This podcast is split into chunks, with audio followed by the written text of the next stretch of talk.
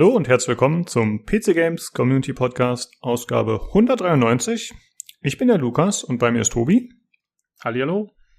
Und außerdem der Vic. Hallöchen. Jo, hallo. Äh, ja, was haben wir heute vor uns? Wir sprechen ein bisschen über aktuelle News wie immer. Wir sprechen mal wieder über Activision Blizzard, da hat sich einiges getan. Außerdem über die Ankündigung zu A Quiet Place. Äh, außerdem kurz über Sony State of Play, die stattgefunden hat. Und der Vic hat Guardians of the Galaxy gespielt, angespielt und wird uns da ein bisschen was zu erzählen. Äh, ja, vielleicht einmal für die Leute, die das nicht direkt einordnen können. Äh, Vic, du bist der Victor iPad aus dem Hause Computech. Äh, auf jeden Fall cool dass du dich gemeldet hast, mal hier mitzumachen. Sehr nett. Genau. Äh, man kann mich kennen noch aus meiner Zeit als Redakteur bei der PC Games, bei der Play 3, 4, 5, je nachdem, äh, zu welchem Zeitpunkt man das Magazin gelesen hat und die Webseiten dazu. PCGames.de natürlich und vor allem äh, aus meiner Zeit als Redaktionsleiter bei der Endzone, dem letzten deutschen Nintendo-Magazin auf dem Markt. Genau, daher kann man mich kennen.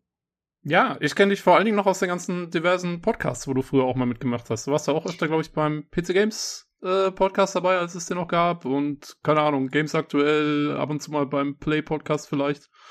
Ähm, genau, also PC Games natürlich schwerpunktmäßig. Damals war ich ja noch äh, direkt bei der PC Games als Volontär, also zwei Jahre lang und ein bisschen noch als Redakteur, ungefähr ein Jahr lang.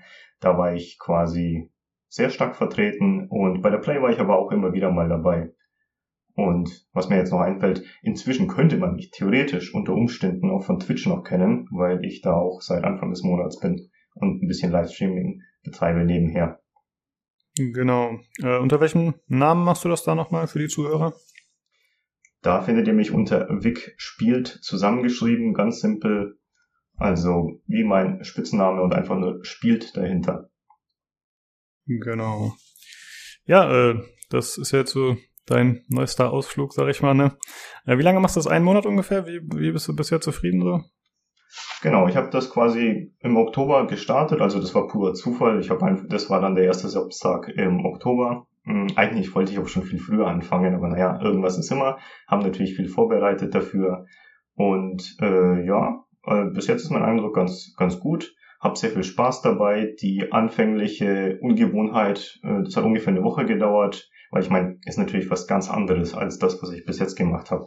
Livestreaming ist eine andere Geschichte als Videoproduktion oder ähm, Podcastaufnahmen. Äh, vor allem eben, weil es live ist. Also alles, was du machst, äh, ist eben nicht umkehrbar sozusagen. Und da muss natürlich alles passen, nicht nur technisch, sondern auch idealerweise, äh, was den Content angeht, wenn es denn möglich ist. Irgendwas ist immer. Also das sage ich auch gleich. Das ist auch etwas, was ich gelernt habe aber gut, kleine Fehlerchen sind ja nicht so wild. Und ansonsten ist natürlich keine einfache Kiste. Twitch ist riesig groß. Äh, es gibt Millionen von Streamern da draußen, Tausende in Deutschland und ich bin da nur ein ganz kleines Lichtchen im Moment.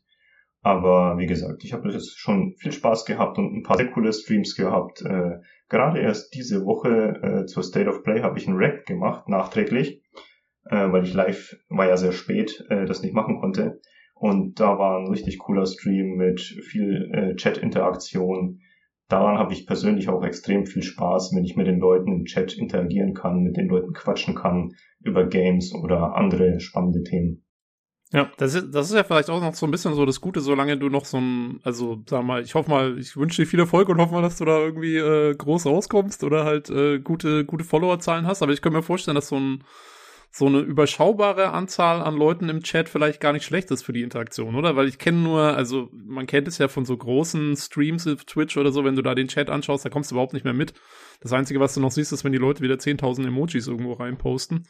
Ähm, ist ja wahrscheinlich mit, solange du ein paar Leute hast, dass du sogar noch mitkriegst, so was, was gepostet wird, ist ja wahrscheinlich gar nicht, gar nicht so schlecht, oder? Absolut, das ist auch genau für mich so die goldene Mitte quasi. Also letztes Mal ähm, am Donnerstag war das für mich sehr ungewohnt, weil ich habe normalerweise relativ wenig Chat-Interaktion. Klar, ein paar Stammnutzer sozusagen, Stammzuschauer posten hier und da mal was, aber da waren, ich meine, wir reden hier nicht von riesigen Zahlen, wir waren so zehn Zuschauer oder so, aber die meisten von denen waren halt sehr aktiv. Und äh, nebenbei bemerkt war auch Olli zum Beispiel dabei. Ja. Und äh, wenn dann alle die Themen spannend finden, über die man redet und alle was rein posten in den Chat, da kommst du als Streamer teilweise gar nicht mehr mit, weil du willst natürlich auch drüber reden, darauf reagieren ja. in Ruhe. Und ich habe hinterher äh, mir das VOD angeschaut und äh, festgestellt, ich habe viel mehr Chat-Nachrichten übersehen, als ich dachte. Und ich, ich frage mich echt, gut, was heißt, ich frage mich, ich weiß genau, wie die großen Streamer das machen, nämlich 80 Prozent mindestens übersehen, weil hast einfach keine Chance. Geht ja auch gar nicht anders.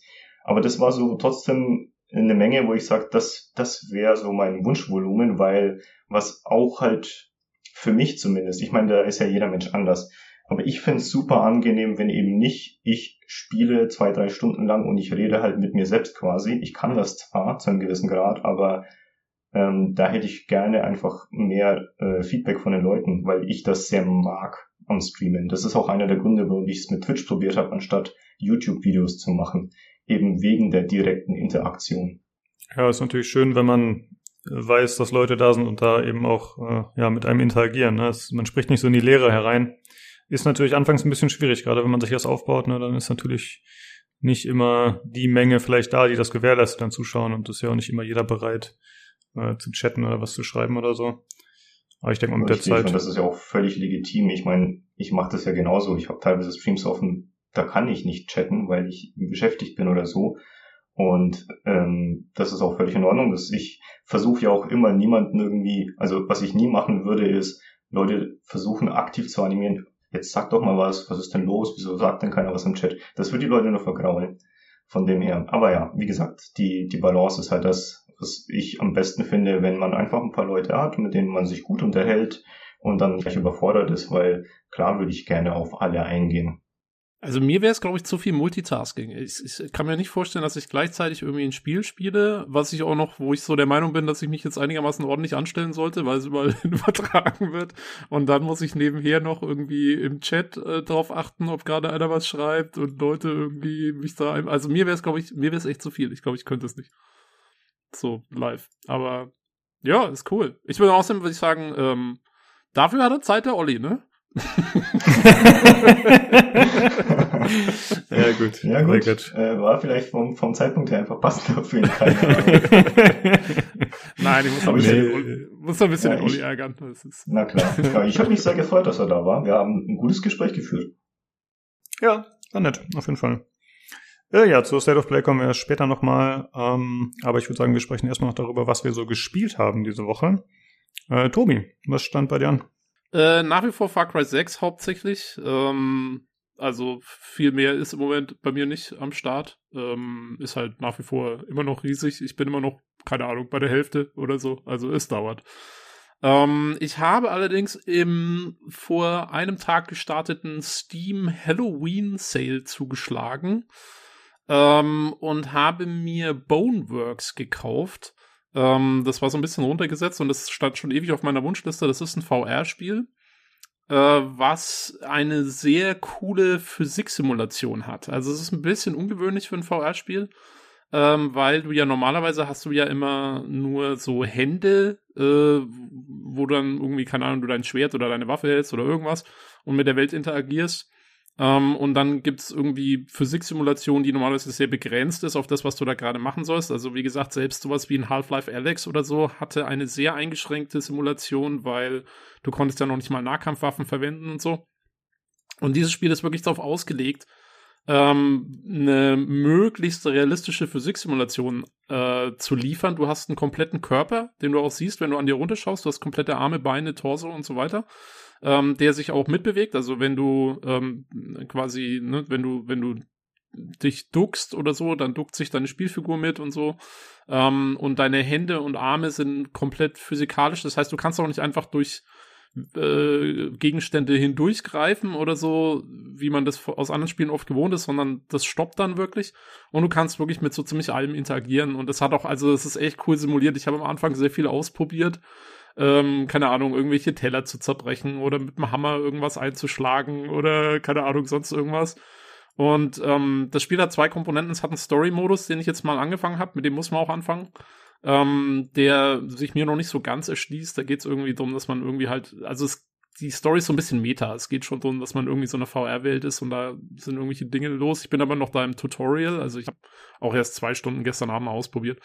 Ähm, und dann gibt's auch, es gibt auch so Sandbox-Modi, wo du einfach Zeug ausprobieren kannst. Aber es ist, also bis jetzt, äh, es ist einfach faszinierend, mit dieser Physik rumzuspielen und ähm, da alles Mögliche auszuprobieren. Und das äh, ist schon cool. Also es ist noch ein bisschen, ja, es ist noch, wirkt dadurch so ein bisschen detaillierter und echter, als, äh, als man es eigentlich gewohnt ist aus Feuerspielen. Ganz cool. Mhm. Hm, das Ganze ist ja schon ein bisschen länger auf dem Markt und ich hatte das damals so verstanden, als das noch relativ früh beworben wurde. Äh, da war das ja grafisch noch nicht so ausgereift und hatte noch viel so Mesh-Objekte und so. Mhm. Und da hieß es, glaube ich mal, dass das irgendwie als Basis für zukünftige andere VR-Spiele genutzt werden kann. Weißt du irgendwas drüber? Ist da was dran oder ist das jetzt quasi ein einzeln stehendes Spiel und die Mechanik dahinter kann nicht für andere Spiele verwendet werden? Also ich glaube, du hast recht, dass es so geplant war oder so erhofft war, sage ich mal, vielleicht von den Entwicklern. Ähm, Ob es dann irgendwann mal einer wahrnimmt oder so, muss man halt sehen. Ich meine, ich habe schon so eher das Gefühl, dass da jeder so sein eigenes Süppchen so ein bisschen kocht. Ähm, weil habe ich jetzt noch nichts davon gehört, dass das irgendwie auch anderweitig verwendet wird. Und sie machen, wie gesagt, sie haben ihre eigene äh, Singleplayer-Kampagne jetzt auch eingebaut und so. Und äh, man muss auch sagen, also das Ding ist, glaube ich, offiziell immer noch im Early Access oder zumindest gibt es immer noch irgendwie, halt gab es immer noch Updates und so.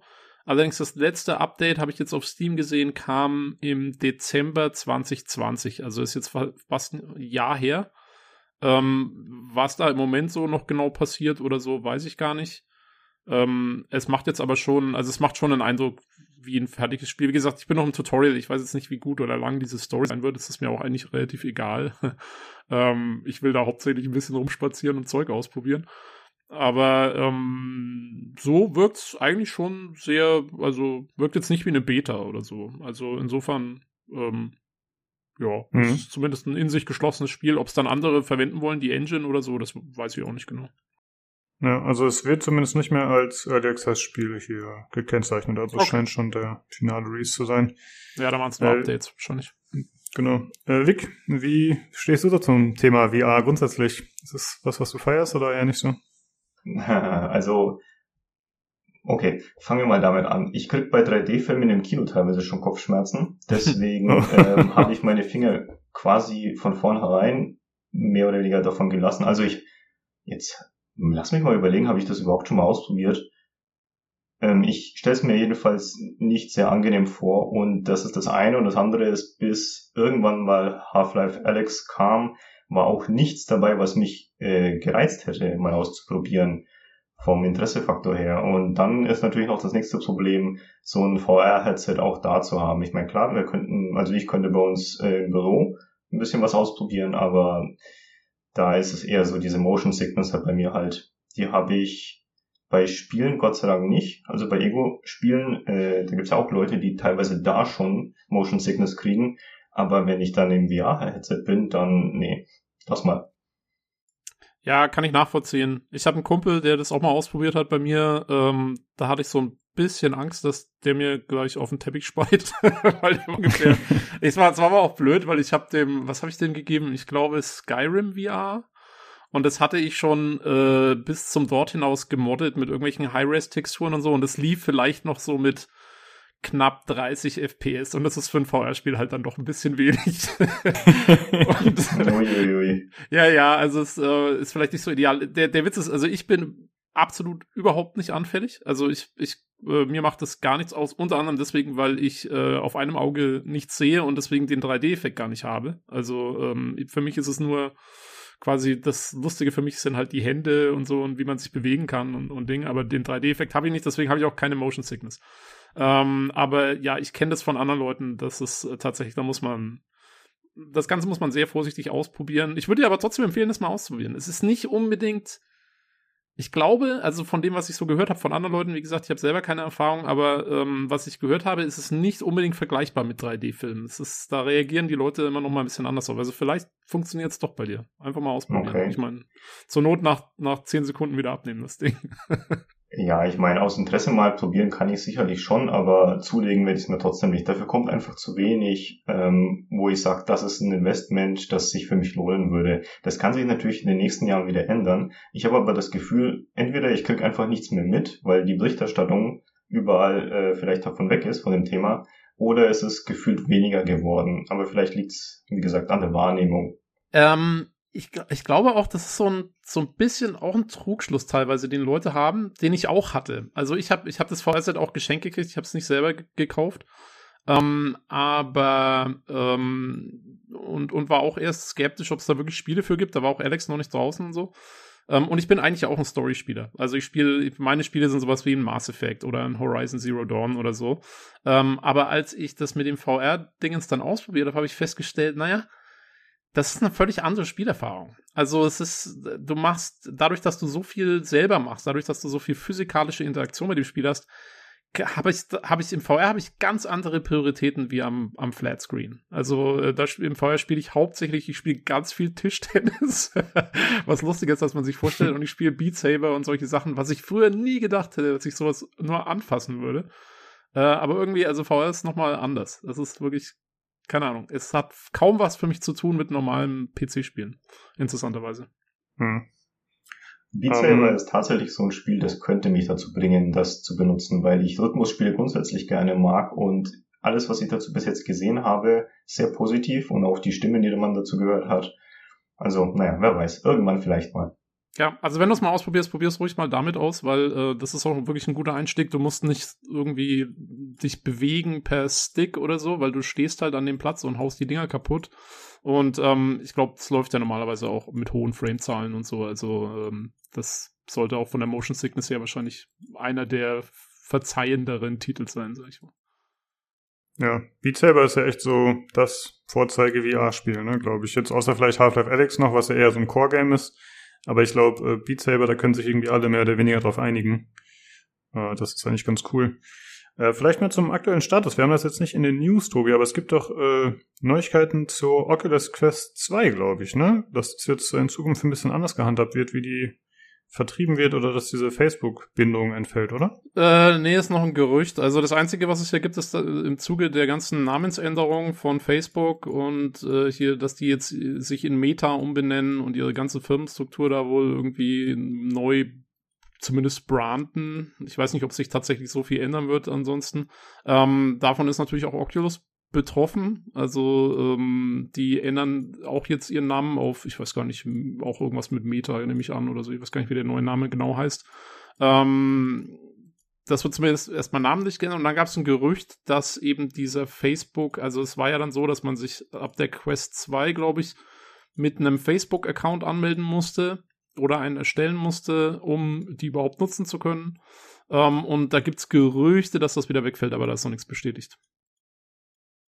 Ah, okay, ich dachte, das wäre schon bestätigt tatsächlich, weil das war für mich so, weil das war ja bisher so die günstigste VR-Brille, die Qualität bietet, sag ich mal so pauschal. Ja, und, und da war halt diese, ja, bitte. Das, das Coole an der Quest 2 ist halt, dass du sie einfach standalone verwenden kannst oder dann einfach mit dem USB-Kabel ähm, an Computer anschließen kannst und dann die Rechenpower und Steam VR und das ganze Zeug einfach nutzen kannst. Also die ist super flexibel, äh, was für mich der große Vorteil wäre von der Quest 2. Ja, ja für mich wäre es halt der Preis. Also wenn der sich dann nicht verändert, muss man mal gucken, wenn diese Facebook-Bindung dann wirklich wegfallen sollte, ob das was mit dem Preis macht, dass er dann wieder steigt oder ob die ähnlich günstig bleibt, da muss man halt mal schauen. Ja, und bei Hardware zurzeit ist sowieso alles ah, fluide. ja, und im Endeffekt so ziemlich alles bei sämtlichen Produkttypen, die irgendwie äh, Kunststoffe benötigen oder Mikroprozessoren. Das ist echt heftig. Ja. Hm. Also das Gerät heißt dann MetaQuest, wie du gesagt hast, habe ich hier gerade noch geschaut. Ist das so? Okay. Genau. Ich hätte auch noch eine Empfehlung, Vic, falls du VR doch mal ausprobieren solltest. Äh, ich habe es nämlich selbst, das ist mein einziges VR-Spiel, was ich bisher gespielt habe, glaube ich, und ich habe es im Sitzen gespielt, was äh, für einige Leute schon ein Frevel war, dass man halt ein VR-Spiel dann so spielt. Aber ich habe ähm, Superhot gespielt, die mm. VR-Variante. Ah. Und das ist ja relativ naja, das hat ja viel diese, diese Mechanik, dass halt die Zeitlupe abläuft und dadurch hast du halt relativ gut Zeit, dich auszurichten und halt alles zu taxieren und langsam zu machen. Und das äh, gibt einem, glaube ich, eine ganz gute Möglichkeit, sich da einzugewöhnen und nicht äh, direkt alles voll zu göbeln. ich, okay. ich, nenne, ich nenne es nach wie vor Yoga VR. Weil für mich, für mich läuft es immer darauf hinaus, dass ich in den wildesten Posen irgendwo im realen Raum stehe, um im virtuellen Raum irgendwelche Dinge an mich zu reißen, die wo ja. liegen, wo ich nicht rankomme. Ein sehr lustiges genau. Spiel. Ja, gut, äh, so viel zu VR. Tobi, ich glaube, du hattest noch dieses äh, Star Trek Prodigy dir angeschaut, oder? Wolltest du auch noch irgendwas zu erzählen? Ach so, ja, ähm, ich weiß gar nicht, der Olli meinte, das ist in Deutschland eventuell noch gar nicht verfügbar. Ähm, ich habe die erste Folge angeschaut von Star Trek Prodigy, der neuen Star Trek-Serie, die auf Kinder mehr ausgerichtet sein soll. So eine animierte Serie ist es, also so ein bisschen im Stil von Clone Wars zum Beispiel, aber wesentlich besser animiert. Also die erste Folge war richtig gut. Ich war total erstaunt. Also ähm, äh, erstmal visuell sieht's super aus. Also ich bin ja jetzt kein großer Fan von so Animationsgeschichten, aber es sieht wirklich, wirklich gut aus. Ähm, die Charaktere sind cool soweit. Ähm, auch einige, einige äh, Nods an Star Trek-Fans, obwohl natürlich alles neu ist. Also es geht auch nicht irgendwie um die Föderation oder so. Das sind Leute in im Delta-Quadranten, also da, wo die Voyager damals gestrandet war, die ein anderes Starfleet-Schiff finden, was äh, dort irgendwie unbemannt ähm, quasi ja gestrandet ist oder so. Das weiß man nicht genau. Das ist so ein bisschen mit der der Twist an der Serie. Und das sind irgendwie so ein paar Gefangene, die da ausbrechen und dieses Schiff dabei finden und dann damit losfliegen. Ähm, das ist so die erste Episode und äh, war echt gut gemacht. Also ich war total erstaunt ähm, von der Musik über die Vis Visuals bis zu den Charakteren und so. Echt alles cool. Natürlich ein bisschen kindgerechter, ist klar, aber kann man sich, finde ich, auch als Erwachsener locker anschauen. Also, äh, ja, war direkt erstaunt. Pilotfilme sind nicht immer die Stärke von Star Trek und das war mal richtig gut. Jo, okay. Klingt doch gut. Äh, hast du sonst noch irgendwas gespielt oder nee. zu berichten? Nee, nee, nee, ich bin, ich bin fertig für die Woche. Okay. Gut, äh, dann würde ich sagen, kommen wir zu dir, Vic, da du jetzt zum ersten Mal hier im Podcast bist. Da machen wir es ja normalerweise immer so, dass die Leute ein bisschen erzählen, wie sie so zum Spielen gekommen sind, was so ihre Anfänge waren, welche Systeme und worauf sie heute so spielen. Was ist das bei dir so? Wie war da die Historie? Wie war die Story? Ja, wahrscheinlich relativ klassisch. Ähm, naja, wobei es gibt ja quasi zwei klassische Stories, Konsole oder PC. Bei mir hat es damit angefangen, dass mein Vater einen PC hatte. Bestimmt für die Arbeit, keine Ahnung. Und ähm, also, was ich immer ganz gerne weglasse, ich weiß, dass einfach noch, ich habe als allererstes Snake gespielt auf dem PC. Aber das rechne ich immer gerne raus, weil, come on, das ist ein bisschen albern. ähm, mein erstes richtiges Spiel sozusagen, das ich auch sehr, sehr, sehr viel gespielt habe und damals, ich meine, ich war sechs Jahre alt, muss man dazu sagen, ähm, ich habe quasi nichts anderes gemacht, wenn ich PC gespielt habe, weil in dem Alter ist es kein Problem, jahrelang, na gut, jahrelang ist übertrieben, aber mindestens monatelang ein einziges Spiel zu spielen, weil man ist sowieso, man schafft es eh nicht. man kann das nicht durchspielen, da erfahrt man die geistige Kapazität noch nicht, sage ich mal. Zumindest bei einem Spiel wie dem, nämlich Die Siedler. Mhm. Ähm, und das hat natürlich meine große Leidenschaft für Aufbaustrategie beziehungsweise Echtzeitstrategie oder Strategie allgemein geweckt damals. Ähm, ist auch eine meiner liebsten Spielereien seitdem, wobei die Siedler 1 natürlich nicht so geil gealtert ist im Vergleich zu späteren Teilen, aber äh, einfach durch den Nostalgiefaktor habe ich das letztens, als die History Edition rauskam für die Siedler-Spiele, nochmal komplett durchgespielt, musste sein. Und inzwischen kann ich das auch. Als Sechsjähriger habe ich das nicht geschafft, weil die letzten Teile sind so sackschwer, da bringt der Zeit nichts, da musst du Wissen und Können haben, um das zu schaffen. Genau, und mehr oder weniger parallel dazu hatte ich in der Nachbarschaft diverse Freunde, die einen NES hatten. Und da ist es sehr klassisch. Super Mario, natürlich. Und auch dieses Fußballspiel, World Championships oder wie das hieß, das haben wir auch viel gespielt damals. Und darüber bin ich auf Nintendo-Konsolen gekommen. Und dann hat sich das im Endeffekt genauso weiterentwickelt. Ich hatte in dem Freundeskreis immer den PC und die Freunde hatten die Konsolen. Deswegen habe ich zwar sehr lange keine Konsolen besessen, habe aber trotzdem immer welche gespielt, weil wir uns eben ausgetauscht haben sozusagen. Hm. Ja, deckt sich so ein bisschen mit meiner Erfahrung. Ich habe auch immer nur einen PC besessen, aber tatsächlich dann bei Freunden N64 und so ein Zeugs gespielt oder halt auch Super Nintendo. Äh, hast du heute auch nur den PC oder hast du jetzt mittlerweile noch andere Systeme?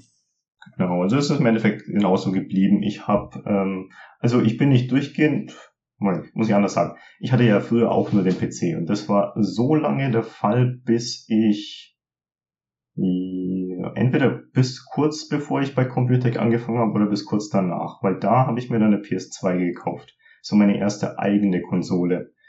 Ähm, und seitdem bin ich Multiplattform-Spieler. Ich habe Im Moment habe ich PC, Switch und PS5 und im Endeffekt ist das auch so ungefähr die äh, das Dreieck der Plattformen, die ich äh, schon länger benutze, weil die Xbox-Spiele haben mich nie, also die Exklusivtitel, die allermeisten haben mich nicht gereizt und inzwischen brauche ich sie nicht mehr, weil ich sie am PC spielen kann. Und ich sage halt immer, ich gehe dahin, wo die guten Spiele sind. Was übrigens auch der Grund ist, warum ich tatsächlich eine Xbox besessen habe, nämlich die 360, weil es da ein paar Japan-Rollenspiele exklusiv gab, die ich zocken wollte. Ja. Ja, das ist ja äh, so dein Ding, ne, diese japanischen Games. Aber vielleicht äh, werden da gleich auch ein paar genannt. Denn äh, was sind denn so deine Top 3 Games? War von vorab meine Frage. Du hast schon gesagt, es wird dir wahrscheinlich schwerfallen, da es auf drei einzugrenzen. Äh, deswegen erzähl einfach mal so, was sind deine favorisierten Spiele? Ja, also ich tue mich bei sowas immer schwer, auch immer diese Frage, die klassische Frage, was ist dein Lieblingsspiel aus Serie XYZ, ne? Also bei manchen Serien fällt es mir leicht, wie bei Siedler, da ist es zwei. Aber bei anderen Sachen wie Final Fantasy tue ich mich jedes Mal aufs Neue schwer. Ähm, ich kann dir aus dem Stegreif im Endeffekt sagen, gehen wir mal ein bisschen die Zeit durch. Ich liebe Siedler 2. Z, falls das irgendjemand kennt, äh, ja. relativ nischiges mhm. Echtzeitstrategiespiel, unfassbar geil. Ich liebe es, ich spiele es immer wieder durch. Kann man vor allem in einer Sitzung machen, wenn man es gut kennt. Ähm, natürlich Zelda, Ocarina of Time und Breath of the Wild zum Beispiel. Ähm, Kingdom Hearts 2 liebe ich abgöttisch, Okami liebe ich, ist ein sehr nischiges, aber sehr cooles japanisches, äh, japanisches Spiel, quasi ein Zelda-Klon, aber sehr künstlerisch angehaucht. Ähm, Baldur's Gate 2 mit Addon, das war auch eins meiner absoluten Lieblingsspiele. Das hat mich damals ähm, westliche Rollenspiele lieben gelernt. Seitdem bin ich da auch sehr großer Fan davon, entsprechend auch Dragon Age Origins würde ich da mal nennen oder Mass Effect, die Trilogie als Ganzes, da würde ich mich auch nicht festlegen wollen. Ähm, oh, da gibt's so viel. Civilization habe ich allesamt gespielt. Äh, Civilization 5 über 1000 Stunden auf der Uhr. Wahnsinn. Puh. Also ja, ich tue mich ein bisschen schwer. Ich bin auch grundsätzlich ein Vielspieler. Äh, ich habe, was weiß ich, wie viele hundert Spiele in meinem Leben gespielt. Ähm, ich habe mir dann auch irgendwann angewöhnt, so eine kleine äh, Randnotiz mal äh, vor vielen Jahren, 2013, 2014 oder so, äh, Listen zu führen, einfach aus Interesse, was ich eigentlich im Jahr so zocke und was davon ich durchspiele und inzwischen auch was davon ich auf Platin spiele, weil ich da ja auch einen gewissen ähm, Ehrgeiz habe. Also ist jetzt nichts Hardcore, aber ich habe so beinahe 70 inzwischen. Ähm, ist interessant, einfach mal so ein bisschen Buch zu führen und am Ende des Jahres äh, Bilanz zu ziehen äh, für sich selbst. Außerdem hilft es ganz gut, wenn ich über Spiele des Jahres und sowas nachdenke. Hm, ja. Ich glaube, ich habe noch kein einziges Spiel mit allen Achievements durchgespielt. Hast du irgendeines, Tobi? Ich habe äh, drei, vier, fünf sowas, ja. Ähm, allerdings, also ich bin auch eher jemand, der so Achievement-Jäger bin ich auf keinen Fall. Ähm, ich mach's dann, wenn ich sehe, äh, ich habe eh schon sehr viele durch die Story und so und dann äh, fehlen mir noch drei und die sind machbar. Das ist äh, immer so das Ding. Also äh, aber es sind, ja, es ist verschwindend gering. Es ist irgendwie Witcher 3, Horizon Zero Dawn, äh, keine Ahnung, der Rest fällt mir gerade nicht mehr ein. Aber es, Schau, da hast du direkt nochmal zwei genannt, die ich super geil finde, die ich eigentlich hätte auflisten müssen. Und übrigens auch Diablo 2. Diablo 2 ist auch so ein unfassbares Suchtspiel gewesen, dass ich zusammen mit einem Kumpel jahrelang, also das war Schulzeit, da hatten wir die Zeit, äh, quasi täglich gespielt habe. Stimmt, du hast ja jetzt auch, du hast ja berichtet, dass du das äh, das Remaster jetzt sehr intensiv auch gespielt hast, oder? Intensiv leider nicht, dafür fehlt mir die Zeit dummerweise. Ich bin noch nicht mal auf normal durch, aber immer wenn ich mal ein bisschen Zeit finde, dann spiele ich mit meinem Hammerdin weiter. Und bei mir ist es so, es ist, das ist eine kleine Krankheit echt. Jedes Mal, wenn ich einen Diablo 2 Charakter spiele, spiele ich ihn eine Zeit lang und dann habe ich, während ich ihn spiele, Bock auf einen anderen. Also mhm, jetzt ja. habe ich zum Beispiel Lust auf Zauberin weil die auch super viel Spaß macht. Und ich bin mir sicher, wenn ich die zocke, habe ich wieder Lust auf, keine Ahnung, Amazone, Totenbeschwörer. Ich habe alles Mögliche gespielt. Ich habe auch alle Builds damals rauf und runter gespielt, die so gängig waren. Ja, das kenne ich auf jeden Fall. Dass man so zur Hälfte durch ist und dann so denkt so, ja, okay, jetzt jemand anders. also ich finde, wenn man bösartig wäre, könnte man sagen, ja, okay, es ist halt so langweilig, dass man sich dann schon wünscht, wieder irgendwas anderes zu spielen. Aber ja, Nee, keine Ahnung, das äh, Resurrected ist jetzt nicht für mich unbedingt. Aber Diablo 4, da freue ich mich drauf. Vorausgesetzt, das wird noch was. Also so wie Blizzard äh, gerade dasteht. Also ich hoffe es natürlich, ich bin großer Diablo-Fan, aber Also leichte Zweifel habe ich schon, wenn man vor allem bedenkt, was die letzten paar Spiele so abgeleistet haben vor Diablo 2 Resurrected. So ein Warcraft Reforged zum Beispiel, was ich ja übrigens hätte auch aufzählen müssen, Warcraft 3. Auch so ein geiles hm. Spiel. Ja, ja, ich bin auch mal gespannt. Ähm, allerdings, also äh, ich glaube, jetzt ist, hat ja gerade die Beta gestartet für Diablo Immortal, äh, das Mobile-Spiel. Und ähm, man hört ja sehr viel Gutes drüber, interessanterweise, äh, was so ein bisschen ironisch ist. ähm, und das stimmt mich doch auch wieder eher ein bisschen positiv für Diablo 4, weil ich so das Gefühl habe, Diablo ist Blizzard schon noch sehr wichtig oder Acti Activision, wie wir sagen. ähm, also es scheint, ich finde, da stecken sie so mit am meisten rein. Ja, sie hatten jetzt die, bei Diablo 2 Resurrected hatten sie jetzt diese ganzen Serverprobleme und so. Ähm, aber das Spiel an sich war ja auch eigentlich gut gemacht und dieser grafische Overhaul war ja eigentlich auch gut gemacht. Also ich habe da schon noch irgendwie Hoffnung für Diablo 4, sag ich mal. Also trotz der ganzen Probleme von Blizzard bin ich da eigentlich noch ganz guter Dinge. Aber klar, man muss jetzt mal auch abwarten, was personaltechnisch da ist ja auch einiges passiert und so. Wird spannend. Richtig. Ja, das stimmt. Aber ich hatte auch extrem viel Spaß mit Diablo 3, von dem her. Da scheiden sich auch teilweise die Geister. Ja. ja. Ja, drücken wir mal die Daumen. Wir sprechen ja gleich noch über Activision Blizzard. Äh, es gibt ja wieder Neuigkeiten. Ähm, hast du sonst noch irgendwas äh, gespielt diese Woche, wo du was von erzählen wolltest? Wirklich, ich weiß, du hast äh, Kena hast du durchgespielt on Stream. Genau, also ich habe einiges gespielt. Äh, wenn ich dann Zeit finde, abseits vom Stream, dann zocke ich trotzdem noch gerne. Also Kena habe ich fertig gespielt.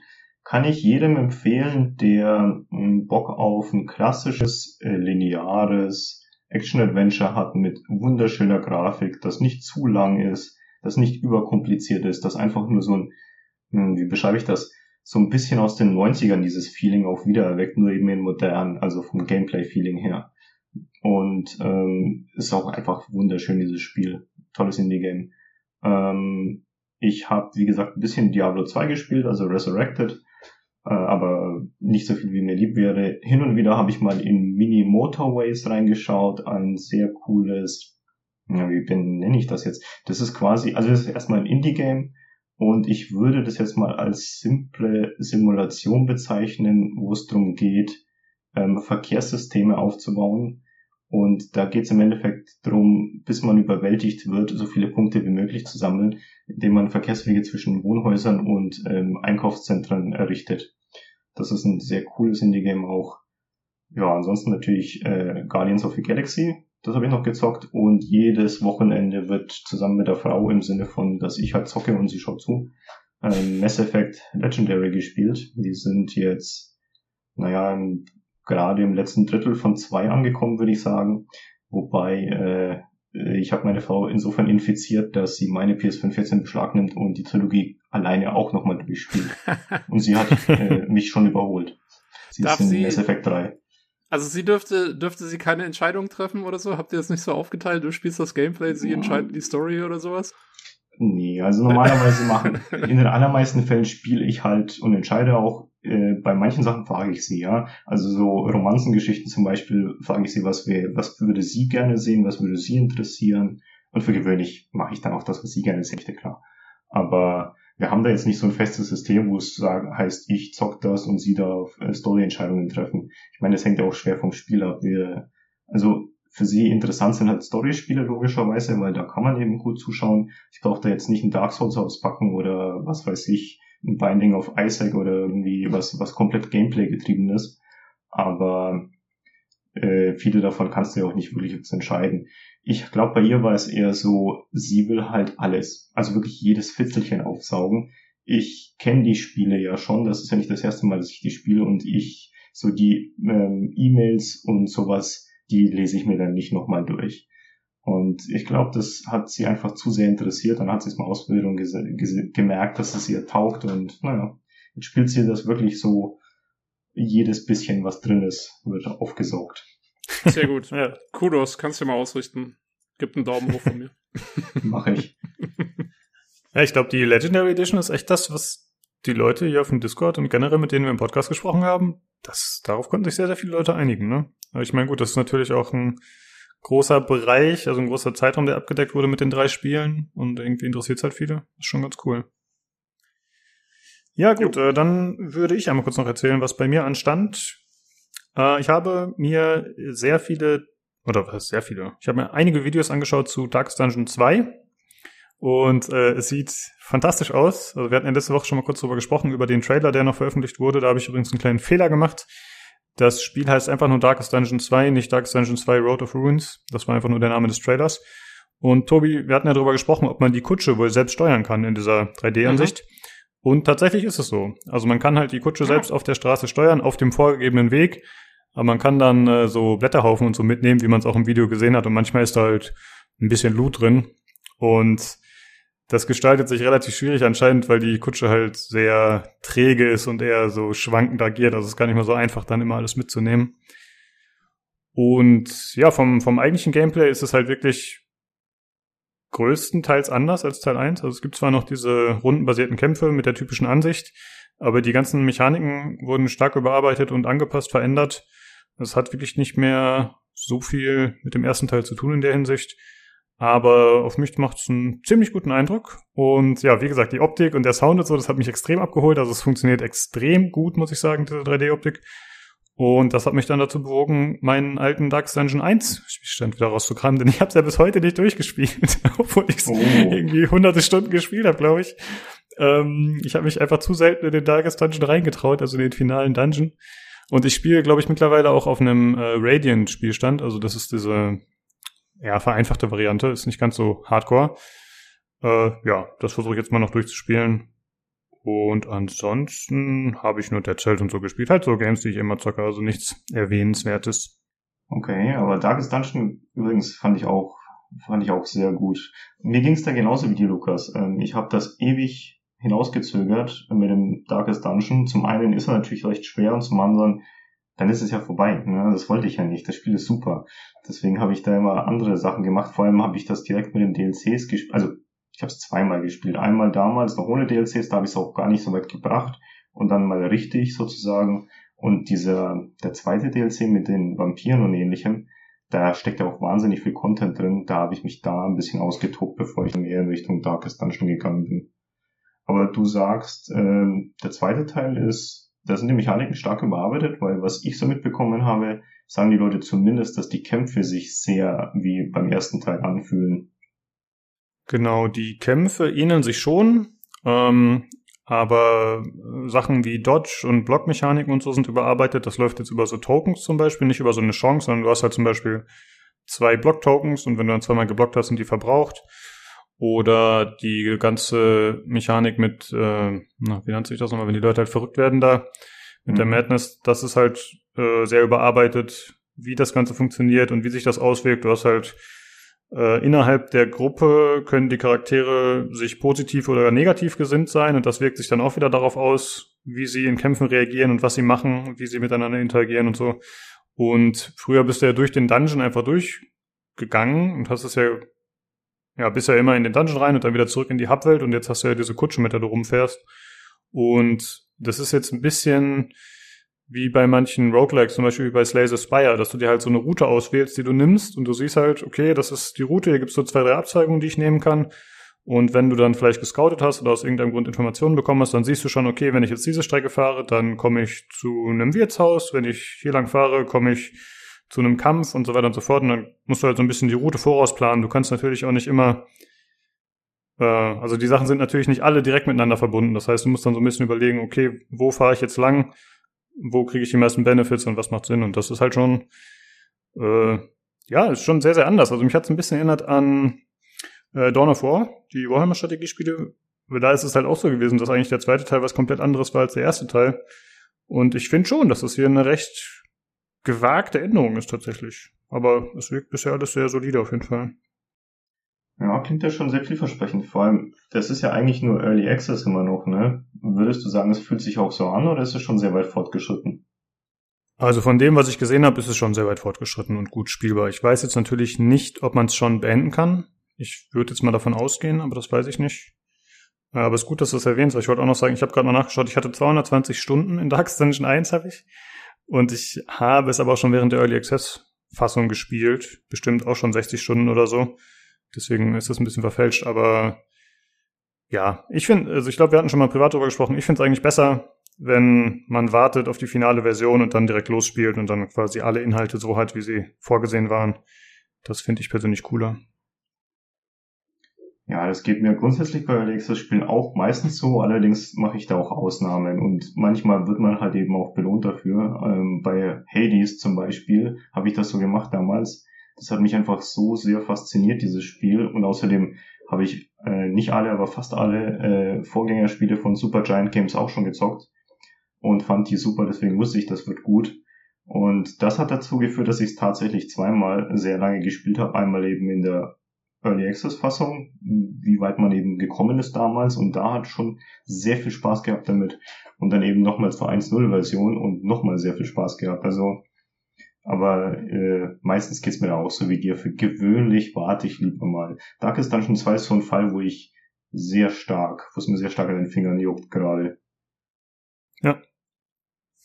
Ja, ich äh, werde mich auch zusammenreißen, denke ich, weil, ja, Sonst, also mich juckt's auch, auf jeden Fall. Also wenn man es sieht, so, da hat man schon Bock drauf. Und äh, wenn man sich dann noch irgendwie Content dazu anschaut, das macht's ja nicht unbedingt besser. wenn man sieht, das ist ein gutes Spiel, dann hat man natürlich Lust drauf, aber ich versuche mich da zusammenzureißen. Aber es ist ja eigentlich, es ist ja kein großartig Story-getriebenes Spiel oder so, ne? Weil das macht's bei mir mal aus. So, ich habe jetzt zum Beispiel keinen Bock, Baldur's Gate 3 in Early Access zu spielen, weil das würde ich dann mal spielen, wenn es wirklich fertig ist und ich die Story dann auch ordentlich spielen kann, weil das halt für mich auch so der Hauptgrund ist, das zu spielen. Aber ein Darkest Dungeon ist ja eher ein, ein, ein äh, ja, so, so ein Spiel wegen dem Gameplay und so. Und da finde ich Early Access schon interessant, weil man ja dann auch sieht, wie sich es irgendwie weiterentwickelt. Also. Mhm. Wäre sowas, also ich bin jetzt kein großer Fan von dieser Art Spiel und deswegen ist Darkest Dungeon nichts für mich, aber es wäre zumindest so ein Spiel, wo ich mir sagen würde, okay, äh, da fände ich jetzt Early Access vielleicht gar nicht so schlimm, das auszuprobieren. Ja, das stimmt auf jeden Fall. Nur bei mir ist halt die Gefahr, dass ich zu viel grinde und dann das finale Spiel nicht mehr wirklich spiele, weil ich mich schon so äh, übersättigt habe sozusagen. das ist ja auch nicht Sinn der Sache eigentlich. Ja, okay. Hm, soweit ich das gesehen habe, haben sie jetzt die Story ein bisschen äh, ausgebaut oder zumindest die Backstory der einzelnen Charaktere. Man kann halt so Schreine ansteuern, wo man dann die Charaktere auflevelt und da gibt's dann auch immer so ein bisschen Backstory, die anscheinend in mehreren Teilen erzählt wird, so nach und nach. Ja. Okay, äh, Leute, ich glaube, wir müssen ein bisschen voran machen, merke ich gerade mal. Äh, Vic, was hast du gesagt? Bis 19 Uhr haben wir oder wie lange haben wir Zeit? Bis 20 Uhr haben wir auf jeden Fall. Wenn wir ein bisschen überziehen, ist auch nicht so wild. Okay, ja gut, so lange werden wir nicht brauchen. Okay, äh, dann äh, wollte ich noch einmal kurz, weil du gerade Dragon Age Inquisition erwähnt hast, wollte ich einmal kurz einen Service-Hinweis geben. Und zwar gibt es jetzt im November, ich weiß noch nicht genau, wann das startet, aber gibt es bei Prime Gaming, also wenn man Amazon Prime hat, dann hat man ja auch äh, Prime Gaming, also bei Twitch, kann man sich wieder Spiele abholen. Und da gibt es diesmal einiges anscheinend zum, äh, ja, es gibt unter anderem Dragon Age Inquisition, Control, die Ultimate Edition, Rise of the Tomb Raider und so weiter und so fort. Also das waren jetzt die drei größten. Äh, aber da kann man sich auf jeden Fall einiges abholen. Sind natürlich teilweise schon älter, aber coole Games dabei. Ja, ja Control ist halt, ist halt krass, ne? Wollte ich auch gerade sagen. Und dann auch noch in der Ultimate Edition. Jetzt muss man natürlich auch dazu sagen, das gab es ja auch schon in PS Plus. Das heißt, insofern wurde das schon verschachert, sozusagen, in Anführungsstrichen. Das war der Grund, warum ich es dann durchgespielt habe. Ähm, aber trotzdem, also ist ja immer noch relativ frisch. Das war ja letztes Jahr, glaube ich, das Spiel. Und übrigens auch, ich empfehle es. Also, wenn man die Art ja. von Spiel mag, natürlich, klar. Ja, es gab's ja auch im Epic Games Store schon gratis, aber ich glaube nicht, dass das die Ultimate Edition war. Das weiß ich jetzt nicht. Genau. Das war die normale. Ah ja, okay, perfekt. Sehr gut. Ähm, ach so, dann äh, haben wir noch ein bisschen was Besonderes. Und zwar hatten wir ein bisschen äh, Kontakt mit der Toni, die Antonia hier bei euch, die neue Community Managerin. Und die ist ja gerade dabei, das äh, Forum, das PC Games Forum ordentlich umzukrempeln und äh, macht da im Forum einiges. Und sie hat dann netterweise angeboten, äh, mit Maria, also der Sch Chefin von PCGames.de, beziehungsweise PC Games, dass wir eine Fragerunde machen können mit ihr, so eine ja, QA sozusagen. Und deswegen würden wir euch, liebe Zuhörer, bitten, wenn ihr Fragen habt, die ihr an Maria stellen wollt, dann schickt ihr uns bitte, also auf den üblichen Wegen, entweder ihr macht das im Hörerfeedback-Channel, würde ich sagen, oder machen wir einen eigenen Kanal dafür, Tobi, wie meinst du? Äh, ja, wir können einen eigenen Kanal dafür machen. Okay, dann erstellen wir noch einen Kanal, genau, dann könnt ihr die Fragen da rein posten. Ähm, und zwar, ansonsten könnt ihr die auch per E-Mail schicken an pcgcpodcast.gmail.com Und äh, ja, der Discord ist ja discord.gg slash pcgc. Da könnt ihr auch joinen. Und die Fragen schickt ihr da rein und bitte bis zum 13.11. Und dann werde ich irgendwie eine Woche später mit der Maria eine kleine Runde machen. Tobi ist vielleicht auch dabei, je nachdem, wie das zeitlich passt. Und dann stellen wir die Fragen stellvertretend für euch. Und äh, ja, würde uns freuen, wenn ihr da mit dran teilnehmt. Ist auf jeden Fall eine coole Gelegenheit für uns. Ja. Jo, äh, finde ich auch cool, dass es, äh, dass die da mitmachen und das angeboten haben. Und äh, ja, wäre cool, wenn da ein paar äh, schöne Fragen um rund um Computec sozusagen bei rumkommen. Oder rund um PC Games. Genau. Ja, ja Vic, äh, da du gerade da bist, ich muss sagen, das äh, finde ich ziemlich cool eigentlich mit der Antonia. Ich finde, äh, die ist da ziemlich motiviert und steckt da doch ziemlich viel Zeit rein. Die hat, äh, wie gesagt, mit uns auch geschrieben, irgendwie hier über Discord, aber ist ja auch im Forum da super aktiv. Also es ist wirklich äh, erfrischend zu sehen, dass sie da motiviert ans Werk geht. Ziemlich cool.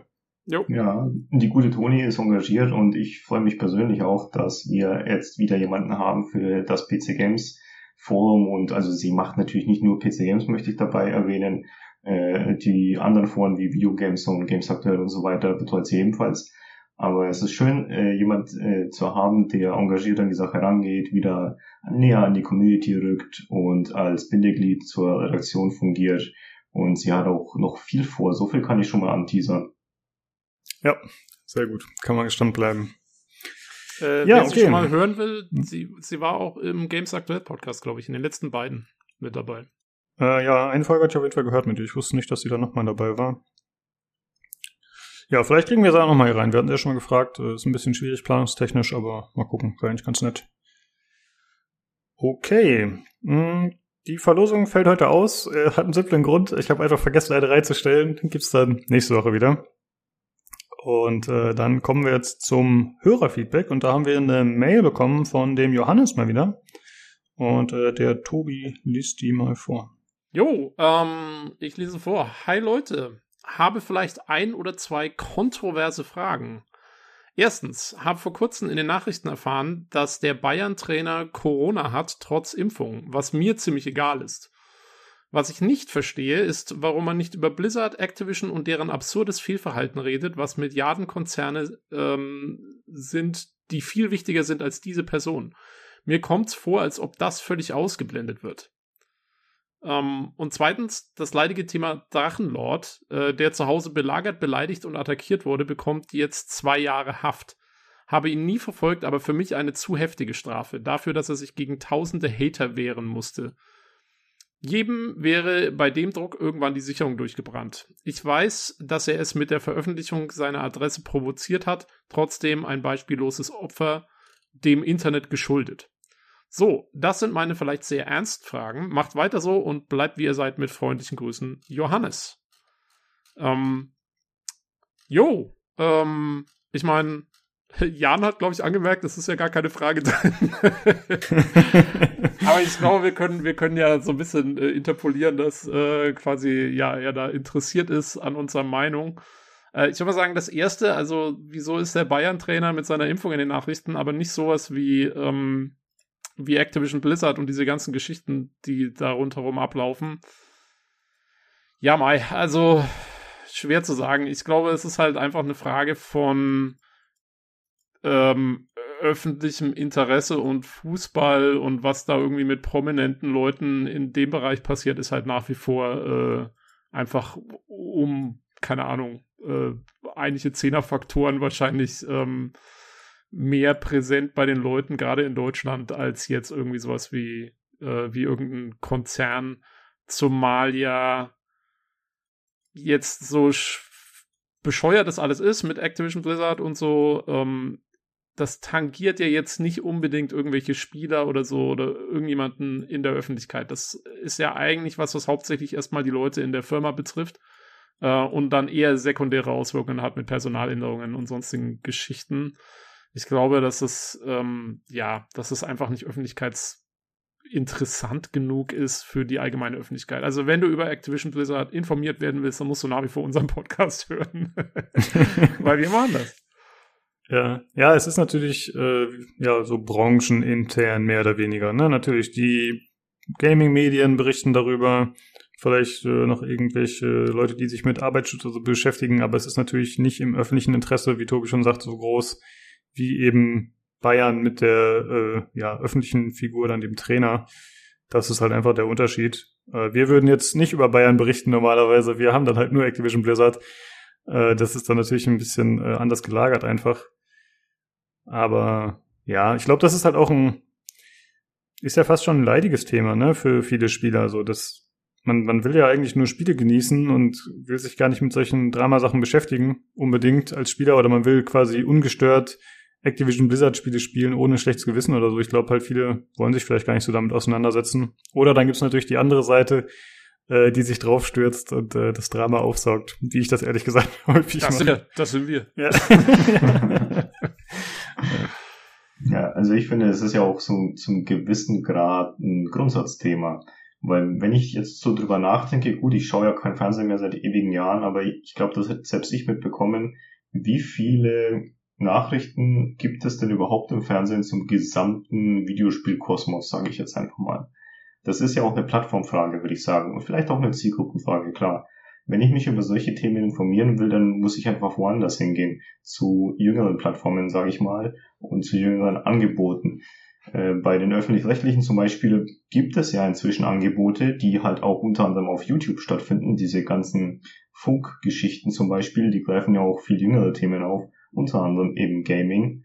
Ähm, Game 2 wurde dadurch ja, oder wird immer noch ähm, mitfinanziert zum Beispiel. Aber so im richtigen, in den richtigen Nachrichten oder im richtigen Fernsehen zum Beispiel, das sind einfach ganz andere Themen äh, relevant. Eben zum Beispiel Fußball. Ich meine, es ist der Nationalsport, was soll man sagen? Wenn wir jetzt zum Beispiel in Südkorea wären, dann würde vielleicht auch ein bisschen mehr StarCraft-News in den äh, Hauptmedien kommen, zum Beispiel. Also da muss man halt auch die Sachen in Relation einfach sehen. Ja, das stimmt. Ja, das ist ein guter Punkt. Also ich glaube, das einzige Mal, als ich äh, Computerspiele, also was wirklich Spezifisches zu einem Spiel in den Nachrichten gehört habe, war irgendwann, als GTA 4, glaube ich, rauskam. Das war tatsächlich mal in der Tagesschau als irgendwie damals teuerstes und dann auch meistverkauftes Spiel und so weiter. Das wurde tatsächlich mal berichtet. Hat mich Ach, damals schon gewundert, tatsächlich. Also es war ja noch, das ist schon ewig her, das war 2012 oder wann es war, oder 11. ähm, aber äh, ansonsten, ja, ist es einfach, keine Ahnung, also ich, mich, mich freut schon immer, wenn die Tagesschau oder so mal über die Gamescom berichtet hat oder sowas. Das haben sie am Anfang auch nicht gemacht. Das hat auch eine Weile gedauert. Vielleicht findet auch über die Zeit so ein bisschen so ein Shift statt. Aber es ist natürlich nichts, was jetzt von heute auf morgen passiert. Ja, ich meine, Spielen ist ja schon in der Mitte der Gesellschaft viel mehr angekommen. Es müssen halt nur noch die Leute wegsterben, die altes Fernsehen produzieren, dann wird es sich auch irgendwann ändern wahrscheinlich. Ne?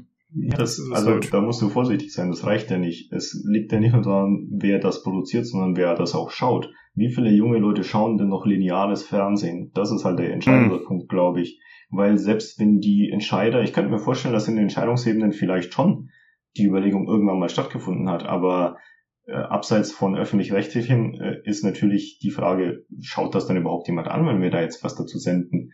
Oder gehen wir lieber nicht einfach direkt zur Zielgruppe auf die Plattformen drauf?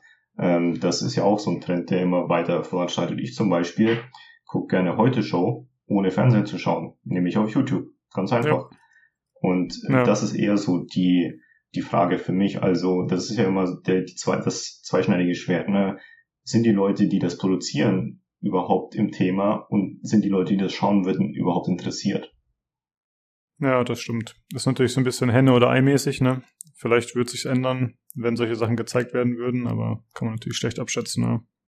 Ja, aber ich glaube schon, dass, dass du recht hast, weil, wie gesagt, ich meine, lineares TV in dem Sinne, ähm, schaut, glaube ich, die jüngere Zielgruppe sowieso nicht mehr. Ich schaue es auch nicht mehr. Ich habe auch keinen keinen Fernseher mehr. Ich schaue die Tagesschau tatsächlich schon noch, allerdings online halt, also über deren Webseite. Äh, und die Heute-Show schaue ich übrigens auch über die ZDF-Mediathek an. ähm, aber ja, also auf jeden Fall, äh, ich, ich glaube aber, dass sich das Format, die Formate selber auch ändern und, und, und immer mehr anpassen und äh, mal abwarten, wie es in 20 Jahren aussieht.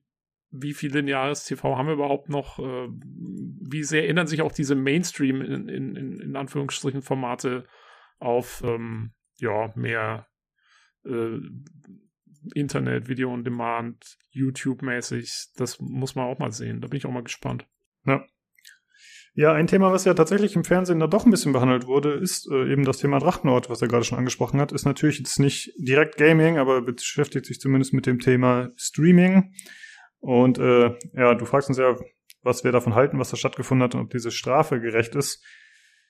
Also ich muss sagen, ich habe das Thema ähm, immer nur am Rande so ein bisschen verfolgt über die Jahre. Das war ja eigentlich ja extremstes Mobbing, was da stattgefunden hat. Und das ging dann ja leider auch noch über diesen Online-Rahmen hinaus. Ja? Also der, also der Kerl scheint da auch irgendwelche psychischen Probleme zu haben. So, das äh, ist ja recht offensichtlich. Aber ich meine, wenn dann zusätzlich noch sowas eintritt, dass die Leute da einem, bei einem vor der Tür stehen und einen belagern, beleidigen und was auch immer die da gemacht haben, äh, ja, ich glaube, da kannst du eh nicht seelisch komplett heil rauskommen, egal wie du reingegangen bist.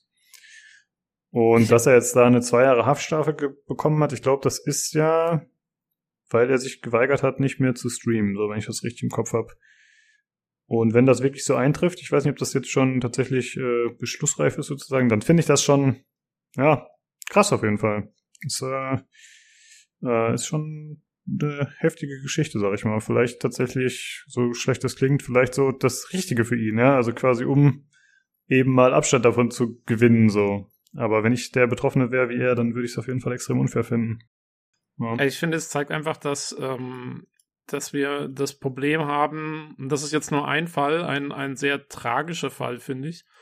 Ähm, aber es zeigt im Allgemeinen, dass wir ein Problem haben, dass die Gesetzgebung und die rechtlichen Maßnahmen, die wir haben, nicht mithalten mit, ähm, mit der technischen Entwicklung, weil, weil einfach Sachbestände jetzt da sind, durch eben so Sachen wie Internetstreaming und was da alles passieren kann, äh, für die das Rechtssystem nicht ausgelegt ist. Also es gibt einfach keine guten Regelungen dafür und jetzt haben sie halt, ich meine, das Problem, wenn ich es richtig verstanden habe, und es ist, äh, kann gut sein, dass ich es nicht habe, weil ich habe mich damit auch nie so wirklich eingehend beschäftigt, weil ich da auch ich finde diese ganze Sachlage so traurig, ähm, dass ich da ehrlich gesagt keinen Bock habe, mich da irgendwie jeden Tag mit runterzuziehen. Aber ähm, soweit ich verstanden habe, das Problem ist halt auch, ne, es war ja nicht nur der Drachenlord selber betroffen von seinen Hatern, sondern dieses ganze Dorf wurde ja quasi terrorisiert. Ja. Und ähm, er war ja, sagen wir mal, sicherlich Opfer in der ganzen Sache, aber halt eben auch ausschlaggebend und hat ja eben, wie gesagt, das Ganze auch immer weiter provoziert. Und das ist für alle Beteiligten, inklusive der ganzen anderen Dorfbewohner von diesem relativ kleinen Ort, ähm, ist das ja eine Tortur. Und ich kann auch verstehen, dass dann andere Leute sagen, hey, es kann nicht sein, dass hier ähm, aufgrund von dem einen Typen unser ganzes Dorf belagert wird von irgendeiner grünen Meute, die auch alle total bescheuert sind, aber ja, ich, ich glaube, die haben versucht, da auch so ein bisschen im Sinne der Allgemeinheit zu handeln, kann das sein? Also, irgendwie, ja, es, gibt da halt keine gute Handhabe und keine guten Regelungen und niemanden, der sich da wirklich mit beschäftigt hat. Ich könnte mir auch vorstellen, diese armen Leute, die das entscheiden mussten, weiß nicht, ob das dann die Richterin war oder wer auch immer oder der Richter, ähm, aber die haben sicherlich auch da keinen einfachen Job gehabt, weil das sind, das sind einfach Sachen, die, ja, die, die, da, da brichst du halt wirklich komplett neue, ähm, äh, auf neue, neue Gegebenheiten. Die, äh, ja, also, ich glaube, die gute Lösung gab es da nicht, ne? Ja, ein Teil des Problems ist halt, ich habe mich mit dem Thema auch nie groß beschäftigt, aber zuletzt eben auf pcgames.de das eine oder andere dazu gelesen. Ähm, und das Problem mit der Höhe der Strafe ist ja, dass er, das ist die zweite Verhandlung gewesen und er war schon auf Bewährung. Und im Endeffekt hat die Richterin, das ist eine Richterin gewesen, auch so argumentiert. Er, sie konnte vom Recht her nicht ihn nochmal glimpflich davon kommen lassen, sozusagen. Das ist ein Teil des Problems, was die Höhe der Strafe angeht. Äh, die Rechtfertigungen und so weiter ist natürlich ein anderes Thema. Wie du schon sagst, Tobi, das ist halt, das wirkt sich ja nicht nur auf ihn aus, diese ganze Geschichte, das wirkt sich auf viele andere Menschen aus. Das ist ja auch ein sehr kleines Kaff. Ja. Und ähm, im Endeffekt kriegt das das ganze Dorf mit. Ja, also wenn ich mir vorstelle, ich würde in meinem Heim wohnen, ja, und ich kann nachts nicht schlafen, weil da irgendwelche Menschen äh, ankommen und rumbrüllen die ganze Zeit und sich anpöbeln und das jede Nacht teilweise. Ich würde wahnsinnig werden. Das ist Ruhestörung, das ist Belästigung. Die Polizei musste jedes Mal anrücken. Ähm, das muss man auch in Relation sehen. Ich meine, das ist ja auch eine völlige Verschwendung von äh, anders sinnvoller nutzbaren öffentlichen Mitteln. All diese Geschichten, das kommt ja alles dazu. Ist natürlich ein komplexes Themenfeld, klar. Ähm, und ich bin auch ganz bei Lukas, der man braucht sicherlich auch Hilfe und vielleicht, vielleicht, das ist jetzt, ich hoffe einfach mal drauf, wird das in irgendeiner Form, egal ob es jetzt zu dieser Haftstrafe tatsächlich kommt oder nicht, weil das ist tatsächlich wohl noch nicht ganz final entschieden, ähm, vielleicht wird ihn diese Erfahrung dann nochmal an einen Punkt bringen, wo es ihn vielleicht doch mal rausreißt und er sich auch die Hilfe, die er braucht, ähm, holen kann. Ja, das fasst es auch ganz gut zusammen. Das Einzige, hm? was ich, äh, was ich noch nicht weiß und was mich immer so ein bisschen frage, ist, ähm, wenn der in die Haftstrafe geht, geht der in eine ganz normale Haftanstalt oder geht der in eine, irgendwie eine psychologische, psy psychiatrische Betreuung oder so ähm, und sitzt da seine Haft? Weil also was ich halt echt irgendwie komisch fände, ist, wenn sie ihn einfach in ein formales Gefängnis sperren. Äh, jemand, der sowieso schon so ein bisschen labil ist und so, das wäre halt mal wieder, also ob es da dann besser wird, wage ich dann zu bezweifeln. Also, ja. Na, ich wäre jetzt schon davon ausgegangen, dass er ins normale Gefängnis kommt, wenn es dann so kommt, aber gut, das, theoretisch kann natürlich irgendein Gutachten erstellt werden, dass das für ihn nicht geeignet ist, aber ich glaube, also ich glaube, so irre ist er dann auch nicht. Ne, also ich meine, hm. dafür ist er noch zu normal, glaube ich. Aber ja, ja mal schauen, ob es dann wirklich so kommt. Genau, muss man sehen. Ja, vielen Dank, Johannes, für diese leichtherzigen Fragen. Die äh, haben wir natürlich gerne beantwortet. Äh, vielen Dank für das Feedback. Freut uns immer sehr. Der Unterhaltungspodcast PCGC begibt sich. ja, genau. es immer um leichte, lockerflockige Themen geht. genau. Ja, wir hatten ehrlich gesagt, wir lassen einfach den Gast die Fragen beantworten. Das ist vielleicht das Entspannteste für uns. Aber gut, jetzt war's Teamwork. Okay, äh, dann äh, kommen wir jetzt zum Hardware-Teil.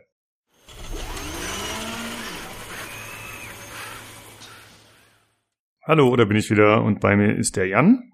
Ja, hi. Und der Nino. Servus. Hallo. Äh, wir sprechen heute nochmal über Jans Tastatur. Äh, ein bisschen mehr Eindrücke kriegen wir hoffentlich. Mal schauen, wie umfangreich das sein wird. Außerdem hat Nino ein paar Intel-News. Aber zuerst sprechen wir darüber, was ihr zuletzt gespielt habt. Jan, was war los bei dir? Ich habe Outriders gespielt, Age of Empires 4 und Assassin's Creed Origins und Deep Rock Galactic. Über was möchtest du mehr wissen? Oder soll ich alles mal kurz? äh, jetzt höre ich mal zu einem kurz, aber mach vielleicht Age of Empires am Ende, weil da hat der Nino, glaube ich, auch gespielt. Ne? Dann kann er da. Okay, alles klar. Also bei Assassin's Creed Origins kann ich mal damit anfangen, das geht relativ kurz. Ähm, von den guten Erfahrungen ausgehen von der Discovery Tour in Valhalla, die ich durchgespielt habe, wo man ja tatsächlich in die Rolle eines Mönchs und eines kleinen Wikingers oder Dänen oder was auch immer das ist, äh, schlüpft und dann quasi so eine Art Quest macht, äh, habe ich mal gesagt, gucke ich mir doch mal auch Assassin's Creed Origins an und habe auch direkt mal die äh, 100 Gigabyte Odyssey auch noch mit runtergeladen um dann später da reinzugucken und zu schauen, wie da die Discovery Tour ist. Und die ist da komplett anders. Die ist nämlich dann wie in so einem Museum quasi. Also du läufst quasi äh, einfach nur von A nach B und hörst dir aber Sachen an. Was ich aber jetzt nicht zwingend schlechter finde. Also bei Valhalla hast du quasi so eine, ich sag mal, eine Story in Anführungszeichen und du hast aber so Lichtpunkte auf dem Boden und musst den Kram selber durchlesen. Und in Assassin's Creed Origins hast du keine Story, sondern du läufst einfach nur durch die Welt und dann läufst du immer so ein paar Meter weiter bis zum nächsten Lichtpunkt. Der wird dir aber dann vorgelesen. Und die Kamera geht dann in so eine Panoramaoptik und das finde ich eigentlich sogar fast besser weil du kannst dich halt einfach zurücklehnen und die erzählt dir halt irgendwas über, weiß nicht, Mumien und Färben von Kleidung und irgendwelche Schnallen, die man gemacht hat und so weiter und so fort. Also das fand ich irgendwie ganz cool. Und ähm, ja, Mal gucken, wie dann Odyssey ist. Aber äh, für die drei Leute, die es gespielt haben, kann ich schon mal empfehlen, ist nicht schlecht. Äh, dann haben wir ganz kurz Deep Rock Galactic gespielt. Da sind jetzt irgendwie die Kinder Tarkovs äh, drauf hängen geblieben, weil Papa Tarkov irgendwie gestern nicht irgendwie äh, äh, aus seinem Zimmer kam. es war Samstag, ähm, Samstag ist Familientag. Es tut mir genau. leid. Also da müssen wir dann irgendwie mal gucken, äh, vielleicht kaufe ich es mir irgendwie die Woche noch und mal schauen, wie lange der Deep Rock, Deep Rock Galactic Hype an, äh, also irgendwie anhält. Und äh, dann hat mir Nino noch zugeschaut, wie ich die Woche Outriders beendet habe. Und Outriders äh, kam ja Anfang des Jahres raus. Ein Kumpel von mir und ein anderer haben das da einigermaßen gesuchtet und es kam ja auch Day One in der Xbox ähm, im Game Pass quasi und äh, PC dann jetzt im Game Pass und da habe ich es dann gespielt, weil ich wollte jetzt halt irgendwie nicht direkt spielen, wenn es irgendwie gerade raus ist, weil so hibbelig war ich dann nicht und ich habe gesagt, der Patch den Kram halt erstmal zu Ende, weil das auch ein paar Probleme hatte damals.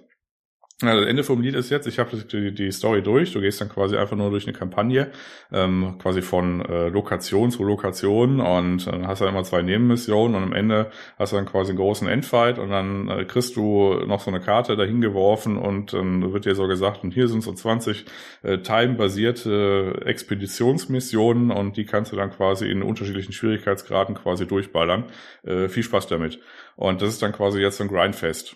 Das Problem an der ganzen Geschichte, das ist nicht darauf ausgelegt, dass man den Kram alleine spielt. Also das heißt, äh, wenn du alleine spielst, hast du das Problem, dass du halt das einzige Ziel bist. Und das ist halt schwierig. Und ich kann auch keiner aufheben. Du bist halt einfach dann hin, wenn du hin bist. Und das führt dann dazu, dass ich dann quasi geguckt habe, okay, ich schau doch mal, wie viel Spieler äh, es jetzt gibt auf dem PC mit Game Pass, also mit die das Spiel quasi nicht auf Steam gekauft haben, sondern quasi im Game Pass in einem Xbox Microsoft Store haben. Äh, die Antwort ist keiner. Ich habe, äh, weiß nicht, dreimal irgendwie ein Spiel gesucht, habe nichts gefunden, habe ich mir gedacht, oh, das sieht aber schlecht aus jetzt für das Ansinnen, diese Expeditionen durchzumachen. Naja, und dann halt Age of Empires 4. Hm. Ja, wegen Auto, das äh, muss ich mal gucken. Äh, ich habe den Call to Action gehört. Ich muss mal rausfinden, ob wir das gemeinsam spielen. Wenn ich das bei Steam kaufe, ob wir das gemeinsam spielen können, dann würde ich es vielleicht mal mitspielen. Da schaue ich später nochmal. Ja, äh, ja also und äh, ich habe ich hab da mal irgendwie kurz geguckt, ich glaube, da brauchst du einfach nur einen Square Enix-Account, dann geht das tatsächlich. Ähm, zum Beispiel Deep Rock Galactic, äh, ihr Xardas hatte das auf äh, Steam schon seit Ewigkeiten, wollte dann mitspielen. Und äh, die Elster und ich hatten das halt nur äh, im Microsoft Store, weil das halt im Game Pass haben wir halt, wir haben halt, wir kannten das vorher nicht, wir haben halt gestern mal reingeguckt, ne? Haben dann aber quasi wieder festgestellt, ah, wir haben beide eine PC-Plattform, können aber nicht zusammen spielen. Also es ist Steam und äh, Microsoft Store Crossplay gibt's einfach nicht.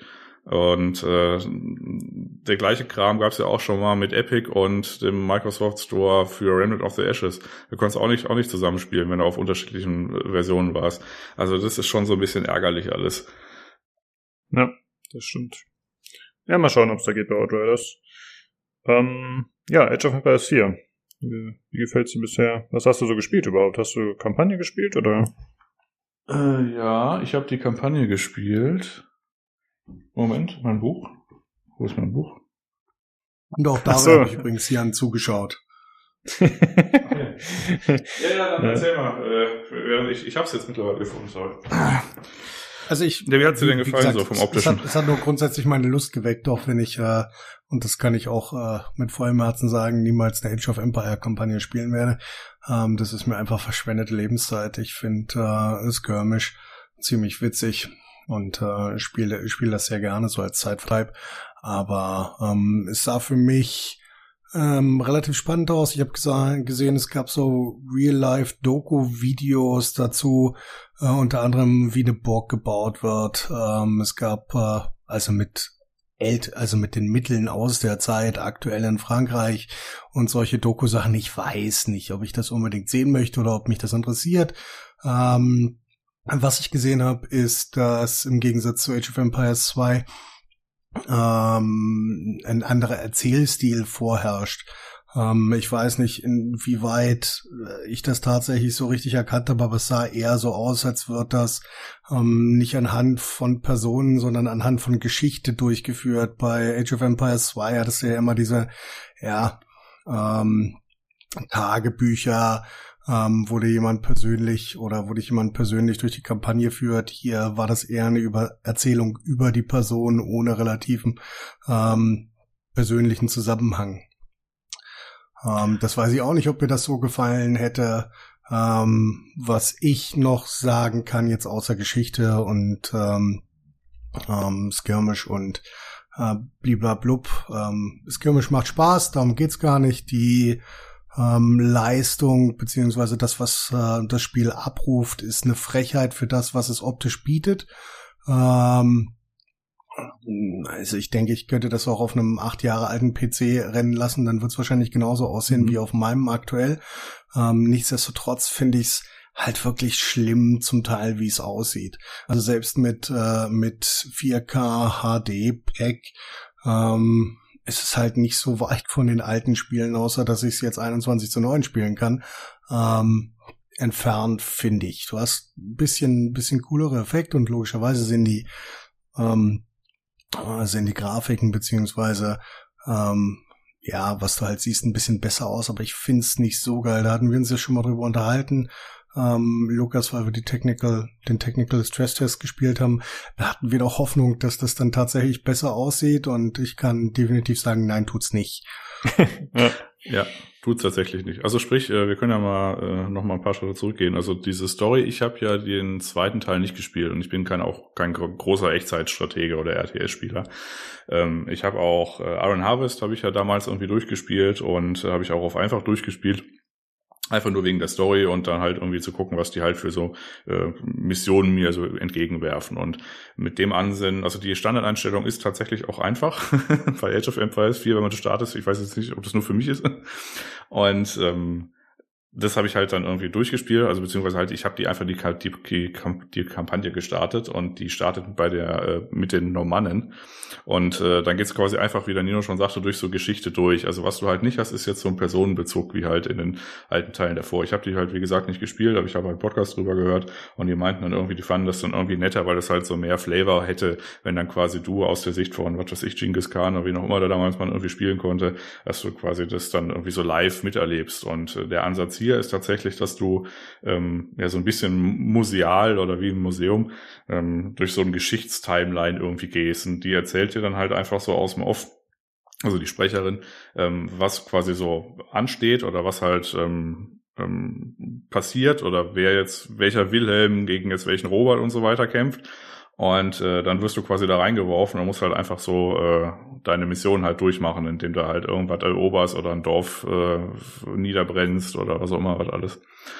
Und zwischendurch gab's dann ähm, so Videos, wie halt Nina schon sagte, irgendwie so halt äh, weiß nicht, gezeigt wird, wie irgendwie eine Armbrust gebaut wird oder halt diese, diese Leute, die in Frankreich mit den Mitteln von damals quasi tatsächlich eine Burg bauen äh, und solche Geschichten. Ich persönlich fand die allerdings super cool.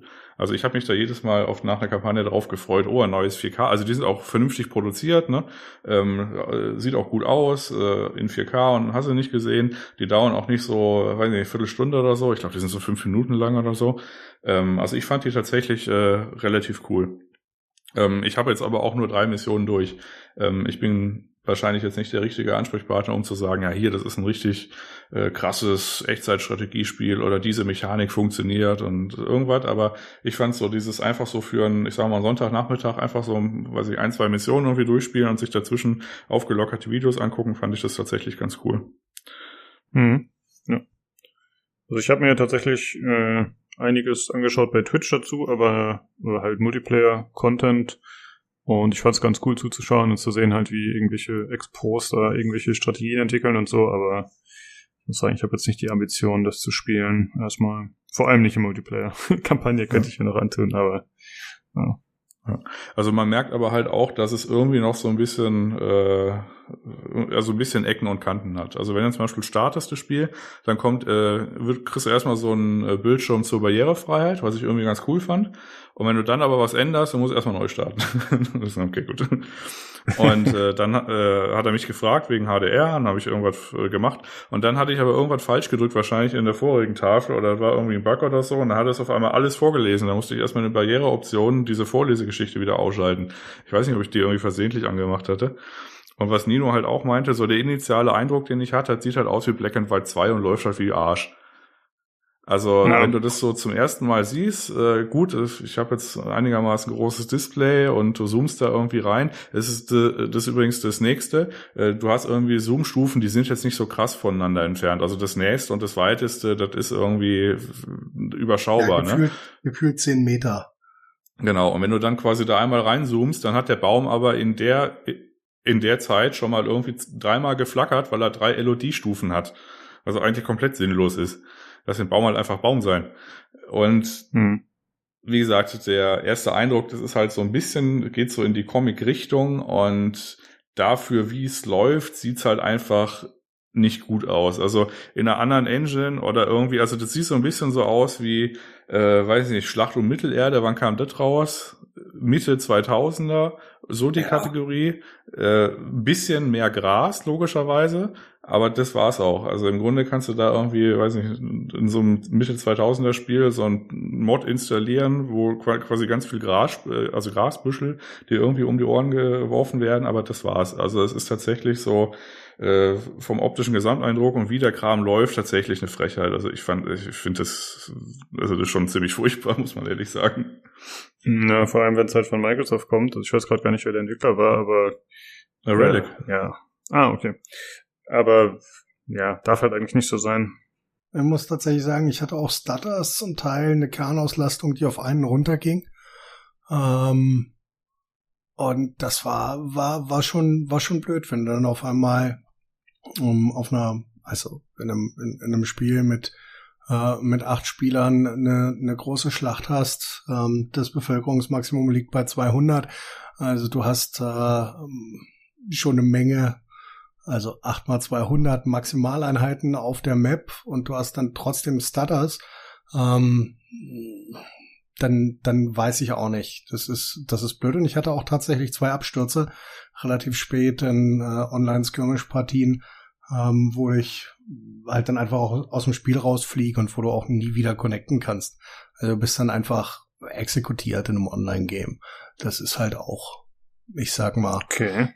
weniger spannend. Also du hm. kannst auch, wie gesagt, nicht reconnecten oder so. Das geht aber nicht. das ist ja ein kompletter Fail. Okay. Ja, ja. Krass, also, ja da halt auch so Kleinigkeiten. Also zum Beispiel die Escape-Taste funktioniert nicht. Also ich drücke die Escape-Taste unbewusst relativ häufig, um so modale Di äh, Dialoge zu schließen.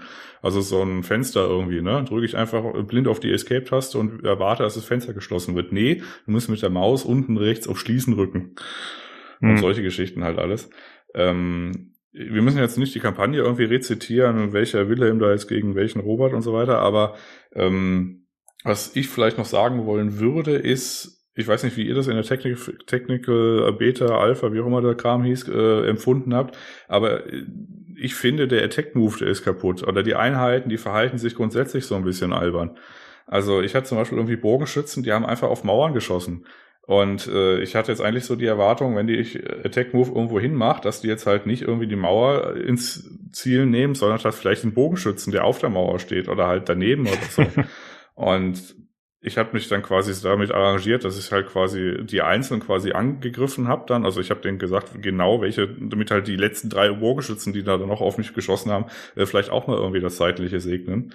Und dann standen die da quasi so mittendrin äh, in dem in der feindlichen Burg und dann haben die halt wieder angefangen, auf die dusselige Mauer zu schießen. Und dann habe ich gesagt, ja, hört doch mal auf auf die Mauer, also halt mit so einem Stoppbefehl, ne, hört auf auf die dusselige Mauer zu schießen. Dann haben sie wieder auf die Mauer geschossen, dann ich, musste ich so 50 Meter weiter auf eine, auf eine Brücke parken, damit die außer, außer Reichweite dieser boshaften Mauer sind. Und äh, auch so grundsätzlich passieren komische Dinge, wenn du quasi mit Attack Move irgendwo hinmachst. Also, ähm, oder weiß nicht, die, ähm, wenn du die einfach stehen lässt zum Beispiel, und da kommt dann so, ein, so eine Dorfbevölkerung, so eine gegnerische, und die rennt dann logischerweise weg, ne? Die rennt der halt auch eiskalt äh, ewig hinterher. Da muss man dann quasi immer wieder einzeln ein, also, also halt einsammeln, dann mhm. später, mhm. damit deine äh, Armee da irgendwie nicht versprengt. Also, ähm, also die, also ich empfand das als, dass die Armee komische Dinge gemacht hat. Ich weiß nicht, wie ihr das empfunden habt. Ist mir tatsächlich nicht so aufgefallen, aber es sollte ja eigentlich äh, Attack Move sollte eigentlich nur auf gegnerische Einheiten gehen oder auf kriegerische Ein äh, Gebäude oder so, würde ich mal sagen. Äh, klingt auf jeden Fall falsch. Wie war es bei dir, Nino? Hast du irgendwas von gemerkt? Es ist eigentlich am Ende es ist wie, wie Age of Empire 2 zu steuern. Ich habe da keinen großen Unterschied, was äh, die Intelligenz der Armee, die du selbst steuerst, entdeckt. Also es ist highly, ähm, ja, highly manual. Das, das hatte ich so im, im Gefühl. Manche Sachen haben nicht funktioniert, wenn du Formationen setzt. Ähm, wenn du zwei verschiedene Armee oder wenn du das in zwei verschiedene Armeegruppen aufteilst, ähm, ist es manchmal schwierig, dass du die eine auf äh, Position holt und die andere auf äh, Attack setzt. Aber ich würde sagen, dass das ist eher ein Feature als ein äh, als ein Bug. Es ist halt nicht sehr convenient. Hm, okay. Ja, gut. Ja, das mag das, sein. Ja, ich würde sagen, das war unser Age of Empires 4 Review. Äh, dann kommen wir aber trotzdem noch zu ein paar Hardware-Sachen, beziehungsweise noch kurz zu Ninos anderen Sachen, die er gespielt hat. Gab es irgendwas zu erwähnen? Ich habe Tarkov gespielt. Ja, sehr gut. Ja. Okay. du hast mich äh, weggenadet. Stimmt, du mich auch. Haha. okay, gut. Ausgeglichen. ja, richtig. Sehr gut. Ähm, ja, dann würde ich sagen, kommen wir doch zum Hardware-Teil. Und äh, Jan, du hast jetzt die Wooting ein bisschen länger ausprobieren können. Jetzt bin ich mal neugierig. Wie sieht's da aus? Lohnt es sich? Sind tolle Features dabei? Ja, lohnt sich schon.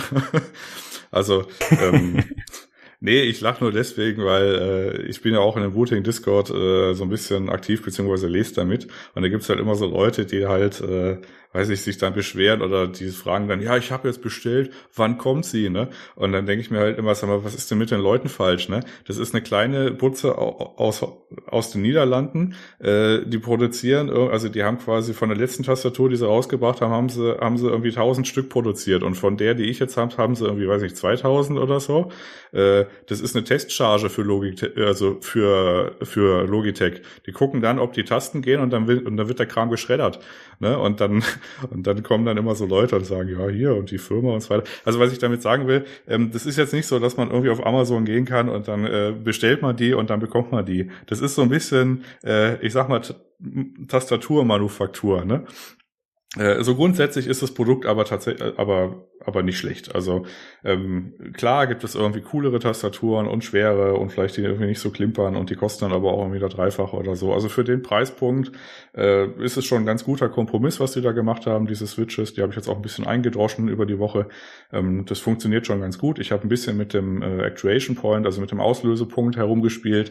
Der hatte ich vorher mal irgendwie auf 0,5 oder noch mal irgendwie höher, also halt 0,5 Millimeter. Ne? Das heißt, du musst die quasi nur ganz äh, quasi anatmen atmen und dann sind die schon da. Das habe ich jetzt mal auf einen Millimeter wieder runter äh, gemacht und habe dann zum Beispiel so Tasten, wo man sich typischerweise vertippt, also sowas wie neben Ü oder Ä, diese Plus-Tasten oder irgendwie so Punkt oder sowas oder dieses neben dem Y. Äh, das habe ich tatsächlich, weil man das einzeln einstellen kann, habe ich im Auslösepunkt nochmal einen halben Millimeter nach unten gemacht. Und das, die haben quasi jetzt unterschiedliche Auslösepunkte, die Tasten bei mir. Also einmal ein Millimeter und einmal halt 1,5 oder ich kann die auch noch auf zwei setzen, wenn ich mich weiter vertippen sollte oder so. Und äh, das sind halt so Kleinigkeiten, die, wo ich mich halt gerade rantaste an die Software. Die Software ist halt dieses Util äh, dieses Utility. Ähm, das ist jetzt nicht so wie, weiß nicht, das äh, Logitech G Hub oder sowas, wo man dann irgendwie auch noch weiß nicht, ganz krasse Makros irgendwie fahren kann. Die Funktionalität, die hat es aktuell nicht, aber man kann sich ja zum Beispiel über dieses äh, Dynamic Keystroke Feature, habe ich mir jetzt quasi neben der Drucktaste ist ja Pause und Rollen, habe ich mir jetzt quasi F1 und F2 draufgelegt und zwar äh, die Kombination, dass zuerst STRG und äh, Windows-Taste und dann Pfeiltaste links und rechts gedrückt wird, was dazu führt, wenn ich auf F1 drücke, ist quasi der linke virtuelle Desktop und auf F2 ist es der rechte virtuelle Desktop, der dann quasi angesteuert wird. Und ähm, jetzt überlege ich noch, vielleicht be belege ich die Caps, also die Caps Lock Taste noch mit irgendwas um, weil die brauche ich eigentlich auch nie. vielleicht fällt mir da noch unterwegs was ein. Und das ist eigentlich so das, wo ich mich gerade mit beschäftige. Also grundsätzliches äh, Tippgefühl ist äh, zunehmend besser, aber das ist ja öfter so bei Tastaturen, dass man quasi am Anfang so ein bisschen so hm und dann hackt man die aber durch und dann äh, wird das immer besser.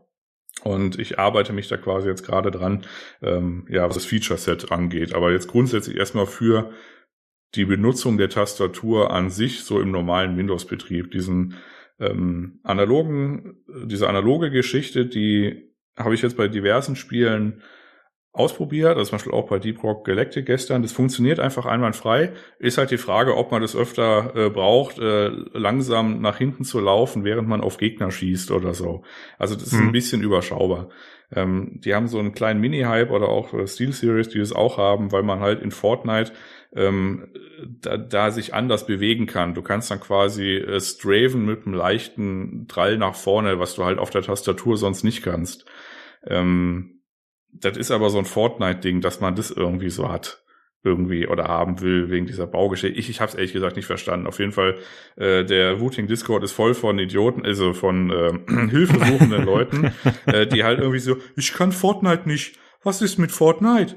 Äh, äh, Hilfe. Ne, oh, das ist furchtbar. Also da gibt's auch einen, der ist, äh, der hat eine engelsgleiche Geduld und er sagt, also der äh, behandelt die Leute. Das ist irgendwie so ein, ja so ein Freiwilliger. Ich weiß gar nicht, was der beruflich macht. Offensichtlich nichts oder so. Aber ich finde es bewundernswert, dass er irgendwie nicht sofort aggressiv wird, wenn irgendwie so, weiß ich, die dritte Fortnite-Nase irgendwie eine blöde Frage stellt oder der achte fragt, hey, ich hab's gerade bestellt, wann kommt's jetzt? Ist es schon da? Also das ist einfach, das ist einfach, das ist, man scheitert da manchmal, also man zweifelt da manchmal an der Welt, das ist echt furchtbar. gut, aber grundsätzlich schöne Tastatur. Ja, klingt doch gut, okay. Genau, also weiß nicht, hast du noch irgendwie eine spezielle Frage? Ansonsten war es das, glaube ich, jetzt erstmal für den, für, zu dem Thema Routing, äh, bis ich tatsächlich mal neue bahnbrechende Erkenntnisse habe. Aber ich nee, glaub, genau. Äh, also, ja. Ja, also ich habe keine spezifische Frage. Mich interessiert halt tatsächlich nur die Nutzbarkeit in Spielen und dann, ob sich daraus ein Vorteil entwickelt. Aber wie du gerade schon gesagt hast, wenn du da noch was äh, in Erfahrung bringst, dann sagst du uns ja bestimmt Bescheid. Ja. Ja. also ich kann ja mal einen Satz noch wiederholen, den ich letztes Mal schon gesagt habe. Das ist ja immer ganz nett, wenn man halt dieses Feature-Set hat. Ich habe die jetzt nicht nur deswegen bestellt, sondern einfach nur, weil ich diese Hall-Effect-Switches irgendwie haben wollen würde oder haben wollte.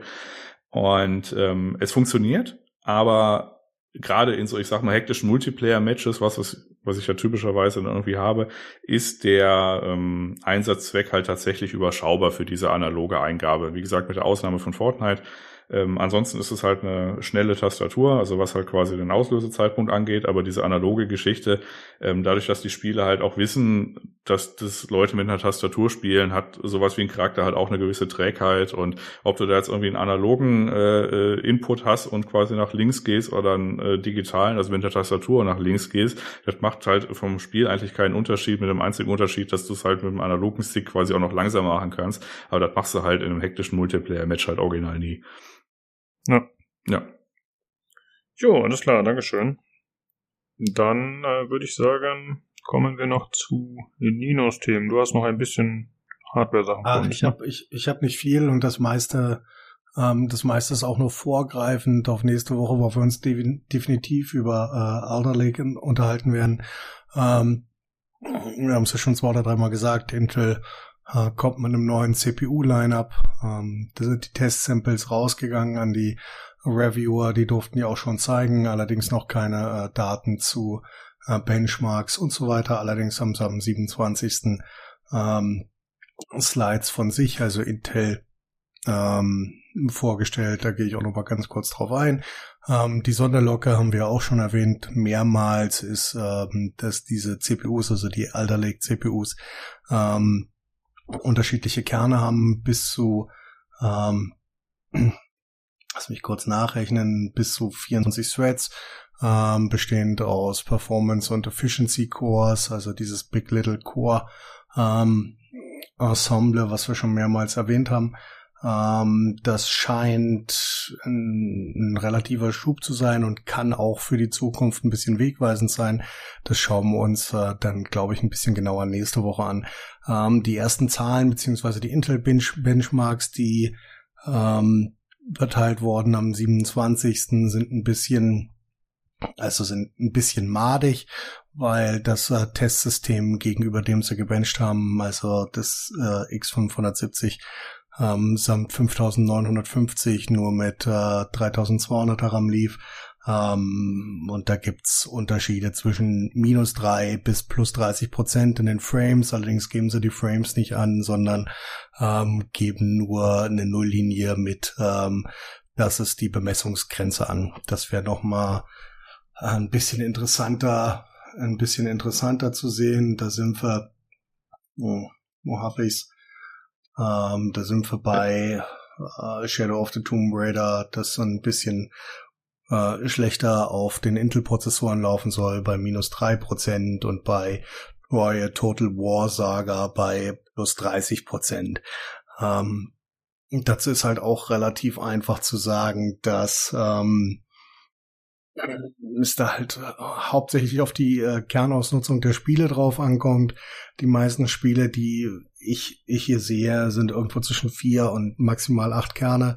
Äh, dementsprechend kann die Leistung von ähm, Intel gar nicht unter der von AMD liegen aktuell. Ähm, was allerdings auch ganz klar in der Präsentation gezeigt wurde, ist, dass sie in Sachen ähm, ja, ähm, Productivity ähm, nicht gegenüber Risen verglichen haben, sondern nur gegenüber ihrer eigenen Product Line. Das äh, sollte dann schon wegweisend dazu sein, dass äh, die Risen-Prozessoren trotzdem in Sachen Produktivität, was jetzt äh, Adobe angeht, ähm, oder andere Sachen immer noch einen Vorsprung hat, den sie logischerweise so nicht promoten wollen. Ähm, Adobe ist vielleicht gerade ein schlechtes Beispiel, so, so traditionell, aber gut. Ja, aber selbst, selbst, selbst hier haben sie das nicht so nicht verglichen, mhm. weißt du? Also Und dann ist, ist, ist dann halt die Frage, wie es am, wie es am Ende trotzdem aussieht. Ja. Also das haben wir ja spätestens nächste Woche. Ähm, wir können irgendwie noch so ein paar andere Sachen. Also was du gerade gesagt hast, das war ja, äh, das war diese, äh, das waren ja Hersteller-Benchmarks. Das waren ja quasi Intel, die sich in der Präsentation hingestellt haben und dann gesagt, ja, ja. hier äh, Grafiken oder äh, Balken und so weiter. Ne? Äh, das, was du gerade gesagt hast, mit quasi bis 30 Prozent, das ist halt ein Strategiespiel, was, wie du auch schon gesagt hast, äh, ich, lass es irgendwie ein paar Kerne nutzen, aber auf jeden Fall nicht so, dass es irgendwie äh, signifikant wäre. Und ob irgendwie, weiß ich, Total War irgendwie jetzt mit 30 Prozent mehr läuft oder oder nicht, dürfte den meisten bei Total War vor allem halt ja, auch komplett sein. Wumpe sein. Ähm, und das war ja auch der große Punkt, äh, beziehungsweise die, äh, die Kehrtwende bei äh, Risen 3000, ähm, dass es halt einfach schnell genug war. Also ähm, für die meisten Anwendungsfälle beziehungsweise Spiele. Also äh, es gibt immer noch Leute, die wollen dann irgendwie sagen, ja, aber die fünf Frames, die will ich halt auch noch haben. Aber äh, das war ja quasi, als die rauskamen, das war ja dann das erste Mal, wo es tatsächlich so die Weltöffentlichkeit dann gesagt hat, ah, okay, also ist es quasi jetzt egal, was ich mir für eine CPU neuen äh, Baudatums quasi einbaue. Äh, die performen alle irgendwie. Ähm, na gut, dann gab es irgendwie noch so, oder beziehungsweise warst du mit, mit deinem äh, Alder Lake, äh, Alder Lake Foreshadowing fertig oder wolltest du jetzt noch zu dem Mainboard? Ja, nee, erzähl. Ich würde noch mal kurz was zu Z96 sagen, ähm, da die ganzen Boards hier vorgestellt worden sind, aber mach erst mal. Genau. Also was mir halt aufgefallen ist, so ein paar, äh, also die ganzen Boards, also es gibt ja diese Boardhersteller, Asos, Astro, Gigabyte, MSI und so weiter, äh, die haben jetzt quasi ihr komplettes Line-Up ähm, veröffentlicht. Ähm, stellt sich raus, sind ekelhaft äh, teuer, quasi. Aber äh, das hat halt auch was mit der Signalintegrität beziehungsweise den Anforderungen von PCE 4 und PCE 5, also Generation 4 und Generation 5 zu tun, die halt deutlich mehr sind als drei, was wir halt irgendwie vor, weiß nicht, drei Jahren noch hatten oder so oder zwei Jahren. Und dann hatten wir quasi jetzt ein kurzes Intermezzo mit vier und jetzt sind wir auch schon bei fünf. Das ist nicht so weit voneinander entfernt. Also es ist einfach einigermaßen teuer, diese Platinen zu bauen. Es führt aber dazu, dass quasi die Zeiten rum sind, wo man äh, jetzt ein äh, gutes Mainboard äh, hatte mit irgendwie so ein einigermaßen Feature-Set. Also ich habe zum Beispiel noch ein MSI äh, B450 äh, Pro Carbon drin. Äh, das hat damals irgendwie 130 Euro gekostet und das war ist immer noch ein okayes Board. Ähm, also die Zeiten sind so ein bisschen rum. Das führt aber auch zu solchen Sonderartefakten, dass wenn man jetzt gerade ähm, so am unteren Preissegment, was so angeboten wird, also die starten so bei zwei, 250 Euro, äh, da siehst du teilweise Platinen, äh, das hast du vorher irgendwie, also die, sehen halt aus wie eine 60 Euro Platine. Die sind halt von der Herstellung dann trotzdem irgendwie, weil die Anforderungen halt so krass sind, aber was da so drauf ist irgendwie so an, äh, an Feature-Set und an Kühlkörpern, das ist schon so ein bisschen albern alles. Aber naja, was war dein erster Eindruck zu dem Line-Up, was so vorgestellt wurde? Ja, also was wir, was wir gesehen haben, waren halt selbst in den niedrigpreisigen Sachen ein, ein Verbauen von hochwertigen äh, Komponenten, egal ob das jetzt VRMs sind, ähm, egal ob das ähm, äh, PCB-Layer sind. Ähm, das ist schon, da gab's früher, wie du richtig gesagt hast, Boards, die sahen deutlich fancier, fancier aus konnten aber deutlich weniger. Ja, ich habe jetzt nicht unter einer 6-Layer PCB gesehen. Ähm, die meisten VRMs gehen ab äh, 6 plus 2 los. Ähm, oder das unterste, was ich gesehen habe.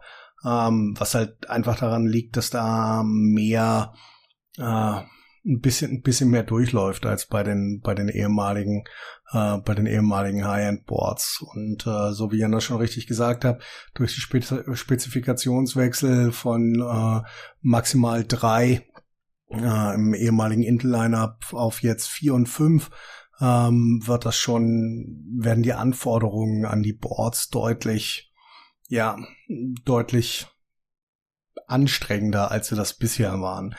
Ähm, äh, Z690 äh, Chipsatz bietet ähm, zusätzlich zu den 16 PCI Express 5.0 Lehnen, Lanes der CPU nochmal 12 äh, PCI ähm, Express 4.0 Lanes oder 16 PCI Express 3.0 Lanes. Und dann sind wir schon in einer ja, äh, in einer sehr breiten, einer sehr breiten Aufstellung, was äh, den Durchsatz von Daten auf dem Board angeht. Und dazu brauchst du halt ein bisschen mehr. Was ich interessant fand, war, ähm, vor einem Jahr haben wir ähm, ordentlich gerentet ähm, über die X570 Boards, die in einem ähnlichen Preispoint kamen, was logischerweise auch ähm, geschuldet war dem Upgrade auf PCI 4.0 ähm, und die mit äh, passiver Kühlung oder mit aktiver Kühlung kamen, Entschuldigung. Ähm, jetzt haben wir eine ähnliche Situation bei den Intel-Boards. Ich habe äh, in den High-End-Boards ist äh, zu großen Teilen tatsächlich noch mal ein aktiver Lüfter, zumindestens für die äh, VRMs dabei, den man ähm, anbauen kann, nicht unbedingt muss, ähm, aber den man anbauen kann, je, nach, je nachdem, wie man dort äh, wie hoch man die äh, CPU treiben will oder was man daran rumspielen will. Ähm, interessant und Moment, Moment zu dem Lüfter und diesen Spannungswandlerkühlern da vielleicht noch, also den Lüftern, die diese quasi da teilweise verbaut haben. Der Treppenwitz an der Geschichte ist ja, je äh, je krasser oder je aufwendiger oder je ähm, toller quasi die, äh, die Spannungsversorgung ist, desto weniger brauchst du deinen dusseligen Lüfter. Also im normalen Betrieb, wenn du jetzt nicht gerade irgendwie, weiß nicht, mit LN2 Overclocking oder irgendwie so machst. Und das führt mittlerweile dazu, dass du halt jetzt so Ausmaße hast, die quasi, ich weiß jetzt nicht, ob das aus der Marketingabteilung kommt, aber es muss ja immer mehr sein als quasi so die Generation vorher.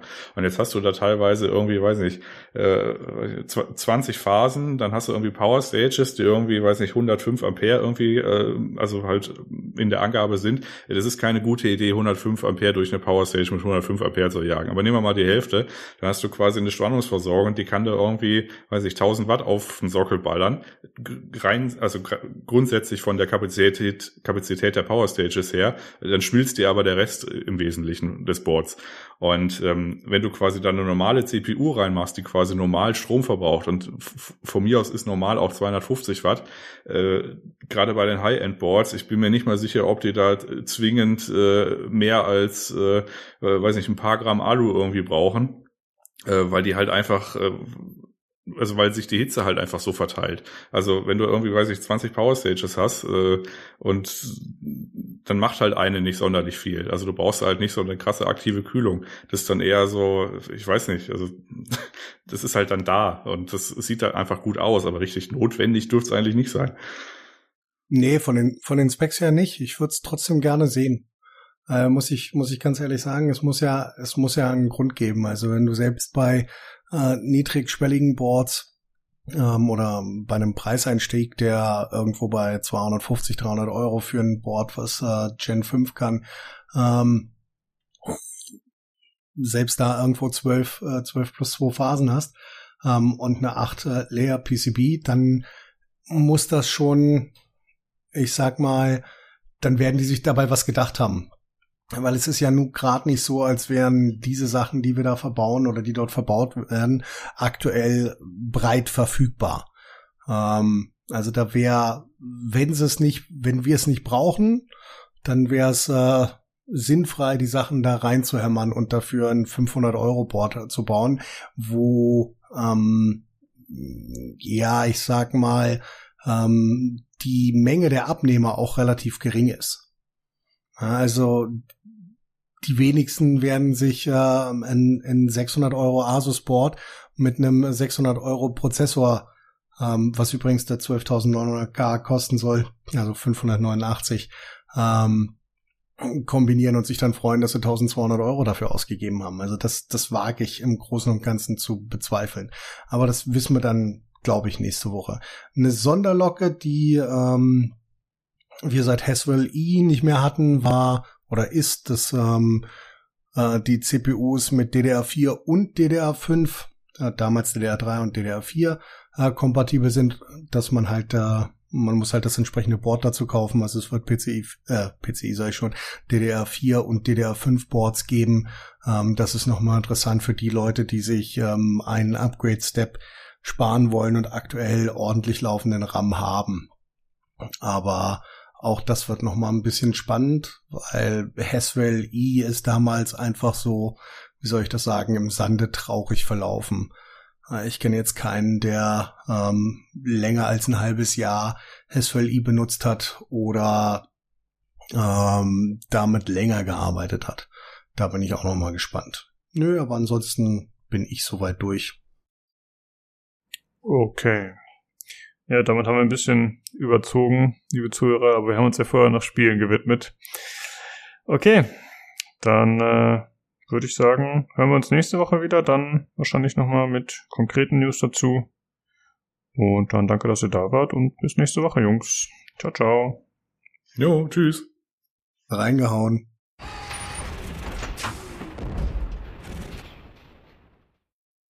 Gut, das war der Hardware-Teil. Dann kommen wir jetzt zu den Short News. Äh, da gibt es ein paar Sachen. Wir hatten letzte Woche schon einige Verschiebungen von Spielen und äh, auch Shadow Warrior 3 reiht sich ein, treffenderweise mit dem Official 2022 Delay Trailer, äh, was ich sehr witzig fand. Äh, ja, auch das Spiel kommt dieses Jahr nicht mehr, sondern ist verzögert.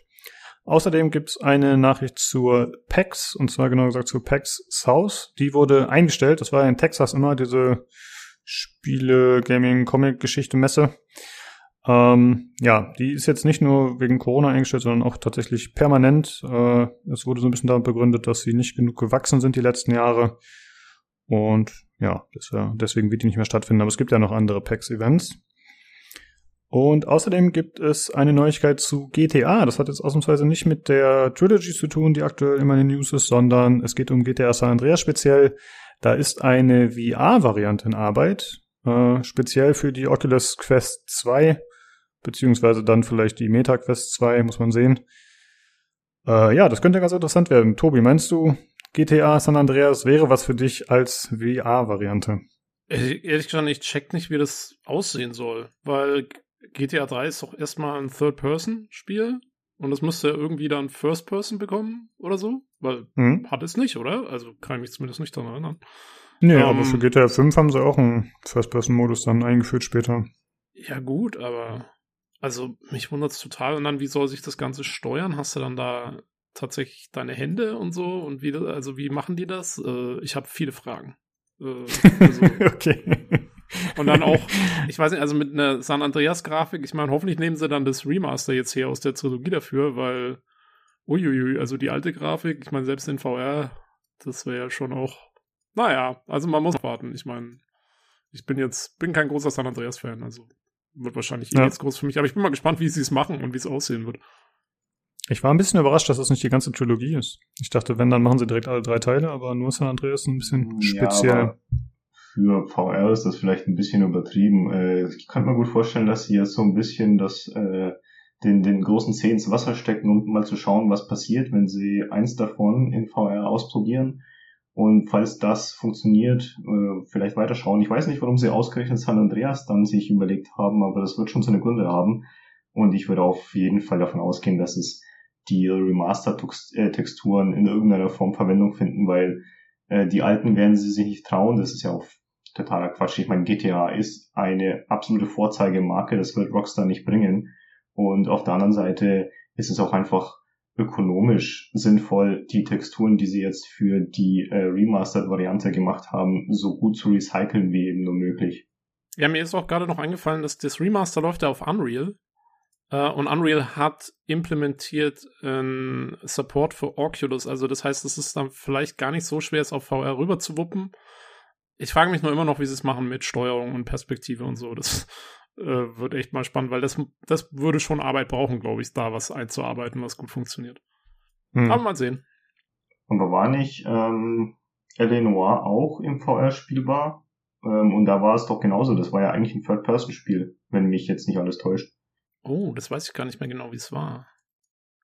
Oh, war nicht die VR-Variante extra oder so? Ah, da bin ich mir aber auch nicht mehr ganz sicher, das ist schon so lange her.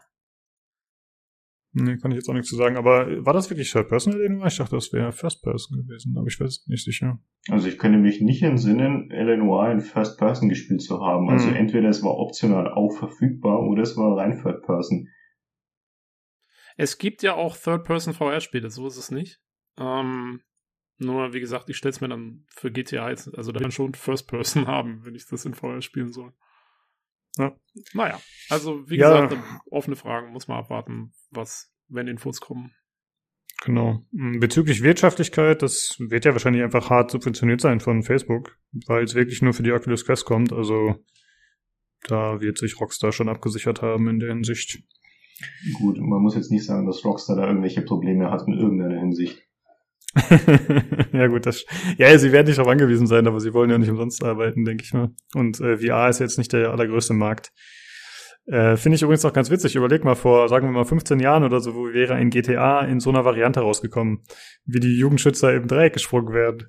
Das, äh, Hot Coffee Mods, oh, sag ich ja. bloß. Ja, die auch noch, oh, genau. Ja. naja, Zeiten haben sich geändert, zum Glück.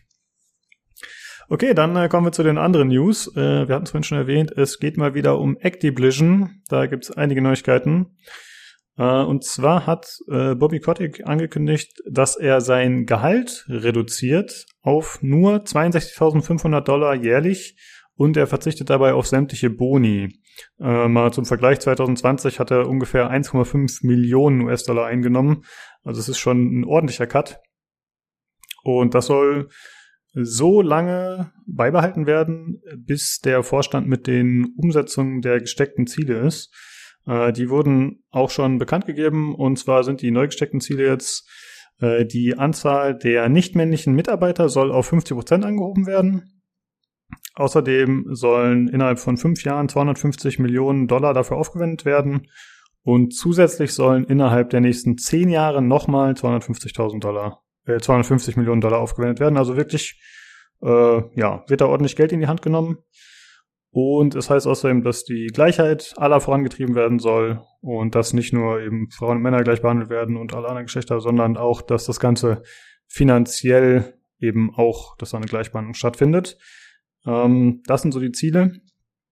Und das ist ja erstmal eine Ansage auf jeden Fall. Ne? Also äh, jetzt könnte man natürlich sagen, ja, okay, das ist ja wieder nur, um alle zu beschwichtigen und so weiter. Ja, aber ich finde dafür, dass äh, wir oder ich die letzten Jahre immer wieder auf Bobby Kotick rumgehackt haben, dass er sich halt die Taschen voll macht und nebenbei 500 Mitarbeiter feuert und was auch immer, das ist doch jetzt zumindest mal ein Signal, das darauf hinweist, äh, dass da jetzt ja das Ganze zumindest ernst genommen wird, würde ich mal sagen.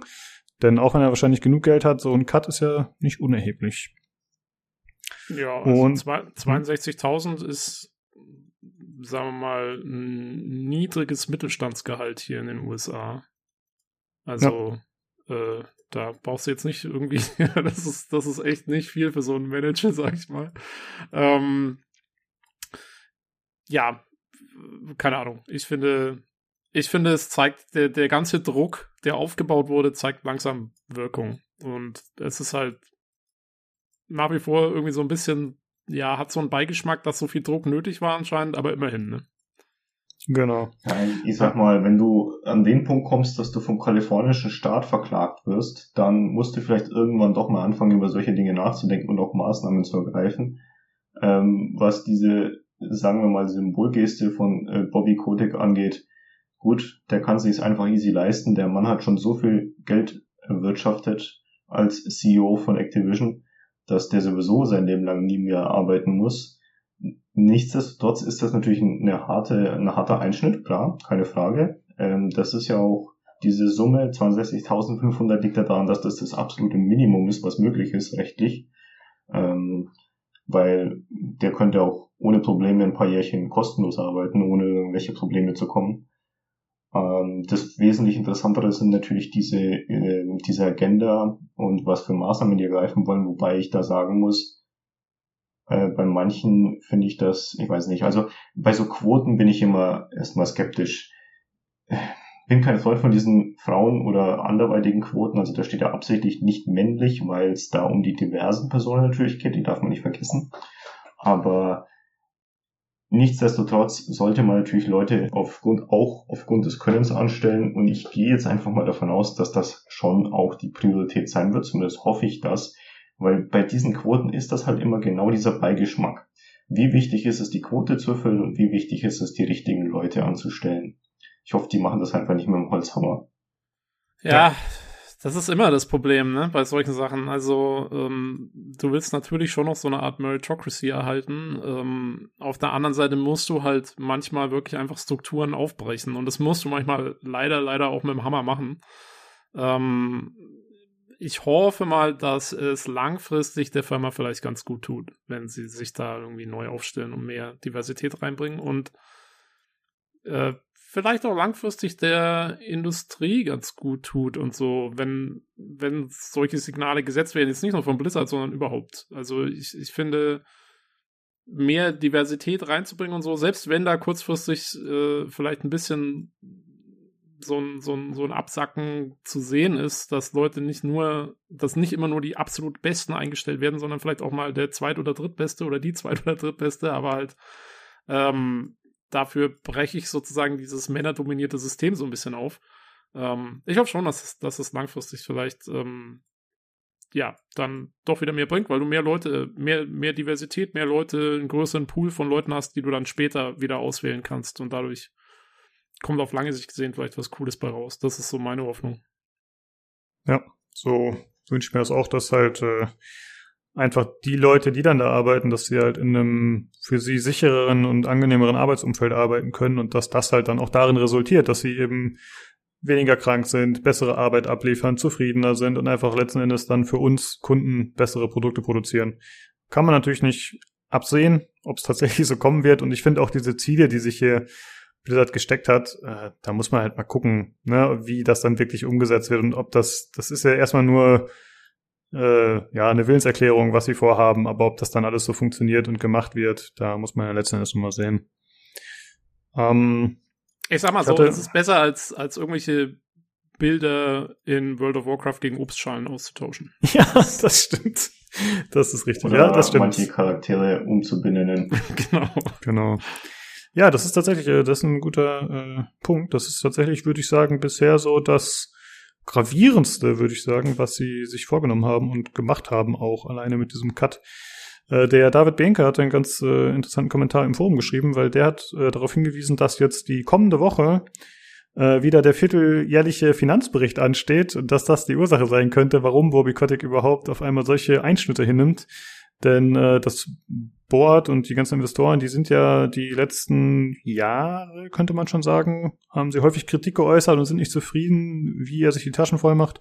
Und das könnte natürlich einer der Gründe sein, warum er jetzt sagt, okay, ich stecke da zurück, um eben weiterhin diesen Posten zu halten und dann, keine Ahnung, in absehbarer Zukunft hoffentlich äh, wieder angemessen zu verdienen, sage ich mal, angemessen in seinen Augen wahrscheinlich. Ja, das sollte man im Hinterkopf verhalten und ich denke mal, je nachdem, was dabei rauskommt bei diesem Finanzbericht, sprechen wir da bestimmt nächste Woche wieder drüber. Könnt ihr euch drauf freuen. Ja.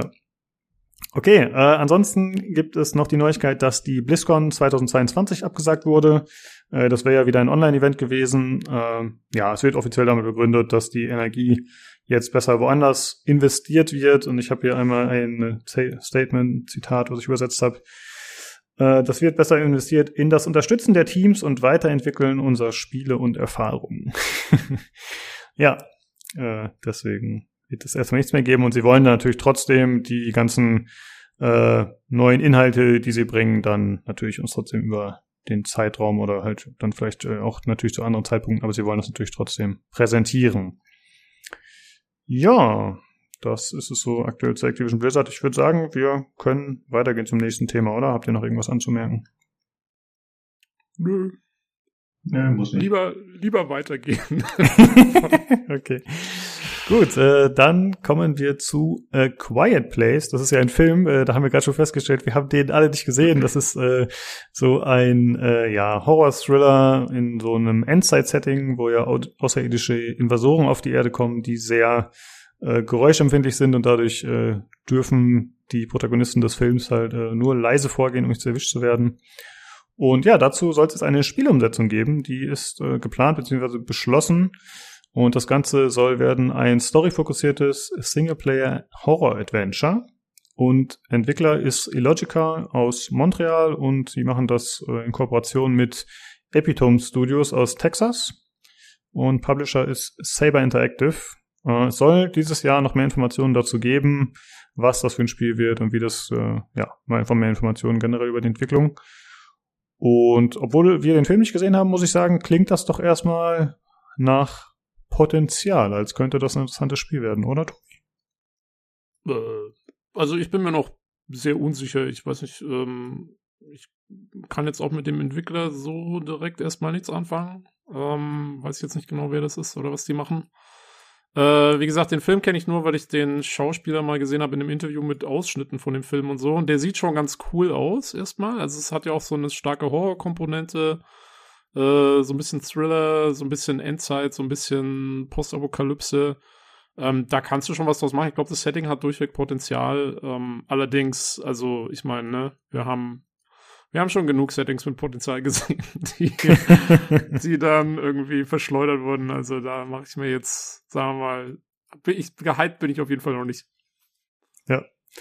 Also ich muss sagen, ich bin eigentlich äh, die letzten Jahre werde ich immer zuversichtlicher, was so Umsetzung aus der Popkultur angeht. Also jetzt ja, haben wir ja gerade erst Guardians of the Galaxy, wir haben die ganzen Spider-Man-Spiele und generell, also ich finde, da ist doch mittlerweile durchweg oder größtenteils Qualität wirklich vorhanden. Und deswegen hoffe ich da vielleicht auf sowas wie Last of Us. Also das, ich finde, das wird halt dazu passen, ne? Also eher eine, naja gut, äh, vom, vom Gameplay. Ob sie da die Story wirklich so gut hinkriegen, das muss man sehen, aber halt eher vielleicht ein beschränkter Rahmen von der Größe her und dann eben mit so Schleichpassagen und so. Ich finde, das könnte man doch äh, ganz gut machen. Das klingt doch eigentlich danach. Waren nicht die, diese Klicker aus Last of Us, die waren auch so geräuschempfindlich, oder? Genau, ja, deswegen kam ich drauf. Ja. Schon, ne? Genau, hm. weil die ja blind sind. Ja. Ja, dann können sie einfach, hast du was, kopieren. das Ganze. einfacher, ja, genau, einfacher geht's ja nicht. Ja, mal schauen, muss man da einfach mal sehen, aber äh, wenn da mehr Informationen vorhanden sind, dann würde ich sagen, greifen wir das nochmal auf. Okay, so viel dazu. Äh, dann machen wir weiter mit der State of Play, die stattgefunden hat diese Woche von Sony wieder. Ein Stream, der irgendwie 20 Minuten oder so ging. Äh, da wurden hauptsächlich kleinere Spiele gezeigt, äh, also ja, so äh, ja, kleinere Spiele, irgendwelche Updates, äh, auf jeden Fall keine AAA-Sachen, keine Sony-Eigenentwicklung, sondern so gefühlt ein bisschen das, was halt noch so gerade in der Ecke lag, was man noch eben zeigen konnte. Und deswegen besprechen wir das jetzt nicht alles im Detail, weil es wirklich nicht so massive Sachen waren. Wir haben uns zwei Sachen rausgepickt, die wir ganz cool fanden. Äh, zum einen wurde gezeigt ein kostenloser DLC zu Bugsnacks und der heißt The Isle of Big Snacks. Äh, Vic, wir haben das jetzt gerade nicht noch abgesprochen, aber du hast das Spiel ja ein bisschen, beziehungsweise durchgespielt, das Hauptspiel, glaube ich, ne? Kannst du uns ein bisschen was erzählen zu dem DLC? Genau, ich habe das Hauptspiel durchgespielt damals auf der PS5. Das kam ja im PS Plus zum Launch. Das gibt's aber auch auf PC. Ich bin mir nun gar nicht sicher, ob es Epic ist only oder auch Steam. Aber da können die Interessierten ja gerne mal selber schauen. Ähm, was ich zum Beispiel gar nicht wusste, das sehe ich jetzt, das entnehme ich den Notizen, dass das Update sogar kostenlos ist. Das macht es für mich noch attraktiver, da werde ich es auf jeden Fall spielen, weil ich habe das Spiel ja schon. Und im Endeffekt sah das für mich aus wie mehr Bugsnacks. Was erstmal gut ist, wenn man eben das Hauptspiel mochte. Für diejenigen, und das werden wahrscheinlich viele sein, die nicht wissen, was Bugsnacks ist, ich würde das mal als eine wilde Mischung bezeichnen aus ein bisschen Pokémon, weil es darum geht, diese Bugsnacks zu fangen mit extra Fallen und ein bisschen Tricks. Also quasi, man muss halt wissen, welche Bugsnacks worauf reagieren und wie miteinander interagieren. Das ist auch so ein bisschen Rätsel, wenn man so will, ähm, um alle zu fangen. Und dann hat man noch, es ist ein Third-Person-Adventure, würde ich es nennen, vielleicht Action-Adventure. Ähm, völlig verrückte Charaktere, super witziger Humor, sehr eigen, was äh, das angeht. Also vielleicht so ganz grob in die Richtung von der Verrücktheit her, so ein bisschen Richtung Psychonauts. Psychonauts würde ich sagen, dreht die Uhr nochmal deutlich auf 12 im Vergleich zu Bugsnacks, aber so ein bisschen in die Richtung, was die Verrücktheit angeht. Ähm, also nur ganz kurz, da landen halt ein paar Forscher auf einer Insel und die wollen diese Bugsnacks untersuchen und stellen fest, wenn man die isst, also das sind quasi Bugsnacks sind äh, Käfer aus Essen, äh, wird man zum Teil transformiert in das, was man isst. Also da ist es wörtlich zu nehmen, du bist, was du isst. Und äh, man kann halt den Charakteren dann entsprechende Bugsnacks verfüttern, um die äh, zu morphen sozusagen in völlig äh, abstruse Monstrositäten, aber sehr charmante, nette Monstrositäten. Ich muss nur sagen, also jedes Mal, wenn ich da Trailer sehe, das ging mir jetzt auch mit dem äh, Big Isle of Big Snacks wieder so, äh, ich denke mal, was, was haben diese Entwickler geraucht, äh, als sie dieses Spiel entwickelt haben? Das ist so abgefahren, dieses ganze Setting mit diesen Essenskreaturen und ach, keine Ahnung. Aber es ist interessant, ich habe jetzt zum ersten Mal so richtig kapiert, was man im Spiel eigentlich macht, weil das war mir vorher nie so ganz klar. Gerne doch. Ja, ich finde, damit äh, tut sich das Spiel auch ein bisschen schwer, tatsächlich die Sachen gut zu vermitteln, was da genau Spielinhalt ist. Also, äh, Victor hast gerade schon gesagt, dir war auch nicht klar, dass das jetzt ein Gratis-DLC ist. Ich finde, auch das haben sie wieder nicht gut vermittelt. Ich habe das auch nur rausgefunden, weil ich halt später noch ein bisschen nachgelesen habe. Ja, da, das ist da richtig. Ähm, für mich ist das vor allem eine super wichtige Info. Das ist somit eins der ersten Sachen, die ich kommunizieren würde normalerweise, weil damit weißt du halt sichere Bank für Leute, die das gespielt haben und es ist ist schon so ein bisschen ein Hook für die Leute, die es eben damals nicht gespielt haben, zu denken, naja, wenn ich es mir jetzt hole, was sicherlich inzwischen auch im Sale teilweise äh, auf 50% reduziert stattfinden kann, also das Spiel ist eh nicht teuer, das ist irgendwo im 20-Euro-Bereich, glaube ich, dann äh, ist das ja noch ein Anreizpunkt mehr. Also komisch. Ja. Ja, und Sie haben gesagt, es soll äh, wohl noch ein paar neue Inhalte geben. Ich meine, äh, wie relevant die sind, weiß ich nicht genau, musst du vielleicht sagen. Und zwar heißt es, es soll äh, Mailbox-Challenges neue geben. Äh, das soll dann darin resultieren, dass man irgendwie Dekorationen für die Hütte bekommen kann, also dass man ein bisschen individualisieren kann, das Heim, in dem man da wohnt. Und es soll Hüte für die Bugsnacks geben, die man ihnen aufsetzen kann. Ja, das ist alles natürlich kosmetischer Spielereikram. Ähm, cool für die Leute, die sowas gerne mögen. Ich würde eher sagen, das Interessante ist ja, dass es, es spielt ja auf einer neuen Insel, allerdings mit bekannten Charakteren. Aber wenn es schon auf einer neuen Insel spielt, dann wird es ja irgendeine Form von neuer Story geben und ich glaube, das ist eher der entscheidende Punkt. Das ist so, es ist so ein Mix, würde ich sagen, aus neuem Content und bekanntem Content. Ja, genau. Ja, hat, der Trailer hat so ein bisschen Jurassic Park Vibes, ne? Also es gibt irgendwie diese Big Snacks, halt so riesen Bug Snacks, die irgendwie keine Ahnung, was mit denen dann ist, aber die kommen erstmal irgendwie an und mit denen ist Ja, die sind groß. Ja. Genau. ja, genau. genau. Groß und gefährlich. Genau, und äh, Release soll es Anfang 2022 sein für PC und PlayStation. Äh, ich hatte gerade nochmal nachgeschaut, weil du ja gesagt hattest, du weißt nicht genau, wo es auf PC verfügbar ist. Äh, es gibt es im Epic Games Store aktuell schon und für bei Steam ist es gelistet für 2022. Also vielleicht kommt es dann quasi direkt mit dem DLC oder so in Verbindung raus. Jo. Ja, und ansonsten äh, gab es, wie gesagt, noch viele andere Sachen, die gezeigt wurden, aber wir fanden noch interessant, wir haben es ja gemeinsam im Stream geschaut, ich war auch da in dem Stream, den du vorhin schon erwähnt hattest, und wir haben uns da ausgetauscht. Und da war noch Little Devil Inside, was gezeigt wurde. Nicht zum ersten Mal, das gab es schon mal bei einer PlayStation-Präsentation, glaube ich, zu sehen vorher. Und zwar äh, war das so ein humoriger Trailer und da war, fand ich noch nicht so ganz genau klar, was es ist. Und jetzt gab es ein bisschen mehr Gameplay zu sehen und es gibt auch mehr Hintergrundinfos, die ich online gefunden habe. Deswegen hat sich jetzt langsam so ein bisschen so ein Bild gezeichnet, was man da genau macht.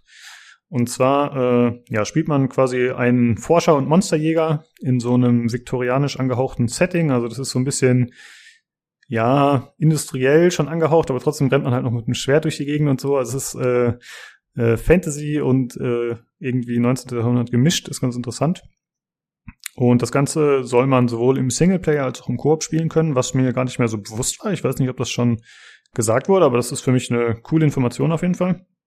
Also für mich und, ist es auch eine komplett neue Information, muss ich sagen. Das hat der mhm. Trailer auch nicht wirklich wiedergegeben, dass Koop möglich ist. Zumindest kam mir das jetzt nicht so vor.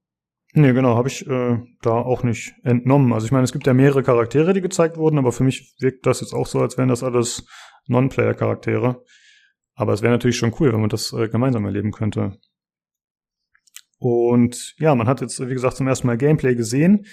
Das Ganze wirkte extrem abwechslungsreich, muss ich sagen. Also äh, das Ganze fing, glaube ich, damit an, dass man irgendwie an so einem Bahnhof sitzt und dann in so einen Zug einsteigt, äh, noch kurz interagiert mit so einem anderen NPC und dann im Zug hat man so eine Seitenansicht und man kann quasi in den Zug reinschauen, äh, wie derjenige unterwegs ist und dann kommt man halt irgendwo an und dann äh, geht's auf die Weltkarte und es gibt halt immer wieder verschiedene Kameraperspektiven und verschiedene Settings über den Trailer hinweg, äh, was ich ziemlich cool fand. Also ich frage mich, ob sie das so aufrechterhalten können, wie das im Trailer suggeriert wurde, dass das ein so abwechslungsreiches Spiel ist. Das ist bei Indie-Games ja immer schwer zu beurteilen, wie viel Spoiler der Trailer und wie viel nicht und was ich auch echt beeindruckend fand bei dem Spiel ist ja, also wenn man bedenkt, dass es ein Indie-Game ist, es sieht, es hat zwar diesen, diesen einzigartigen Look, der teilweise sehr simpel ist, würde ich ihn nennen. Also so Gesichter zum Beispiel sind ja stark versimplifiziert, aber gleichzeitig sieht es rein technisch gesehen ziemlich beeindruckend aus. Also die Texturenarbeit zum Beispiel ist sehr hochwertig, fand ich. Äh, die Umgebung, wie die aussehen. Äh, manche der Animationen sehen trotzdem sehr gut aus. Also das ist immer schwer zu beurteilen bei sowas. Andererseits muss man auch sagen, wir haben halt in den letzten Jahren auch immer wieder erlebt, wie teilweise kleine Studios richtig krass gute Spiele raushauen, die mitunter sogar extrem viel Umfang haben. Ich denke da zum Beispiel an Hollow Knight, äh, Slave Aspire oder Binding of Isaac. Also da gibt's ja immer wieder mal Beispiele und die werden ja mehr, gefühlt zumindest, ist mein Eindruck. Deswegen würde ich da schon positiv äh, hinblicken. Ja, auf jeden Fall. Also schätze ich auch so ein. Für mich wirkt das jetzt auch nicht so, als wäre das irgendwie äh, übertrieben oder so, wie sie es darstellen. Auf jeden Fall nicht. Es macht einfach einen sehr soliden Eindruck, wie du gerade schon gesagt hast. Also grafisch teilweise echt überraschend hochwertig, sag ich mal. Oder sieht sehr, sehr gut aus. Auch die Lichtstimmung fand ich teilweise gut. Man sieht so eine Szene, wo man irgendwie auf so einer Lichtung unterwegs ist oder in so einem Wald und dagegen irgendwelche Monster kämpft. Und das, also ich war echt überrascht, wie krass das aussieht teilweise und auch der Zug und so.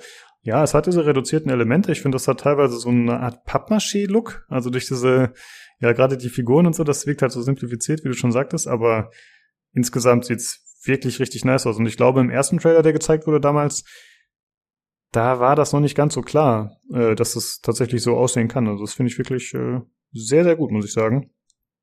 Ähm, ja, ich, finde auch die, ja? die Perspektivenwechsel sind interessant gestaltet, weil du, ähm, du siehst da dann zum Beispiel, wie dieser Zug losfährt und dann zoomt so raus und dann, klar, du gehst kurz durch eine Wolkenschicht oder so, wo er halt dann ändert, aber äh, dann bist du halt auf dieser Karte und dann zoomt's wieder rein und du hast diese Seitenansicht ähm, und so geht das immer hin und her und ich finde, das ist, wenn du in, in so Nahansichten bist, dann hat es eine starke Tiefenunschärfe, dadurch wirkt's fast wie wie so ein bisschen gemalt oder sehr cineastisch teilweise. Ähm, und äh, ja, also sie spielen da sehr viel mit, mit irgendwie so dem Blickwinkel, den man immer auf das Geschehen hat. Das ist eigentlich ganz cool gemacht. Genau, ja. Und auch auf der Weltkarte wird ja auch mit dieser tiefen Unschärfe gespielt. Das finde ich immer ganz cool, diesen Tilt-Shift-Look. Also, dass es fast so aussieht wie so eine Miniaturwelt. Äh, das gefällt mir immer sehr gut, wenn halt der Rand so unscharf ist und nur in der Mitte alles ein bisschen schärfer ist.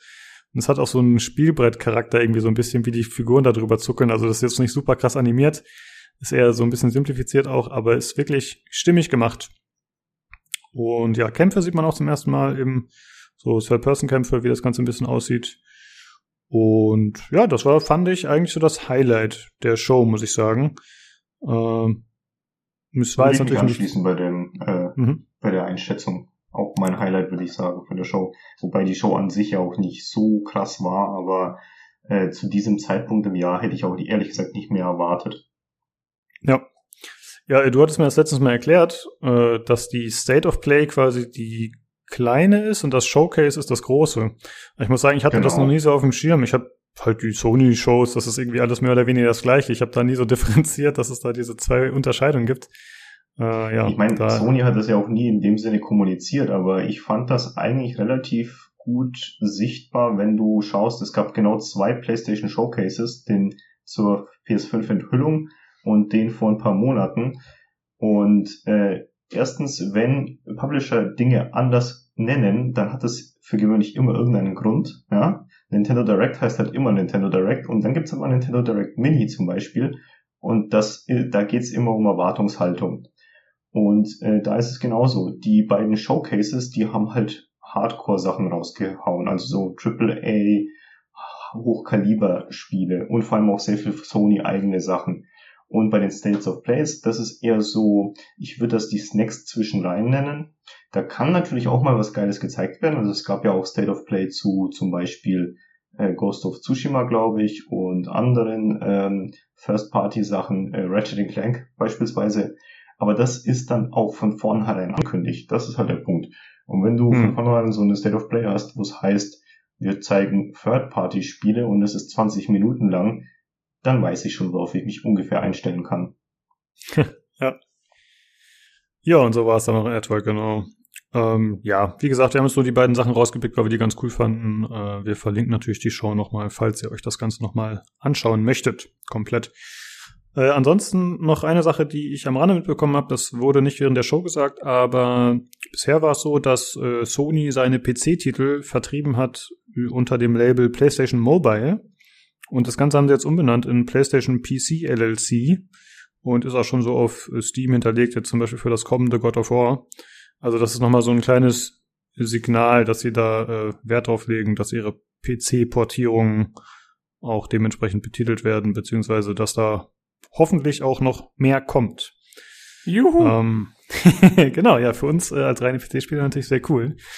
Äh, Vic, wie siehst du das denn so, die, die Öffnung von Sony so ein bisschen gefühlt, dass äh, sie da jetzt sich mehr Richtung PC orientieren? Äh, wie, wie schätzt du das so ein? Wie findest du das? Also als Spieler super. Ich bin ja sowieso schon immer der Verfechter gewesen von je mehr gute Spiele mehr Leute erreichen, desto besser. Ich kann natürlich das Konzept von Exklusivspielen verstehen, das ist überhaupt gar keine Frage. Es hat Gründe, warum es die gibt. Bei Konsolen sind es halt, um die Konsolen zu verkaufen. Bei Stores, wie jetzt Epic Game Store, geht es einfach darum, Leute auf die jeweilige Plattform ins Ökosystem zu kriegen. Nichtsdestotrotz mag ich halt, wenn man möglichst viele gute Spiele als Auswahl hat. Das heißt, grundsätzlich finde ich das klasse, dass Sony das macht. Und ähm, es freut mich auch, dass sie vor allem ihre richtig guten Titel bringen. Ich gehe auch schwer davon aus, dass das einfach so weitergehen wird. Es gibt absolut keinen Grund, jetzt noch vom Gegenteil überzeugt zu sein, weil spätestens God of War ist halt einer von den Vorzeigetiteln, die sie haben im Köcher. Und wenn das jetzt angekündigt worden ist und Uncharted 4 ja auch ähm, vor nicht allzu langer Zeit, dann sehe ich da einfach keinen Grund mehr dafür, äh, nicht davon auszugehen, dass entweder alle großen Spiele zeitlich versetzt, das ist nämlich eben der Punkt, zeitlich versetzt. Mal gucken, wie lange das noch so bleiben wird, aber da reden wir von einem Zeitraum von den frühestens fünf Jahren, dass sie sich diese Gedanken vielleicht mal stellen werden, äh, diese Fragen. Und ähm, Moment, genau. Äh, und ich glaube auch, dass Sony sich das leisten kann. Weil natürlich ist jetzt der Umkehrschluss, okay, wenn sie keine Exklusivspiele mehr haben in dem Sinne, weil die kommen auch für PC, dann ist es schlecht für die Verkäufe, für eine Playstation und so weiter und so fort. Nur erstens, die Playstation 5 ist immer noch dauerausverkauft nach einem Jahr jetzt beinahe seit Launch. Und nebenbei bemerkt, das wird mindestens noch ein Jahr so weitergehen, was natürlich auch an den Produktionsmängeln liegt, aber eben auch an der hohen Nachfrage. Und zum anderen, so ein zeitlicher Versatz ist schon deutlich stärker, als man glaubt, weil es gibt eben viele Leute, ich zähle jetzt nicht unbedingt dazu, aber es gibt viele Leute, die wollen bestimmte Spiele sofort. Die möchten die sofort spielen. Und dann kauft man die sich halt trotzdem auf der Playstation, beziehungsweise holt sich eine Playstation und spielt die dann vielleicht in ein paar Jahren am PC ja sogar nochmal. Aber für andere Leute, die nur PC spielen, ist das natürlich einfach spitze, weil dann können diese Leute das eben auch genießen. Ja, genau, das stimmt. Ich, also ich sehe es exakt genauso. Ich meine, es ist, ähm, ich bin zurzeit, ich bin in der Situation, wo ich mir überlegt habe, mir mal eine PS5 zu kaufen demnächst. Ähm, bin jetzt noch so ein bisschen unschuldig. Es könnte tatsächlich sein, dass ich einer der Käufer bin, die dann wegfallen für die PS5. Ähm, aus dem Grund, dass die Sachen vom PC kommen. Allerdings glaube ich auch, dass ich da die absolute Minderheit bin. Weil, wie du sagst, gerade der zeitliche Versatz, ich glaube schon, dass es der ausheißt. Und ich sehe es jetzt bei mir auch. Äh, ich habe jetzt äh, Horizon Zero Dawn zum Beispiel, habe ich jetzt gespielt in der PC-Version dann, mit Jahren später sozusagen. Da hat es mir aber nichts ausgemacht, weil ich das Spiel gut ausblenden konnte, weil ich nichts über das Franchise wusste und so. Und ich wusste, dass es gut war aber hatte da jetzt keine direkte Info drüber. Mit Forbidden West zum Beispiel ist es jetzt so, ich habe jetzt Zero Dawn gespielt.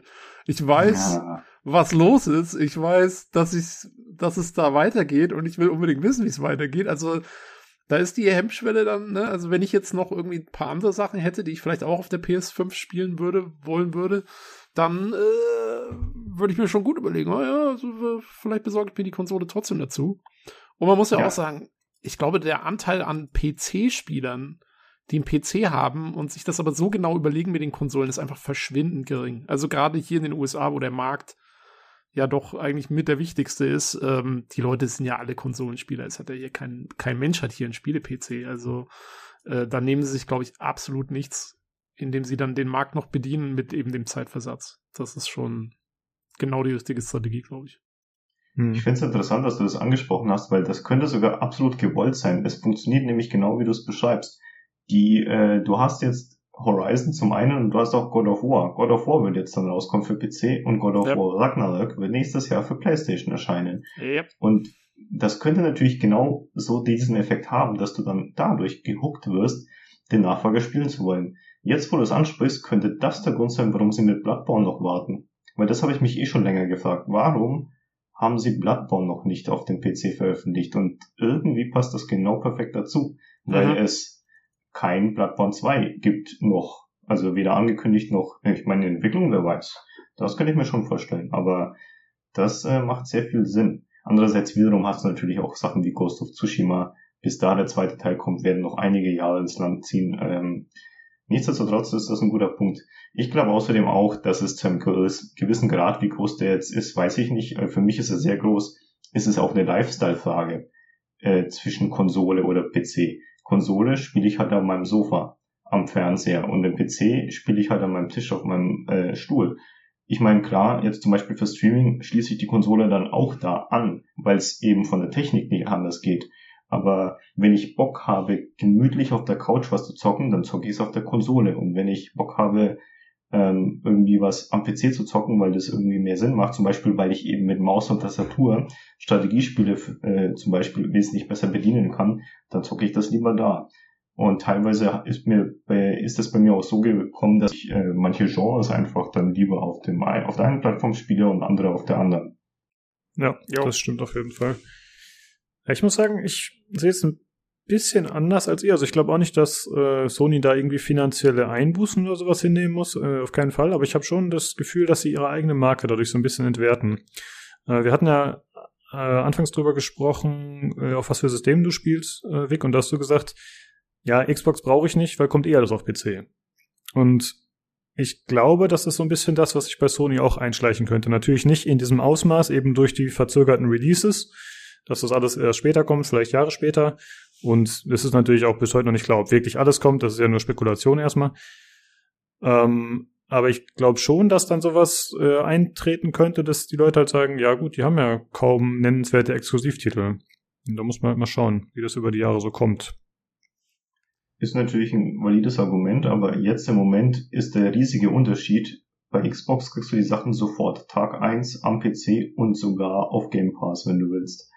Und bei Sony musst du mehrere Jahre warten. Ich, wie gesagt, ich glaube, das ist ein sehr großer Faktor. Wenn das dann irgendwann mal auch bei Sony der Fall ist, klar, ist das eine andere Frage. Aber bei mir war es ja auch so, ich hatte ja auch, auch, nicht nur, aber auch keine Xbox, weil ich eine Playstation hatte. Weil die ganzen Third-Party-Spiele, die ich auf Konsole spiele, hätte ich dann ja auch irgendwo, die hätte ich ja auch trotzdem nicht am PC gespielt, jetzt mich als Beispiel genommen. Hm. Ähm, deswegen ist das auch der Punkt. Bei mir war es ja im Endeffekt die Entscheidung zwischen den beiden. Weil ich habe ja zum Beispiel eben die Switch, weil ich da ganz andere Spiele spiele. Aber nehmen wir jetzt mal an, rein hypothetisch, äh, Nintendo wäre auch immer noch auf dem Trichter wie damals mit dem, bis zum GameCube auch auf Technik zu setzen, dann hätte ich sogar drei Möglichkeiten und hätte mich auch dann wahrscheinlich nur für eine von drei entschieden. Ja. Und ich glaube auch, Microsoft hat ein bisschen anderen Ansatz zu der Sache und vermarktet es deswegen auch ganz anders. Also Microsoft sagt ja hier Play Anywhere, bla bla bla. Und das können sie natürlich machen, weil ich meine, der PC ist halt auch Microsoft. Ne? Also entweder sie verkaufen dir eine Xbox oder sie verkaufen dir eine Windows-Version. Äh, ähm, während, während Sony halt, ähm, finde ich auch, die machen zwar jetzt die PC-Releases und so, aber die vermarkten das nicht so krass auf ihren Events. Also du hast ja zum Beispiel während der State of Play oder so hast du ja auch nichts davon gehört, dass das Zeug vom PC kommt. Es kommt halt irgendwann. Und die PC-Leute kriegen es sowieso mit, weil es irgendwo auf Steam steht oder sonst irgendwas. Aber ähm, Sony macht da jetzt für ihre eigene Community kein so ein Riesending drauf. Es gibt zwar immer die fünf Leute, die sich dann auf Twitter irgendwelche äh, Tiraden schreiben, dass es doch das allerletzte wäre, aber die kannst du ja eh vergessen. Ähm, also, ja, ich glaube, da ist auch das Marketing spielt da eine gewisse Rolle, wie es gemacht ist. Ja. Äh, vielleicht an der Stelle noch ein Artikel auf pcgames.de, den ich kurz erwähnen wollte, und zwar von Lukas Schmidt mal wieder. Äh, der heißt PlayStation Games auf dem PC, entwertet Sony PlayStation 5 und PlayStation 4. Äh, da geht er ein bisschen drauf ein und die Kommentare sind natürlich dann auch dementsprechend mit dem Thema nochmal befasst. Äh, kurz gesagt, Spoiler, er sieht so in etwa wie er. Also, dass es nicht schadet. Aber kann man sich durchaus mal durchlesen. Da habe ich, glaube ich, auch schon drunter geschrieben, dass ich das super finde. ja. ja, ich, ja, ich glaube. Sehr gut, ja. Äh, ich glaube, wenn Olli da gewesen wäre, der hätte auch gerne über das Thema gesprochen. Aber naja, ist halt leider so. Heute hat es nicht sein sollen. Okay, dann würde ich sagen, kommen wir von dem Thema Set of Play jetzt noch zu dem Spiel, das du gespielt hast, Vic, und zwar Guardians of the Galaxy.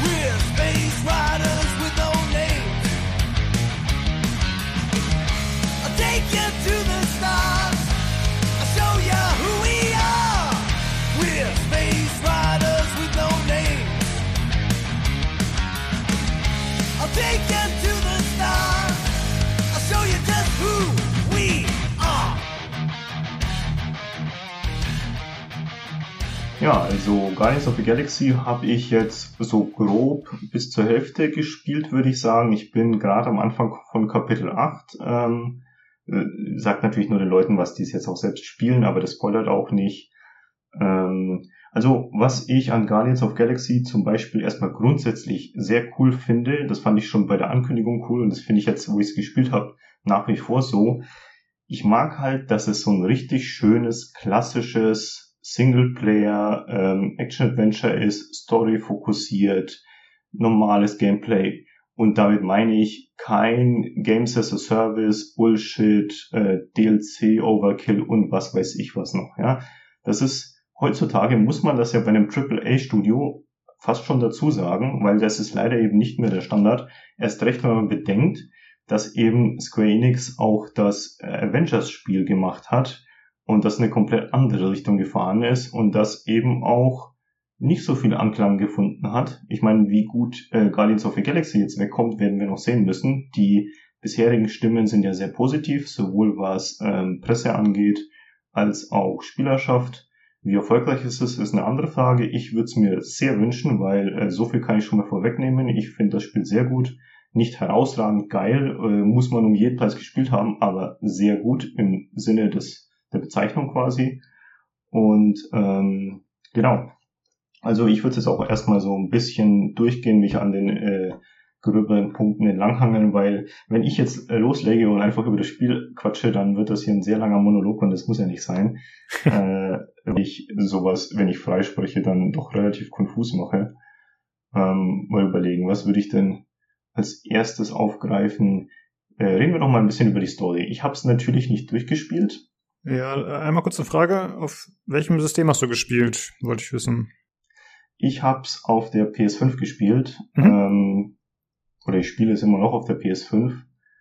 Ähm, das ist, das habe ich vorhin ja angesprochen. Das ist so ein typisches Spiel. Das ist für mich ein Couch-Spiel. Da kann ich mich auf die Couch bequem hinsetzen und äh, eine gute Zeit haben, Action-Adventure zocken, äh, Story fokussiert das ist für mich ein perfektes Spiel für die Konsole. Ich meine, auf dem PC wird das sicherlich genauso viel Spaß machen, aber nur einfach mal so als Randnotiz, äh, was ich mir da so zum Beispiel drunter vorstelle. Und ich meine, wir können auch ganz kurz das vorweggreifen. Äh, ich kann natürlich die PC-Version nicht ähm, einschätzen, habe da jetzt nichts super gravierendes gehört, im Sinne von geht gar nicht im Vergleich zu den Konsolenversionen. Ähm, bei der PS5 ist es so, technisch es läuft sehr rund. Ich spiele es im Performance-Modus. Es hat auch einen Quality-Modus, den habe ich aber tatsächlich gar nicht ausprobiert, äh, weil ich so gut wie alles im Performance-Modus spiele, wenn der angeboten wird, weil mir das äh, zumindest bei der PS5 inzwischen wichtiger ist, ähm, einfach möglichst ruckelfrei zu spielen. Ich bin da zwar nicht sehr empfindlich dafür, aber ich habe sowieso kein 4K-Fernseher, das heißt, ich profitiere eh nicht von krasser Auflösung. Also kann ich auch genauso gut coole Performance haben. Und ich hatte keine wirklich mega schlimmen Sachen. Ich hatte zwei Fälle, wo ich entweder das Spiel neu starten musste oder das, äh, den letzten Checkpoint starten musste, wo sich das Spiel quasi, naja, nicht aufgehangen hat. In dem Sinne ist es nicht abgestürzt, aber es ging halt nicht weiter. Äh, einmal ist es bei so einer Huddle-Up-Sequenz passiert, dazu komme ich dann später noch. Und äh, einmal habe ich einen Gegner besiegt, so einen Zwischenboss, und scheinbar hat das Spiel irgendwie den Trigger der Zwischensequenz oder des Dialogs nicht geschafft und äh, die äh, Teammitglieder sind alle in die Ecke gerannt, sind dann an der Wand stehen geblieben und ich konnte nichts mehr machen. Okay. Ist jetzt nichts furchtbar Schlimmes, äh, aber so mal zur, zur Technik und so weiter. Also kann man schon, kann man schon ertragen, sag ich mal. Da habe ich ganz Erfahrungen schon gehabt bei manchen Spielen. Jo, ich glaube, ich kann vielleicht kurz dazu sagen, der Olli meinte, glaube ich, er hatte einen harten Absturz, aber ansonsten ging es auch bei ihm auf der PS5. Ähm, und ich glaube, die Nyx bei uns auf dem Discord und im Forum äh, spielt auf dem PC und äh, die ist ja total euphorisch auch, was das Spiel angeht. Ich gehe davon aus, wenn es bei ihr ständig abstürzen wäre, würde, wäre das nicht der Fall. Also ähm, da hat man bis jetzt auf jeden Fall noch nichts Schlimmes gehört, das stimmt. Genau, und ich meine, solche Sachen, wie ich sie zum Beispiel äh, angesprochen habe, die werden ja sicherlich auch in den ersten zwei, drei Patches gefixt. Ähm, ich spiele normalerweise sehr selten direkt zum Release, genau wegen solchen kleinen Schluckauf-Sachen, weil wenn man die, sagen wir mal, zwei, drei Wochen später oder einen Monat später spielt, dann hat man sowas dann auch nicht mehr mitunter. Ja, das stimmt. Genau. Also ich würde jetzt mal so grob für die Leute, die noch, naja gut, gar nichts mitbekommen haben zu dem Spiel sagen. Also erstmal ist es natürlich Guardians of the Galaxy. Klar, es geht um die Guardians of the Galaxy. Es ist, sind aber nicht die Guardians of the Galaxy aus den MCU-Filmen. Das muss man sich natürlich nochmal vor Augen führen. Genauso wie es bei dem Avengers-Spiel eben nicht die Avengers aus den MCU-Filmen war. Aber, und hier kommt für mich die große Einschränkung, bei dem Avengers-Spiel fand ich das mh, mm, schon auffällig im negativen Sinne. Ich, irgendwie hat sich das dann nicht so ganz angenehm angefühlt. Bei Guardians hier finde ich das völlig unproblematisch. Zum mhm. einen liegt das daran, dass manche der Figuren exzellent getroffen sind und eben auch in ihrem Kern genauso wie in den Filmen sind, weil natürlich die Vorlage die Comics sind. Drax zum Beispiel ähm, hat genau diesen selben super ähm, trockenen, also Humor, sage ich nur, weil es witzig für den Zuschauer ist, aber er meint es ja gar nicht lustig, was er sagt. äh, genau, keine, keinen Humor, keine, kein Verständnis für Wortspiele, kein Verständnis für irgendwas. Und genau dieselben Situationen ergeben sich halt daraus, die man zum Beispiel auch aus dem MCU kennt, äh, die einfach zum Brüllen komisch sind, weil er so ernst manche Dinge macht äh, oder über die spricht, die eigentlich lustig gemeint waren. Oder wenn er mal irgend so einen Vergleich komplett vernichtet, weil er einfach die Übersetzung sozusagen nicht versteht. Äh, ich meine, das ist eigentlich ja auch ein Alien. Äh, da geht es halt darum, dass das quasi übersetzt wird alles äh, on the fly in ja. dem Universum. Und es ist es ist einfach großartig. Und ich meine, die anderen Charaktere sind auch sehr gut getroffen. Ein bisschen gewöhnungsbedürftig fand ich Peter, den Hauptcharakter Star-Lord. Mhm. Ähm, aber das ging eigentlich auch relativ schnell und ähm, das, es hilft halt auch dabei, dass die Story nicht genauso ist wie äh, in den Filmen. Also sie greifen auch da sicherlich die Comics auf. Ich bin da jetzt kein Experte, ich habe die nicht gelesen, soweit ich weiß aber auch nicht im Detail, sondern eher so schon auch ein bisschen eigener Ansatz, ähm, stark inspiriert würde ich es mal nennen. Und äh, die Dynamik aber und teilweise auch manche Figuren, also ich sag mal, Rocket und Groot sind schon sehr ähnlich von den Charakterzügen her. Ich meine, Groot sowieso. Der sagt halt in verschiedenen Tonlagen, in verschiedenen Ausrichtungen, ich bin Groot. Ja. Und äh, entsprechend. Ist jetzt nicht so schwierig dann. Das gut, ja, das gut zu treffen. Naja, aber, aber ich wollte gerade sagen, das besonders witzig ist es dann eigentlich, was irgendwie skurril ist, wenn äh, Groot mit dir kommuniziert und Rocket ist nicht da oder hat gerade keinen Bock aus irgendwelchen Gründen, das zu übersetzen, dann ist es eigentlich noch lustiger irgendwie, weil er sagt einfach nur, ich bin Groot und entweder Peter reagiert darauf, dass er nicht die Bohne versteht oder es reagiert halt niemand drauf und du sitzt dann so da und denkst dir, cool, so muss sich das also anfühlen, wenn man keine Ahnung hat, was Groot eigentlich von einem will. Aber dadurch, dass ähm, so eine Stimmlage auch mit drin ist und er teilweise auch äh, ein bisschen gestikuliert oder so, hat man zumindest ein grobes Gefühl dafür. Aber das, das sind so kleine Details, die ich auch ganz witzig finde. Ja. Ähm, ich glaube aber, ich könnte mir vorstellen, dass bei Guardians ist es halt ein bisschen einfacher, äh, die Charaktere so rüberzubringen, weil die natürlich, sagen wir mal, auch in den Filmen, wie man sie kennt und so, es sind ja auf Peter eben, wo du dann auch sagst, der ist der, an den man sich am meisten gewöhnen muss. Ähm, das ist natürlich auch der einzige wirkliche Mensch in dem ganzen Team. Ne? Dadurch, dass die anderen alle so Aliens sind und, und natürlich auch in den Filmen, gerade mit Rocket und Groot, ist, ist ja hauptsächlich CGI und so. Vielleicht macht es denen das auch ein bisschen einfacher als noch in dem Avengers-Game, wo ja mit Thor und Iron Man und so, das sind ja alles irgendwie so menschliche Charaktere, die wahrscheinlich schwieriger zu skizzieren sind dann in so einem Spiel. Ja, das könnte ich mir auch gut vorstellen. Ich glaube aber auch, dass ein Faktor hier ist, Wobei das auch eigentlich ein bisschen gemein das zu sagen, weil sowohl in Avengers als auch in äh, Guardians of the Galaxy kannst du die Skins komplett ändern. Nur ist der Unterschied halt bei Avengers, dass du, also ich bin mir jetzt nicht hundertprozentig sicher, aber ziemlich sicher, dass die ja spielerrelevant sind, also die Ausrüstungsgegenstände. Und bei Guardians ist es pure Optik. Mhm. Äh, du kannst unter anderem zum Beispiel eben die MCU-Skins alle finden und äh, aktivieren, wenn das einem lieber ist. Das habe ich bei manchen der Charaktere gemacht. Und ich glaube auch, dass ein Faktor ist, kurz gesagt, ich finde die einfach gelungener designt bei Guardians mhm. of the Galaxy. da habe ich einfach schon das Gefühl, dass da mehr Liebe reingeflossen ist in die Designs. Da sind viele Details dran, an Peters Jacke zum Beispiel, seiner Star-Lord-Jacke, die er trägt. Ähm, da sieht man auch sehr gut, wenn man eben den MCU-Skin dagegen vergleicht. Der ist simpler von der Gestaltung her. Da sind nicht so viele Details drin, nicht so, nicht so eine Verspieltheit dabei. Und ähm, auch, ich meine, es steht und fällt natürlich auch mit so Sachen wie Dialogen, die eben sehr gut gemacht sind, die gut geschrieben sind und die auch gut performt sind.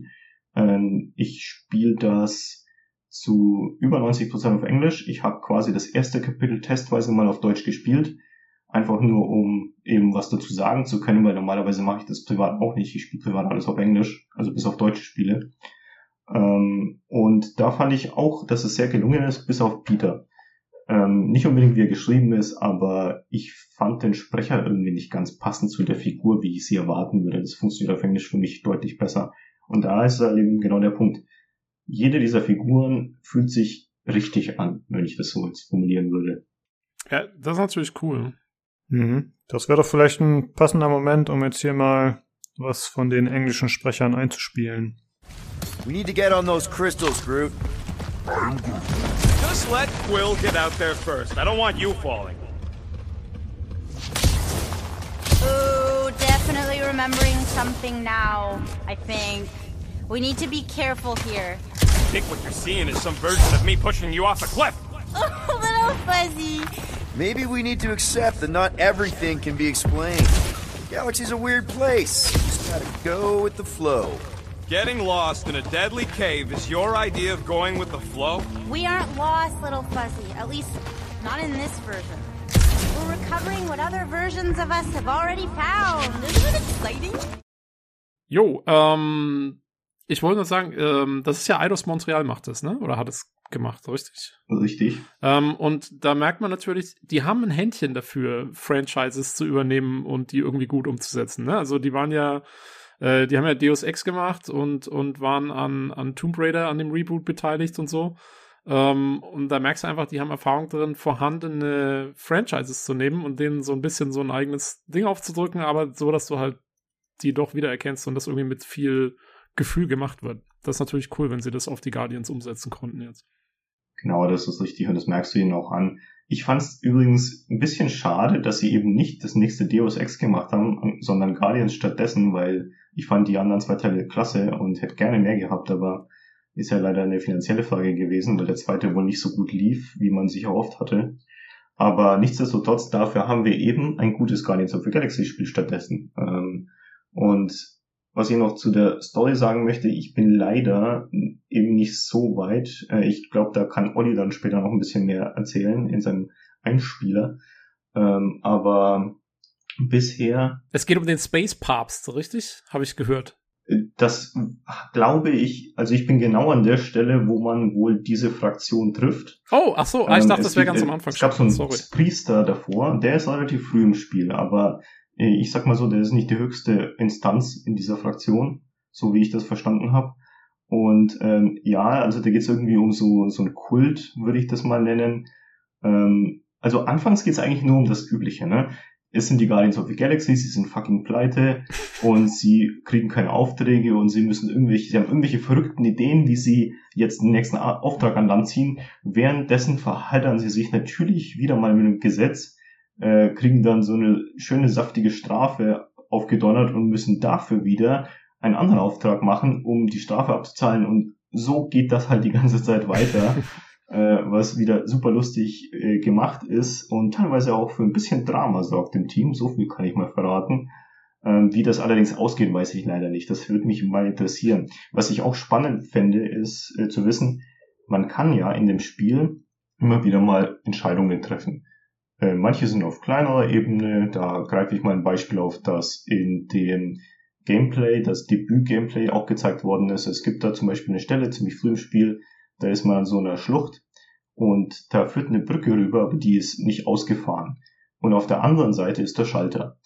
Und Drax, also ich will nicht sagen schlägt vor, sondern Drax packt Rocket einfach hoch und sagt, ich werf dich jetzt darüber. Und als Peter hat man die Entscheidung, ob man Drax ermutigt, Rocket über die Schlucht zu werfen oder eben nicht. Und das ist so ein kleiner Moment, äh, der zum Beispiel ähm, da passiert. Und dann gibt es noch ein paar wahrscheinlich größere Momente. Und was ich mich halt im Moment frage, diesen Scope habe ich leider nicht, weil ich es nicht durchgespielt habe, wie stark sich das später auswirkt. Weil es gibt so ein paar Stellen, da ist so richtig schön Telltale The Walking Dead mäßig so eine kleine Notiz dann, was äh, der und der Charakter sich merkt oder was halt jetzt passiert ist sozusagen. Und da hat man natürlich schon so das Gefühl, dass es zumindest ein bisschen verzweigt ist. Ja. Ähm, deswegen bin ich tatsächlich, obwohl ich da nicht so empfänglich bin, ein bisschen versucht, es vielleicht dann nochmal zu spielen. Mal schauen. Ähm, äh, ich will jetzt auch dich nicht spoilern natürlich. ähm, ich habe ähm, ich hab nur gehört, gelesen, äh, von anderen Leuten gehört, dass es tatsächlich eher wohl in die Telltale-Richtung geht in der Hinsicht. Also es ist eher so wohl, dass deine Entscheidungen einzelne Szenen beeinflussen, auf jeden Fall. Ähm, aber so die grobe Rahmenhandlung, also es ist jetzt nicht so wie bei einem äh, Dragon Age oder so, wo, wo sich dann wirklich auf einmal alles ändert. So, das habe ich so gehört, dass es so eher sagen wir mal, auf die Szenen dann festgelegt ist eigentlich. Ähm, aber wie gesagt, auch nur Infos zweiter Hand. Also. Es scheint aber zumindest alternative Enden zu geben. Ist jetzt natürlich die Frage, wie stark die sich auswirken. Ich finde das ehrlich gesagt auch ein bisschen überraschend. Ich hätte auch gedacht, dass das eher so ein bisschen aufgesetzt ist mit den Entscheidungen. Aber das äh, könnte ganz interessant sein. Vielleicht kann Olli dann nächste Folge mal ein bisschen noch was zu erzählen, falls er schon durch ist. Also meine Vermutung wäre grundsätzlich auch, dass es zumindest größtenteils, ich meine, wer weiß, was mit Entscheidungen später ist, ähm, relativ aufgesetzt ist, weil mir ist das halt sehr bewusst gewesen, als ich in der zweiten Mission, da ging es eben darum, Rocket durch die Gegend zu werfen, das ist nochmal aufgegriffen später. Ähm, und da kann man halt beide Male Rocket in Schutz nehmen. Und er entscheidet sich dann später aber trotzdem für etwas, was mich dann ein bisschen verwundert hat. Und da geht es wahrscheinlich darum, dass das halt die Hauptstory immer in diese Richtung lenken soll. Das fand ich natürlich schade, weil wenn man eben so ein Entscheidungssystem hat, dann würde ich natürlich davon ausgehen, dass man auch mehr Einfluss bekommt. Aber andererseits wiederum kann ich es auch verstehen, weil wobei man muss halt auch sagen, in heutiger Zeit, wenn man so Detroit zum Beispiel gespielt hat, dann kriegt man halt auch andere Beispiele gezeigt, wie geil sowas umgesetzt sein könnte. Aber das ist wahrscheinlich einfach im Budget nicht mehr drin gewesen. Und die andere Frage ist, wie cool wäre das tatsächlich in einem Spiel, das eben äh, auf etwas basiert, also eben auf den Guardians. Ne? Das ist ja keine eigenständige IP, wo man freien Spielraum hat. Deswegen ist die Frage, wie viel da überhaupt möglich wäre, hätten sie sich, ähm, hätten sie diesen Weg überhaupt einschlagen wollen. Also nichtsdestotrotz, so schlimm ist es jetzt ähnlich, wie ich das jetzt gerade vielleicht dargestellt habe. Ähm, man kann eben ein paar Sachen beeinflussen und man bekommt dann höchstwahrscheinlich einfach andere Szenen ausgespielt, die sich eben im kleinen Rahmen anders entwickeln. Jo, mit den drei Enden, ich meine, wenn es Eidos Montreal ist, die haben wie gesagt Deus Ex gemacht, wahrscheinlich hast du im letzten Raum drei Schalter. und dann gibt's drei Enden. Naja, als äh, BioWare hat es auch nicht so viel besser gemacht, von daher.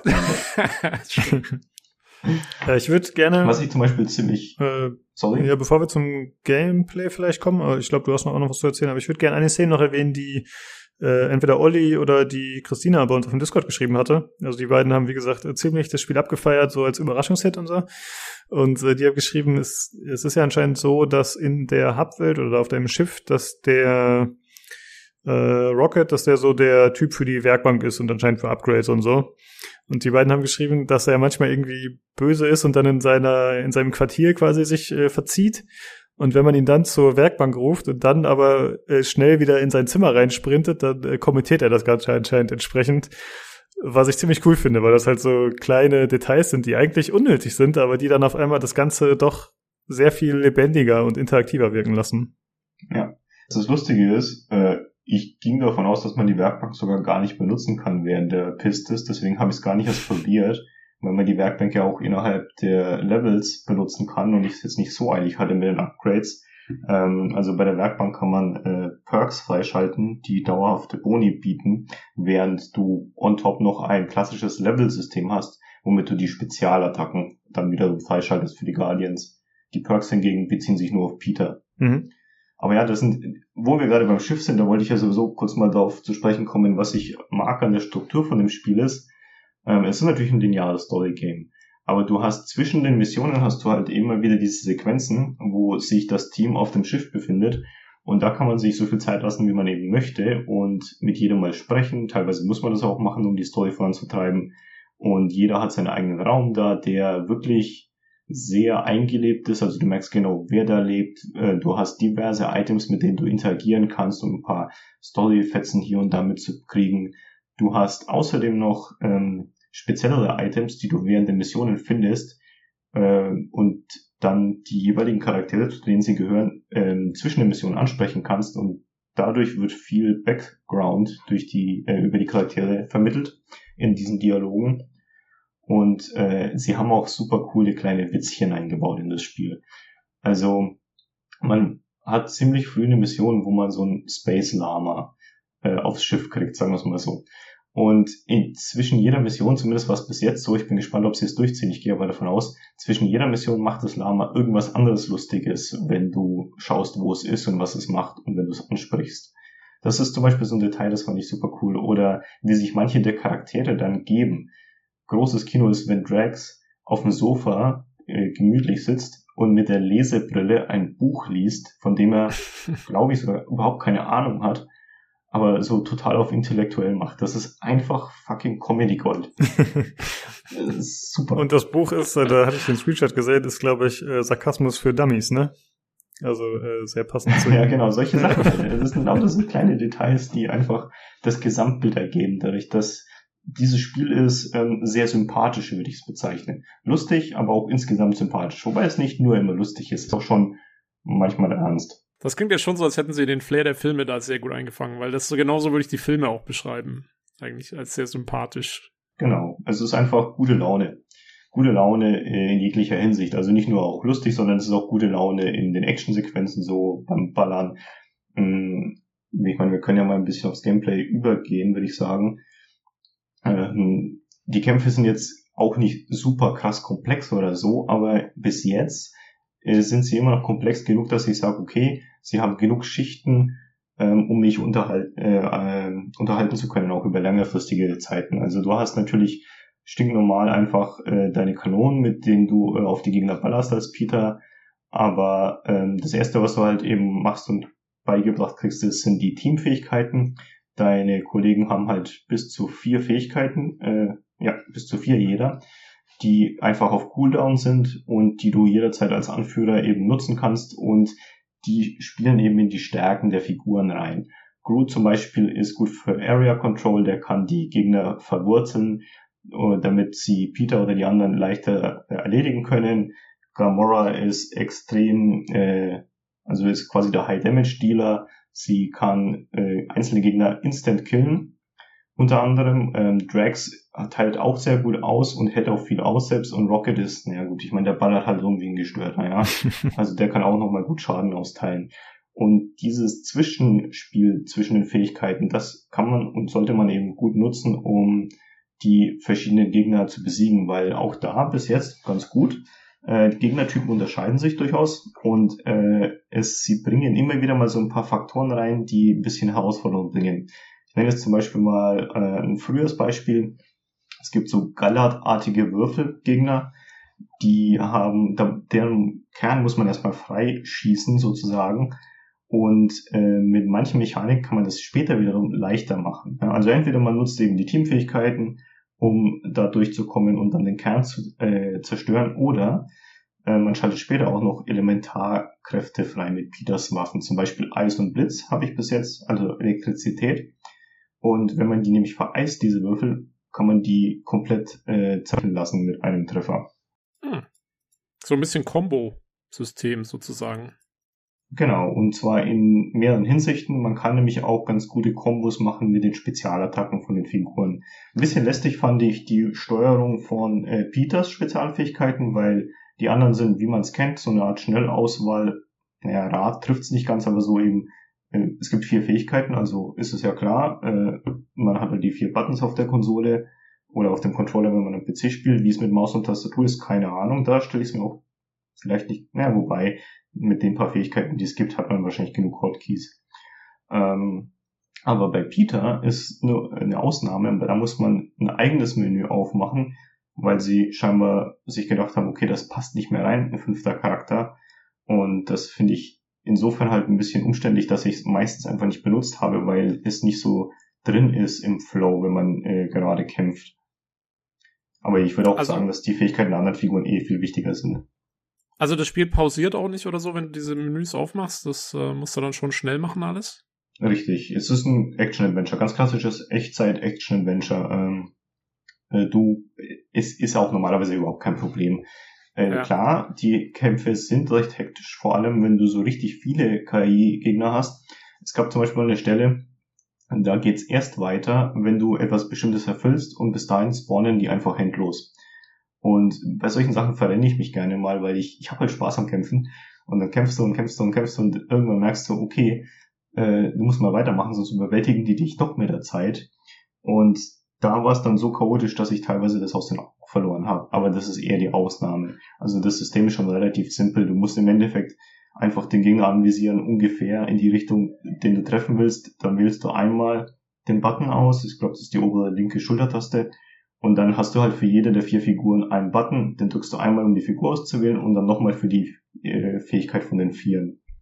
Und wenn du das zwei, dreimal gemacht hast, hast du das quasi intus. Also du weißt genau, was du drücken musst, dann schaust du gar nicht mehr hin, dann drückst du das einfach.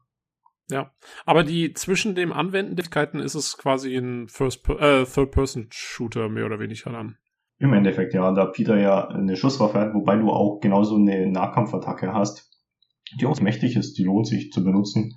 Ähm, aber ja, das ist halt ein Third-Person-Schulterperspektiv-Action-Spiel. Ja, wenn du so willst. Darf ich mal sagen, also das klingt für mich extrem nach Mass Effect.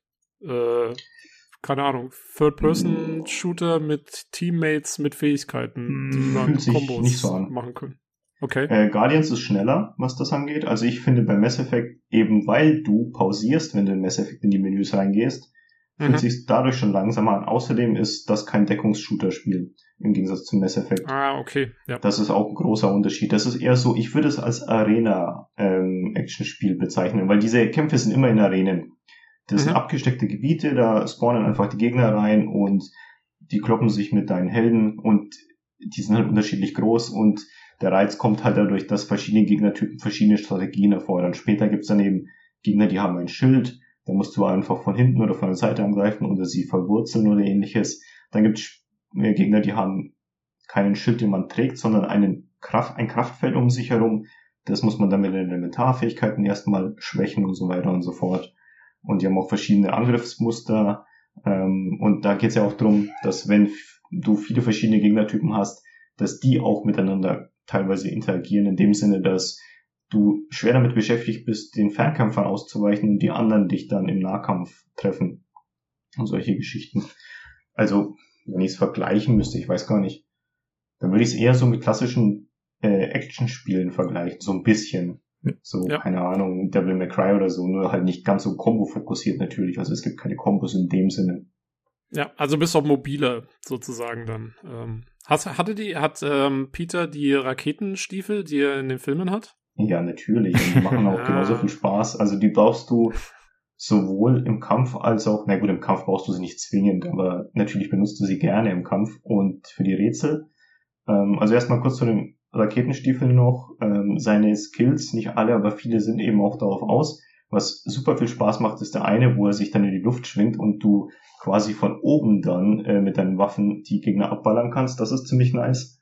Da können dich dann Nahkämpfer auch gar nicht mehr angreifen und du kommst auch vom Winkel her an manche Gegner ran, die ein Schild hätten. Ähm, und was auch noch interessant ist, ist, du hast zwischen den Kämpfen ja auch so Rätselpassagen, würde ich es nennen. Und auch da gilt das Gleiche. Die Fähigkeiten der jeweiligen Charaktere kommen auch hier genau zum Einsatz. Also mit Peter musst du halt dann teilweise mit den Rocket Boots über irgendwelche kleineren Abgründe äh, springen. Oder Groot kann ähm, so eine Art Holzbrücke an den entsprechenden Stellen errichten. Gamora kann sich mit ihrem Schwert an entsprechenden Stellen an die Wand äh, sagen wir verankern und gibt dir dann einen Boost nach oben und solche Geschichten. Es ist natürlich nichts Extravagantes, es ist ein relativ simples System. Du musst einfach nur die richtigen Bausteine äh, richtig benutzen, also die richtigen Abfolgen dir überlegen und das dann machen, äh, weil Peter zum Beispiel ist auch der Einzige, der so mit seinen Schusswaffen ähm, so, wie würde ich das bezeichnen, pilzartige Gewächse zerstören kann, die dann wiederum Dinge äh, freilegen, wenn du das dann vernichtet hast. Und so baut sich das so ein bisschen auf. Ist eine nette Abwechslung zwischen den Kämpfen. Ja, aber Überhaupt fand ich auch ganz cool, dass du eben diese Abwechslung hast. Also es ist eben nicht ein reines Actionspiel, wo du die ganze Zeit von einem Kampf zum nächsten gehst und vielleicht noch zwischenzeitlich mal ein paar Zwischensequenzen hast. Nee, es ist eher so, dass sich die Kämpfe und die ruhigen Passagen abwechseln.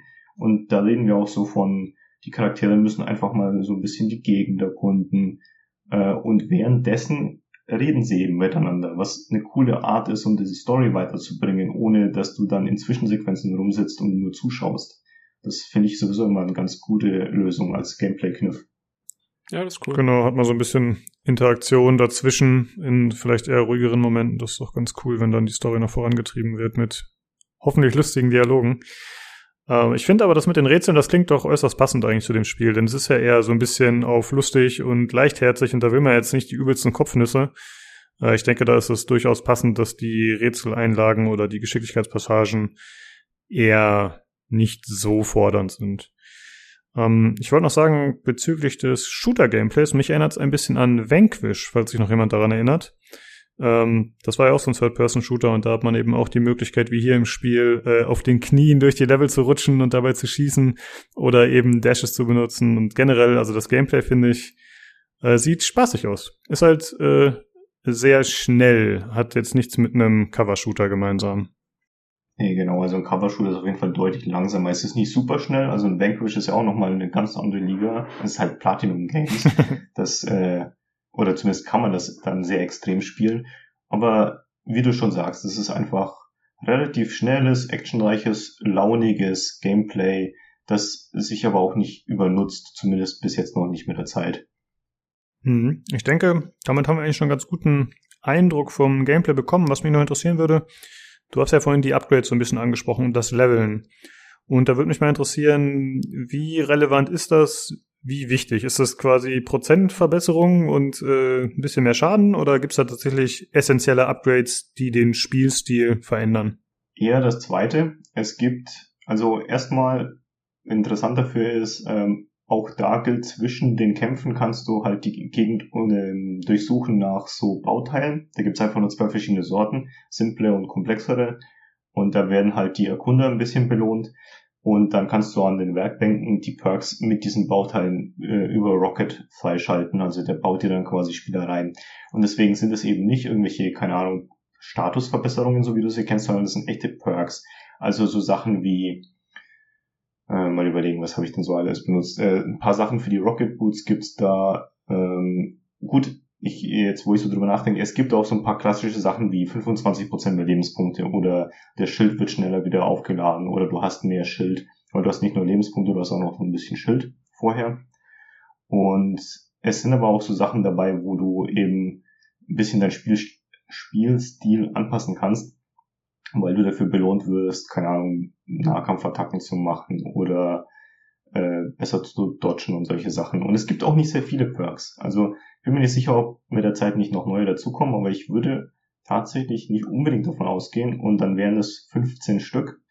Da habe ich jetzt ungefähr die Hälfte, deswegen könnte ich mir vorstellen, dass es auch tatsächlich alle sind, weil dann hätte ich ungefähr die andere Hälfte ja noch vor mir und ich bin ja in der Hälfte des Spiels, also ähm, genau. Deswegen fühlen sie sich aber auch nicht so ein bisschen redundant an. Ich würde sagen, du kannst ohne die Perks theoretisch natürlich durchspielen, kein Problem, weil du musst diese, ähm, diese Komponenten musst du ja nicht suchen. Das ist ja komplett optionaler Content. Aber wenn man sie hat, dann manche von denen benutze ich schon ganz gerne. Und die Level-Ups hingegen, die sind nicht automatisch in dem Sinne, weil es geht darum, also du kriegst nach jedem Kampf-Encounter kriegst du quasi eine feste Menge an XP. Und dann kriegst du noch einen Bonus. Und da ist es tatsächlich wieder so ein bisschen Devil May Cry. Äh, da kriegst du nämlich so verschiedene Stufen, wie gut du dich anstellst. Bis zu Marvelous ganz oben, logischerweise. Ähm, und ja, den zu kriegen ist auch nicht so furchtbar schwer, würde ich sagen. Und da geht's einfach nur darum, mit jedem Level Up kriegst du einen Skillpunkt und die äh, Spezialfähigkeiten, die du freischalten kannst für die ganzen Guardians, äh, die kosten einfach einen beziehungsweise zwei Skillpunkte, beziehungsweise vielleicht für die Ultima äh, Ultimate-Dinger, die habe ich noch nicht freigeschaltet. Da hat jeder scheinbar eins. Die kosten dann vielleicht drei Punkte, keine Ahnung. Aber da zum Beispiel würde ich sagen, zumindest was mich angeht, hm, habe ich es nie eilig, diese Punkte einzulösen, weil die Startfähigkeit, die jeder Charakter hat, die ist schon so praktisch und so für ihn speziell, dass ich hauptsächlich diese benutze. Nur die von Peter, da habe ich mal ein paar andere auch benutzt bisher. bisher. Mhm. Okay. Ähm, ich weiß nicht, was du noch so bei dir auf dem Zettel hast, äh, aber wir könnten meinetwegen so mal mit Hinblick auf die Uhr in Richtung äh, Präsentation, Design, Grafik, Sound und so weiter gehen, Um, wenn du Lust hast. Ich habe noch Mhm. eine Frage. Du hattest vorhin diesen Huddle erwähnt. Sehr gut. Ähm, Das wollte ich auch gerade sagen. was hat's damit Äh, auf sich?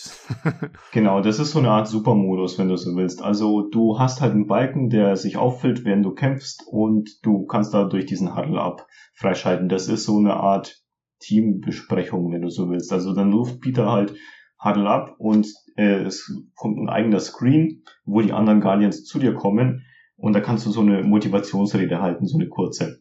und äh, da geht's drum, du kriegst halt so ein paar Textinfos, wie die anderen gerade denken und hast zwei Optionen und musst halt quasi das aufgreifen, was sie mehr motiviert. Da gibt's halt drei verschiedene Möglichkeiten. Entweder du motivierst sie nicht, dann werden einfach nur alle voll geheilt und äh, übrigens auch wiederbelebt. Also die sterben nicht, die gehen K.O. Ähm, aber dafür ist es extrem praktisch, vor allem wenn man der Letzte ist. Ähm, und ansonsten kriegen sie halt noch einen Schadensbonus oder nicht. Also allesamt, inklusive Peter. Und das ist auch ziemlich cool gemacht, so optisch und ähm, vom Sounddesign her, weil der packt dann halt seine Kopfhörer auf. Und wenn man die Filme ja kennt, wenn er seine Kopfhörer aufpackt, dann ist er quasi im Konzentrationsmodus, da geht's richtig zur Sache. Und äh, die Musik, die dann spielt, ist auch natürlich unfassbar cool. Ähm, genau, das ist halt diese Huddle-Up-Mechanik. Guys, huddle up!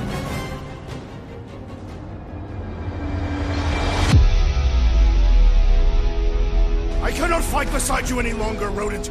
Your battle skills are sloppy and erratic. My skills? You've got all the subtlety of a brain-dead battering ram! Say the word, Peter Cloak, and I shall single-handedly tear these fiends apart.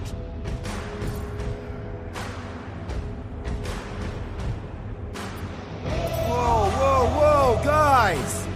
These insults you keep tossing around, are we a team, or should we just throw each other's lives away? Because the only thing that matters here is that we knock them out together. Who's with me? Fiends! We are! Time the Ähm, nur kleine Randnotiz, man kann die ähm, chaoten äh, Mitstreiter auch einfach so aufheben sozusagen, wenn man halt wie in allen Spielen, kennt man ja tausendfach, hingeht und einen Knopf lange ge- gedrückt hält. Okay, aber das klingt nach einer ziemlich Jo. witzigen Mechanik. Ich muss sagen, das Wort Huddle war mir jetzt kein Begriff. Ich musste gerade mal nachschauen. Also Haufen, es bezieht sich so ein bisschen wie auf diese Football-Besprechungen oder so, wenn sich alle dann äh, zusammen umarmen und da was besprechen. Das ist ja eine ziemlich coole Idee, dass es quasi dann äh, während der Kämpfe stattfinden kann oder so. Ich dachte die ganze Zeit, das wäre irgendwas, was dann halt auf der Basis oder im Schiff oder so stattfindet. Cool. Aber heißt das, dass ich äh, unter Zeitdruck Texte lesen muss und dann danach meine Entscheidung treffen muss? Nee, nee, du hast da gar keinen Zeitdruck. Da Ah, siehst du, okay, äh, die Charaktere sagen ganz kurz was, wenn sie kommen, also die anderen Guardians, und du siehst einfach nur so zwei Schlagworte sozusagen im Hintergrund, die bleiben aber auch. Und du hast zwei Dialogoptionen und dann entscheidest du dich. Das Einzige, wo du hin und wieder Zeitdruck hast, sind bei diesen Entscheidungen während dem Spiel. Und zwar aber nicht immer, manchmal eben schon und manchmal nicht. Ich habe das Gefühl, bei den wichtigen Entscheidungen hast du keinen Zeitdruck. Ich muss aber auch sagen, der Zeitdruck hat mich ein bisschen genervt manchmal bei den anderen Entscheidungen. Er ist nicht mega knapp, aber er ist so ein bisschen knapp. Und manchmal hätte ich schon gerne überlegt, was von beidem will ich jetzt versuchen anzusprechen. Aber gut, ist jetzt kein Weltuntergang. Äh, es liegt auch daran, dass du kannst auch nicht reagieren. Dann gehst du einfach gar nicht darauf ein, weil es ist nicht nur so, dass du sozusagen, dass du aus dem Spiel gerissen wirst und diese Entscheidungen treffen kannst, sondern die sind teilweise auch komplett im Flow drin. Ähm, zwei Charaktere unterhalten sich gerade von den Guardians und Peter kann halt darauf reagieren und eine Seite ergreifen. Also die Partei für eine Seite. Mhm. Ja, sowas ist eigentlich immer ganz cool, finde ich. Ähm, ach, äh, wegen Zeitdruck fällt mir gerade noch ein. Ich hatte mal irgendwas gehört von Quicktime-Events. Gibt's sie? Ja, halten sich aber in Grenzen zum Glück. Okay. Also kann jetzt natürlich ein bisschen was sagen, aber ist nicht furchtbar komplex. Manchmal, wenn du an der Kante abrutscht, zum Beispiel, musst du halt Knöpfchen drücken, damit du nicht runterfällst und dann die üblichen in den Kämpfen, sage ich mal. Aber das ist vereinzelt, fühlt sich nicht furchtbar schlimm an.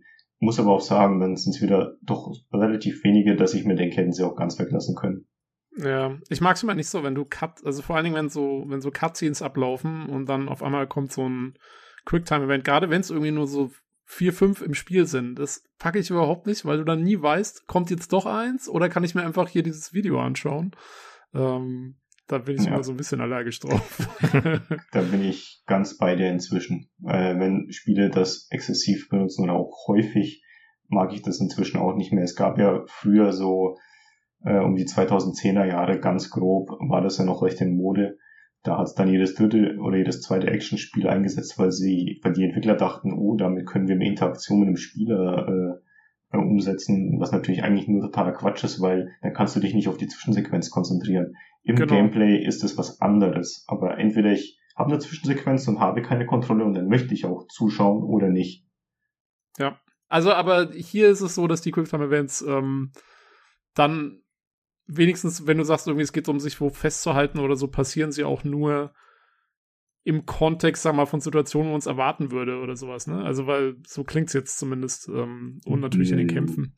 Ja, nagel mich jetzt nicht drauf fest, ich bin mir gerade nicht hundertprozentig sicher, ob irgendwie, also in klassischen äh, Cutscenes könnte ich mich jetzt nicht erinnern, das gehabt zu haben. Es gibt halt noch okay. so ein paar Sachen direkt in den Kämpfen. Du kannst zum Beispiel, wenn du äh, härtere Gegner ähm, so weit hast in irgendeiner Form, also zum Beispiel gibt's welche, wenn du die vereist komplett, dann kannst du so eine Tastenkombination drücken, um das, den Rest der Lebensenergie mit einem Move komplett zu finishen. Also es gibt so Finisher-Moves immer wieder mal, mhm. aber die sind auch optional in dem Sinne.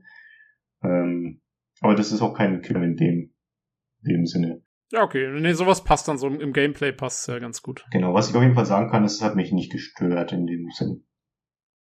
Okay. Gut, dann könnten wir meiner Meinung nach jetzt zur Technik kommen und zur Präsentation generell. Also ich meine, du hast ja die Charaktere schon angesprochen. Ich glaube, äh, da ist schon ziemlich klar geworden, dass die einfach äh, sympathisch sind und cool gemacht sind und so. Aber wie sieht es denn aus mit der Spielwelt, also designtechnisch und äh, auf der Grafikebene? Beides sehr gut. Ähm, was ich an der Spielwelt mag, auch wieder bisher, sie ist recht abwechslungsreich. Du hast einerseits natürlich die Planeten, äh, die sich teilweise optisch extrem unterscheiden was sehr cool ist äh, und zur Atmosphäre beiträgt, weil man hat eben das Gefühl, dass man durch die Galaxie reist und verschiedene Orte erkundet. Und andererseits hast du halt immer wieder mal so Innenareale äh, auf Raumschiffen hauptsächlich oder auf äh, Spacebasen und sowas. Ähm, da muss man mal gucken, wie sich das weiterentwickelt. Also bis jetzt ist die Abwechslung gerade so okay, aber ich hätte gern lieber einen Planeten mehr und ein Schiff weniger gehabt, aber vielleicht gibt sich das in der zweiten Hälfte ja noch. Aber das, was man sieht, ist cool, besonders eben außen. Die Schiffs-Interiors äh, sind völlig okay. Aber mein Gott, das sind halt irgendwelche, hauptsächlich irgendwelche Gänge, die mh, hm, meistens nicht sehr interessant sind, manchmal aber extrem interessant sind, weil das muss man ihnen lassen. Sie haben dann halt wieder Story bezogen, deswegen werde ich da jetzt nicht zu sehr ins Detail gehen. Ein paar echt coole Räume in manchen von den Schiffen drin, ähm, die super geile Details da haben, Zeichnungen, Malereien ähm, oder so ein paar persönliche Gegenstände, die man dann finden kann, auf die man reagieren kann und so. Ähm, das ist sehr cool gemacht. Also es gibt allgemein für diejenigen, die es möchten, gibt es einiges an Worldbuilding optional. Es gibt zum Beispiel auch ähm, äh, äh Peter hat so ein Tagebuch wo er so ein bisschen die Ereignisse reinkritzelt und Bilderchen malt. Das ist komplett optional, das wird einem eigentlich nicht mal gesagt, dass es das gibt. Äh, wenn man halt sich im Menü ein bisschen umschaut, findet man das. Äh, das gibt's halt, es gibt ein komplettes Kompendium, wo man sich umschauen kann und eben diese Items, mit denen man teilweise interagieren kann, hauptsächlich auf dem Schiff der Guardians, aber eben auch in bestimmten Räumen äh, auf den anderen Schauplätzen. Und die Außenareale zum Beispiel, die fand ich super, allesamt bis jetzt. Ähm, teilweise sogar auch im Weltraum in dem Sinne, also nicht komplett Weltraum, aber so quasi, so, so ein abgeschirmter Bereich, wo du halt immer die Sterne noch sehen kannst äh, im Hintergrund, aber halt kein klassischer Planet in dem Sinne. Da gibt's auch eine Mission sehr früh im Spiel.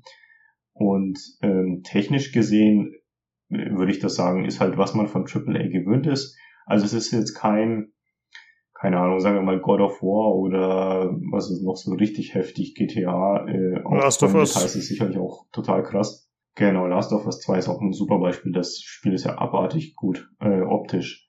Und das ist es natürlich nicht ganz, aber es ist eben das, was man von Eidos Montreal gewöhnt ist. Also sehr hochwertige Grafikqualität, die sehr gut aussieht, die stimmig aussieht, die designtechnisch auch sehr cool ist, sehr farbenfroh teilweise ähm, und auch, ich würde sagen, kreativ in dem Design, äh, wie die Planeten sind. Also du merkst halt genau, dass sie coole Konzeptzeichnungen von vornherein hatten, die sie dann umgesetzt haben. Das siehst du dem Spiel einfach an, an diesen Signature-Arealen, ähm, nenne ich sie jetzt mal. Weil in keinem Spiel, okay, in sehr wenigen Spielen ist jede kleine Winkel super geil designt. Aber die Stellen, wo sie Liebe reinfließen lassen haben, denen merkst du das auch wirklich an. Ja, ich schaue mir hier so parallel gerade Gameplay an, so ein Playthrough. Und da muss man wirklich sagen, also zum einen sehr viele wechselnde äh, Gebiete, einfach optisch sehr abwechslungsreich, was wahrscheinlich einfach damit zu tun hat, dass man eben verschiedene Planeten bereist. Und zum anderen, wie du schon angesprochen hast, die Farben. Also das ist ja teilweise richtig krass. Also es ist ja wirklich äh, extreme Kontraste teilweise, aber alles sehr, sehr stimmig, muss ich wirklich sagen. Also es ist beeindruckend tatsächlich, ja. Genau, und das fand ich auch sehr, sehr cool gemacht. Ja, gut. Äh, soundtechnisch, die Sprecher hat es schon, vorhin schon angesprochen. Äh, ja, wie sieht's aus mit dem Soundtrack? Ist ja immer so ein bisschen das 80er-Theme. Ist es da dementsprechend musikalisch äh, immer hinterlegt oder wie ist das? Ähm, genau, also du hast quasi, ich würde das jetzt zwei Ebenen nennen. Du hast das, was ich jetzt als etwas normalere Musik bezeichnen würde. Ich meine, die ist womöglich auch lizenziert, keine Ahnung. Ähm, und dann hast du die Musik, Musik, also Klassiker, die du zum Beispiel hören kannst, wenn Peter sein äh, auspackt. Oder wenn du auf dem Schiff bist, da hast du volle Kontrolle, da kannst du an die Konsole rangehen und die Playlist beliebig anpassen, also im Sinne von einen neuen Track auswählen. Und das sind natürlich genauso diese Soundtracks, die Peter Quill eben auch hören würde in seiner in seinem Universum, also sprich 80er Klassiker wegen seiner Hintergrundgeschichte. Und die kann man auch einfach genießen, wenn man Bock drauf hat. Es ist auch so, dass es im Titelmenü äh, genauso eingespielt wird. Also wenn man das Spiel startet und einfach ein bisschen verweilt, dann äh, spielen auch die, die Klassiker-Tracks. Ansonsten ist es natürlich in der Story entsprechend eingeflochten an den entsprechenden Stellen und im Gameplay an sich ist es wie gesagt, eher abhängig vom, von der Situation eben, also Kampfmusik oder ein bisschen Ambient Musik. Äh, das ist dann eher so die andere Ebene, die ich als normaler bezeichnet habe vorher. Mhm. Aber passt immer super dazu. Auch das ist halt diese Ebene, die man von Guardians of the Galaxy, die man erwartet und die man eben auch bekommt in dem Spiel. Ja, sehr gut. Kleines Randdetail übrigens, was ich ganz cool fand, ähm, man kann da sogar im Menü ähm, äh, umschalten zwischen Lizenzmusik und Nicht-Lizenzmusik. Ähm, das ist zum Beispiel für Streamer ganz interessant oder für andere Leute, die Videocontent machen. Ah, ach so, deswegen steht ja auch in diesem äh, Video, was ich schaue, steht Streaming Mode On oben drauf. Okay, das wird dann quasi auch extra nochmal ausgewiesen, dass man den aktiviert hat. Ja, okay, cool. Äh, da hast du dann eben nicht diese, also ich habe es jetzt nicht selbst ausprobiert, aber ich gehe sehr schwer davon aus, dass du da nicht diese Klassiker-Tracks äh, hast dann in dem Streaming-Mode. Ja, das ist ja sinnvoll, das stimmt. Äh, okay, ich muss sagen, ich habe jetzt keine spezifischen Fragen mehr. Tobi, wie sieht's mit dir aus? Hast du noch irgendwas, was du fragen willst zum Spiel? Mm, nee, ich habe euch auch, glaube man hat einen sehr guten Eindruck gekriegt. Ähm, und es klingt ja alles sehr positiv. Also ich muss sagen, äh, ich habe jetzt auch langsam wirklich Probleme, das Spiel nicht zu mögen, was eigentlich mein Default-Zustand war, eben weil ich auch eigentlich ein neues Deus Ex haben wollte von Eidos Montreal. Wo ich mal hoffe, dass sie das als nächstes machen. Ähm, aber ja, nee, es klingt, also es klingt wirklich, äh, klingt eigentlich nach einer, nach einer runden Sache auf jeden Fall. Ja. Äh, Vic, wenn du jetzt nicht speziell noch irgendwas anzubringen hast, dann würde ich fast sagen, könnten wir jetzt mal zu dem Einspieler vom Olli kommen. Genau, ich habe selbst gerade nochmal auf meine Liste geschaut, aber wir haben eigentlich alles angesprochen, was ich mir auch notiert hatte. Alles andere, was da drauf steht, sind eher so äh, Hinweise, die ich mir aufgeschrieben habe, wo es ein bisschen um bestimmte Szenen oder so geht, die ich jetzt nicht unbedingt spoilern möchte, deswegen muss das nicht sein. Ähm, genau, also können wir gerne mal zum Einspieler übergehen. Alles klar, dann hören wir doch mal, was der Olli so dazu sagt. Hallo, der Olli hier. Leider kann ich heute nicht live dabei sein, aber der Lukas hat mir, um es mit seinen unsterblichen Worten zu sagen, fünf, nun gut, zehn Minuten zugestanden, um meine Meinung hier zu äußern. Ich habe übrigens auf diese kreative Einschränkung erwachsen und angemessen mit einem Goebbels-Bild auf unserem Discord reagiert, nur damit ihr Bescheid wisst. Ähm, falls ich etwas äh, hier rau klinge, ist, ist der frühen Stunde geschuldet, wo ich das hier aufnehme. Irgendwann muss man das ja machen, damit man hier für die Leute irgendwas noch aufnehmen kann. Ähm, ich möchte meine persönlichen Eindrücke erzählen. Das Allgemeine wird ja schon euch von den Kollegen berichtet werden, denke ich. Nebenbei, ich habe es zu circa 75 bis 80 Prozent durch. Bei mir war es die PlayStation 5 Version, aber das ist fast nicht sonderlich erwähnenswert. Die Adaptive Trigger werden da genutzt, aber waren für mich nicht so relevant. Ja, und zur sonstigen Technik komme ich später noch. Ja, was soll man also nun sagen? Äh, von manchen ist es ja jetzt schon als Überraschung des Jahres gehandelt worden. Ich persönlich war jetzt nicht so überrascht, weil nur äh, weil sie Avengers jetzt nicht hinbekommen haben, warum sollte da nicht was ganz anderes, anderes gelagertes wie Guardians of the Galaxy, hm, ist ja erstmal Singleplayer, Action-Adventure, äh, zwangsläufig scheitern müssen. Ne? Mit äh, nicht am MCU orientierten, eigens interpretierten Dingern hat man ja schon bei Spider-Man von Insomniac Games gute Erfahrungen gemacht. Und sowas habe ich auch Aldous Montreal durchaus zugetraut. Aber so viel kann ich sagen, dass es so gut wird, hat mich dann schon überrascht. Guardians of the Galaxy macht einfach vieles richtig. Es will nicht zu viel, es ist einfach ein lineares Singleplayer-Action-Adventure ohne Open World, ohne großes Games-as-a-Service-Gedöns. Es konzentriert sich darauf, was solche Spiele seit jeher gut machen konnten, wenn sie gut gemacht waren. Den Spieler mitnehmen auf eine Reise, einen wilden Ritt durch verschiedene Schauplätze mit Charakteren, mit denen man sich über kurz oder lang verbunden fühlt und mit denen man mitfiebert. Ja, das ist es. Denn ja, auch wenn erst für viele gerade der in diesem Spiel so unsympathisch wirkende Peter Quill, der Star-Lord, ähm, ne, so kritisch gesehen worden ist im Vorfeld, er wuchs mir auch ans Herz. Das vordergründig geckenhafte, arschlochartige Verhalten wird im Laufe der Handlung stark relativiert und in Kontext gesetzt. Ja, wirklich. Galaxy hat eine Handlung, eine Story, die abseits der natürlich vorhandenen lockeren Sprüche und Goofiness der gesamten Truppe manchmal ganz schön ernst, ja, manchmal sogar relativ düster wird. Wenn Peter erschöpft und ratlos in seinen Captain's Chair mal zusammensinkt, seine Mannschaft verärgert und schimpfend aufgrund einer aktuellen Krisensituation sich in verschiedene Ecken der Milano verpieselt, ähm, dem Schiff, was der, der, der, Truppe als Hub dient und gerade wegen seiner Kompaktheit wunderbar getroffen und heimlich wirkt, dann fühlt man mit ihm. Und äh, es äh, hängt da wirklich rum in seinem Stuhl, bis der Spieler ihn aktiv rausbewegt und er sich wieder aufrafft. Und das sind so diese kleinen Momente, die machen dieses Spiel einfach liebenswert und sind so Details. Und davon hat dieses Spiel unsäglicher viele. Ja, und auch die anderen Charaktere haben ihre Wundpunkte. Eigentlich ist jeder von ihnen eine wandelnde Ansammlung von posttraumatischen äh, Stresssyndromsstörungen. Und in Gesprächen mit ihnen, ausgelöst durch Sammelgegenstände, wird das zunehmend klarer. Und das gibt dem ganzen Ding Tiefe und ein bisschen, ja, Charme. Es ist nicht einfach nur Haut drauf und Action und anlaufend blöde Sprüche, wie man im befürchtet hat. Nein, es ist wirklich, es hat irgendwie was. Es ist, es hat eine gewisse Komplexität, einen, einen gewissen Grund, äh, etwas dahinter und nicht zu viel. Natürlich, dass es dann ganz äh, düster und äh, tiefsinnig wird, aber halt genug, um interessant zu bleiben. Überhaupt, Dialoge sind überwiegend echt gut geschrieben. Übertrieben da, wo es sein soll, tiefgründig und ruhiger in anderen passenden Sequenzen und alle Abstufungen dazwischen.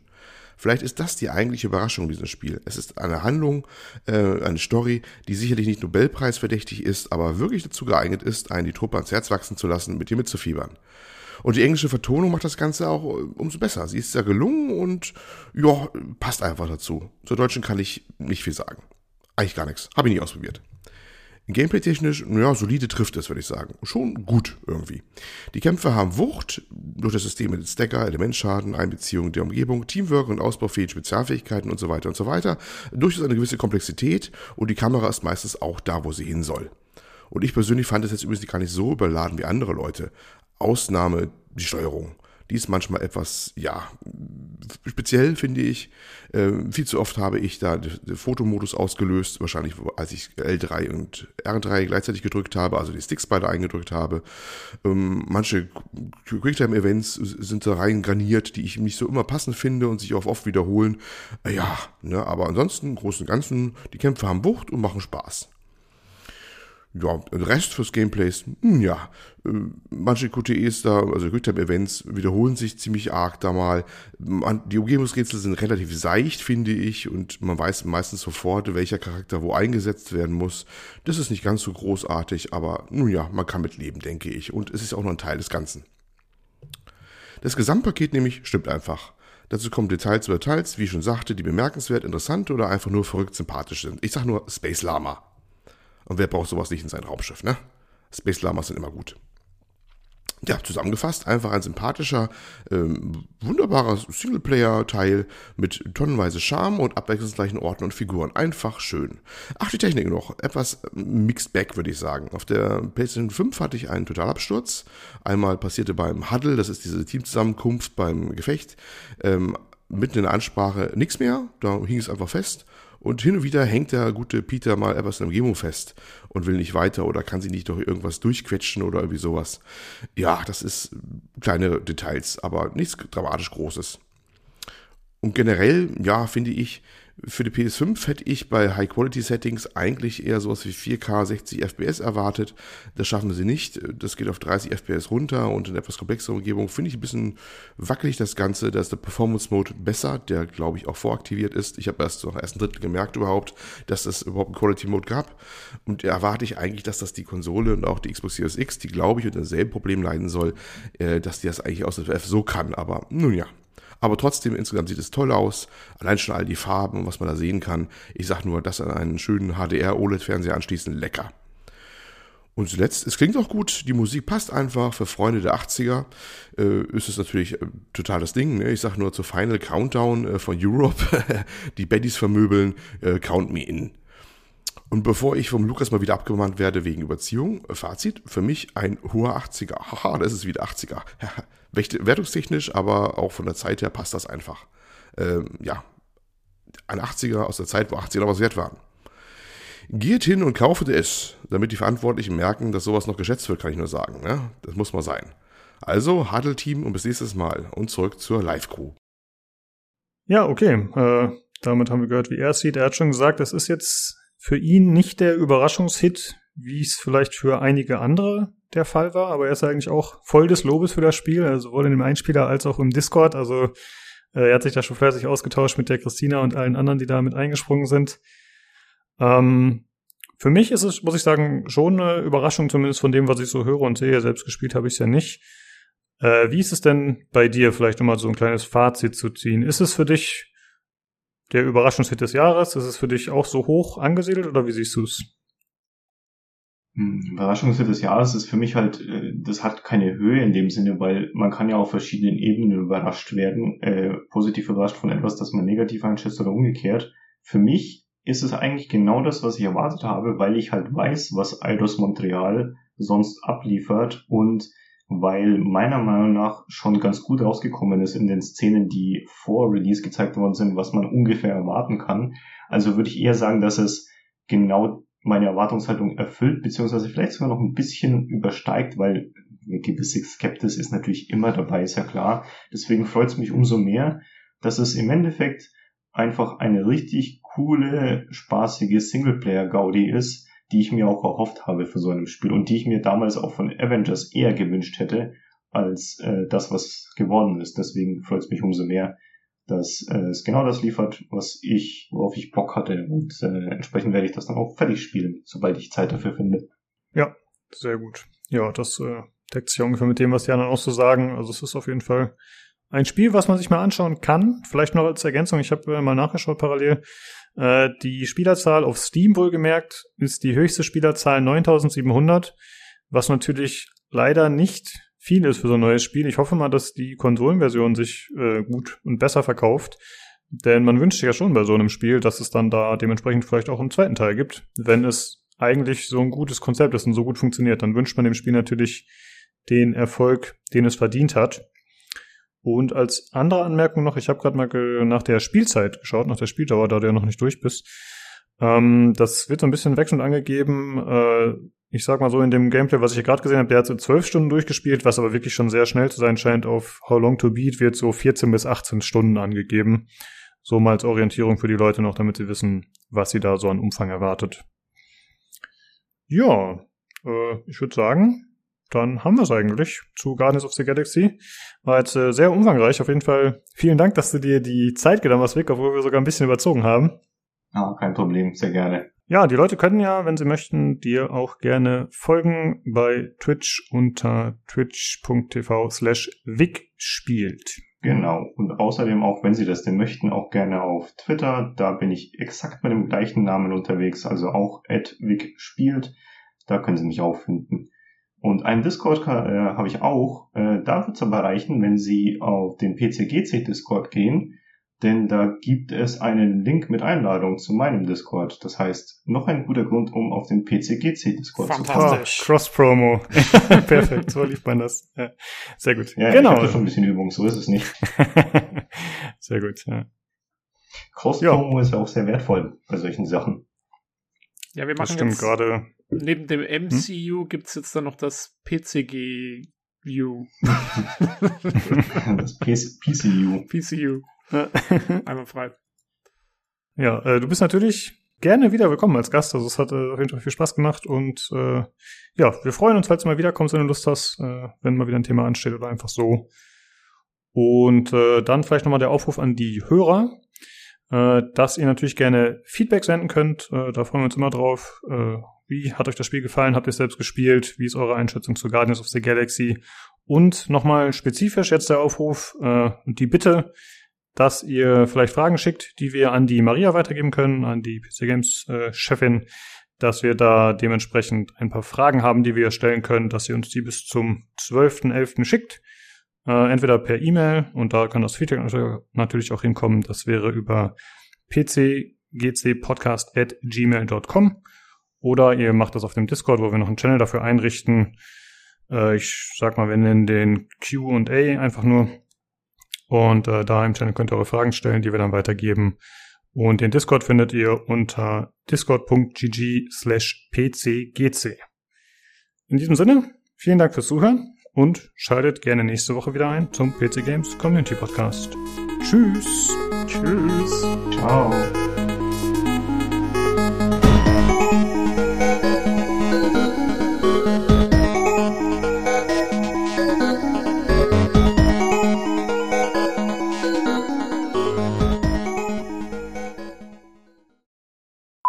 Unser Twitter wird schon gar nicht mehr erwähnt. Habe ich vergessen. ja gut, da ist ja eh nicht so viel los, nee. aber ja, stimmt, hätte ich erwähnen können. Wenn ich es nicht erwähne, kann auch nichts los sein. Ne? So ist das. Gut, dann. Ja, am besten ist eh, Lukas, versuch einfach, äh, den Podcast über nahem Mikro zu bleiben, möglichst. Dann ist das Signal zu Noise zumindest besser. Ich gebe mein Bestes. Nicht zusammensacken.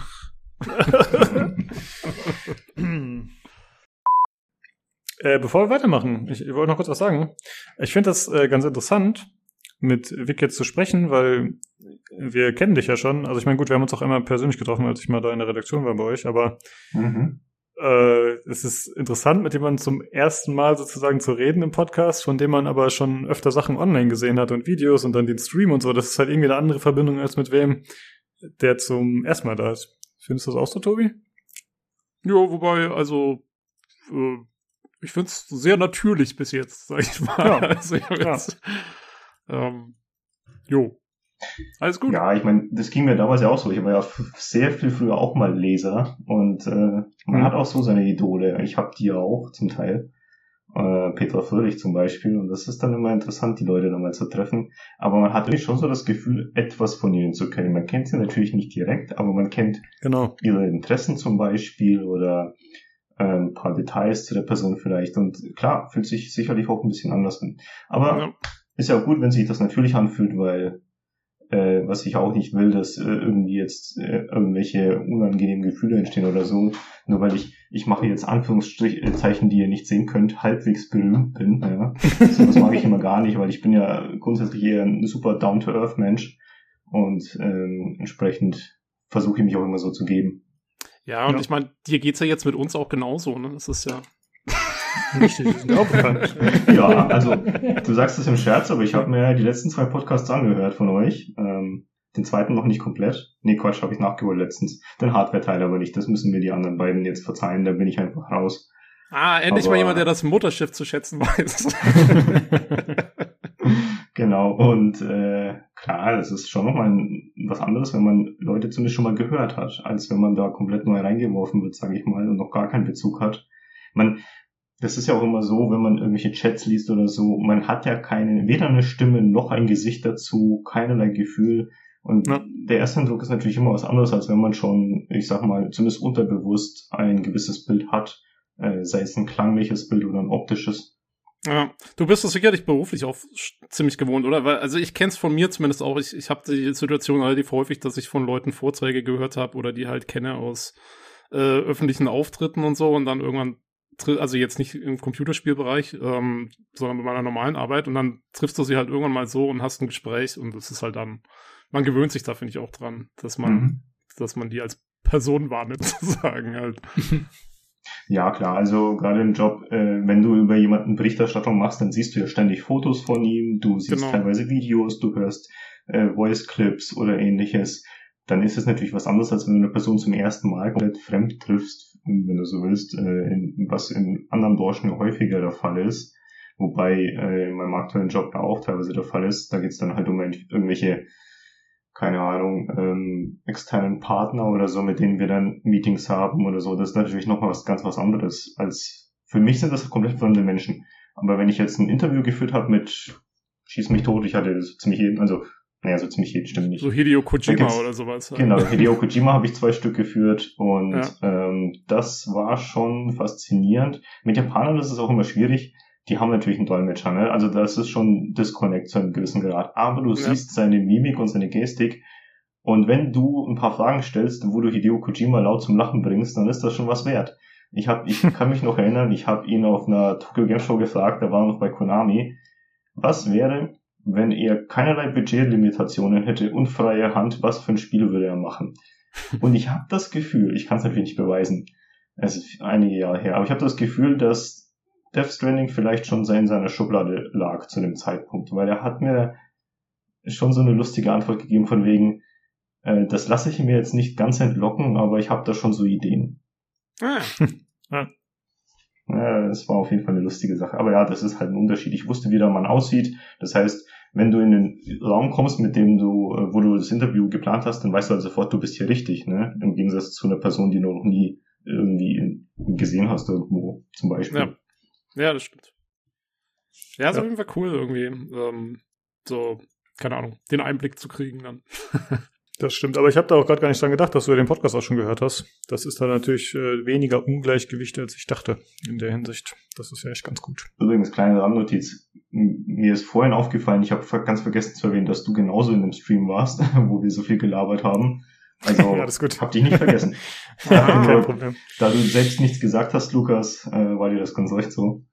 Ja, das passt schon, das, hat- das hat mir mein Olli-Mobbing ermöglicht. Das ist,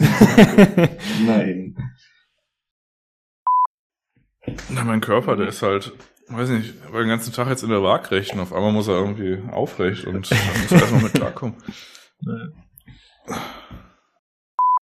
Ja gut, dann äh, werfen wir uns die Sachen einfach hin und her und philosophieren über Dinge.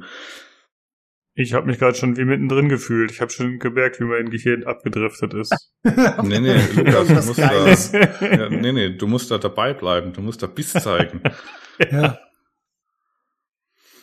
Worüber hast du nachgedacht? Oder war das einfach nur so ein kleines Äffchen, was so zwei Schellen gegeneinander Ja. geschlagen hat? ja, so in etwa, ja, genau. Okay.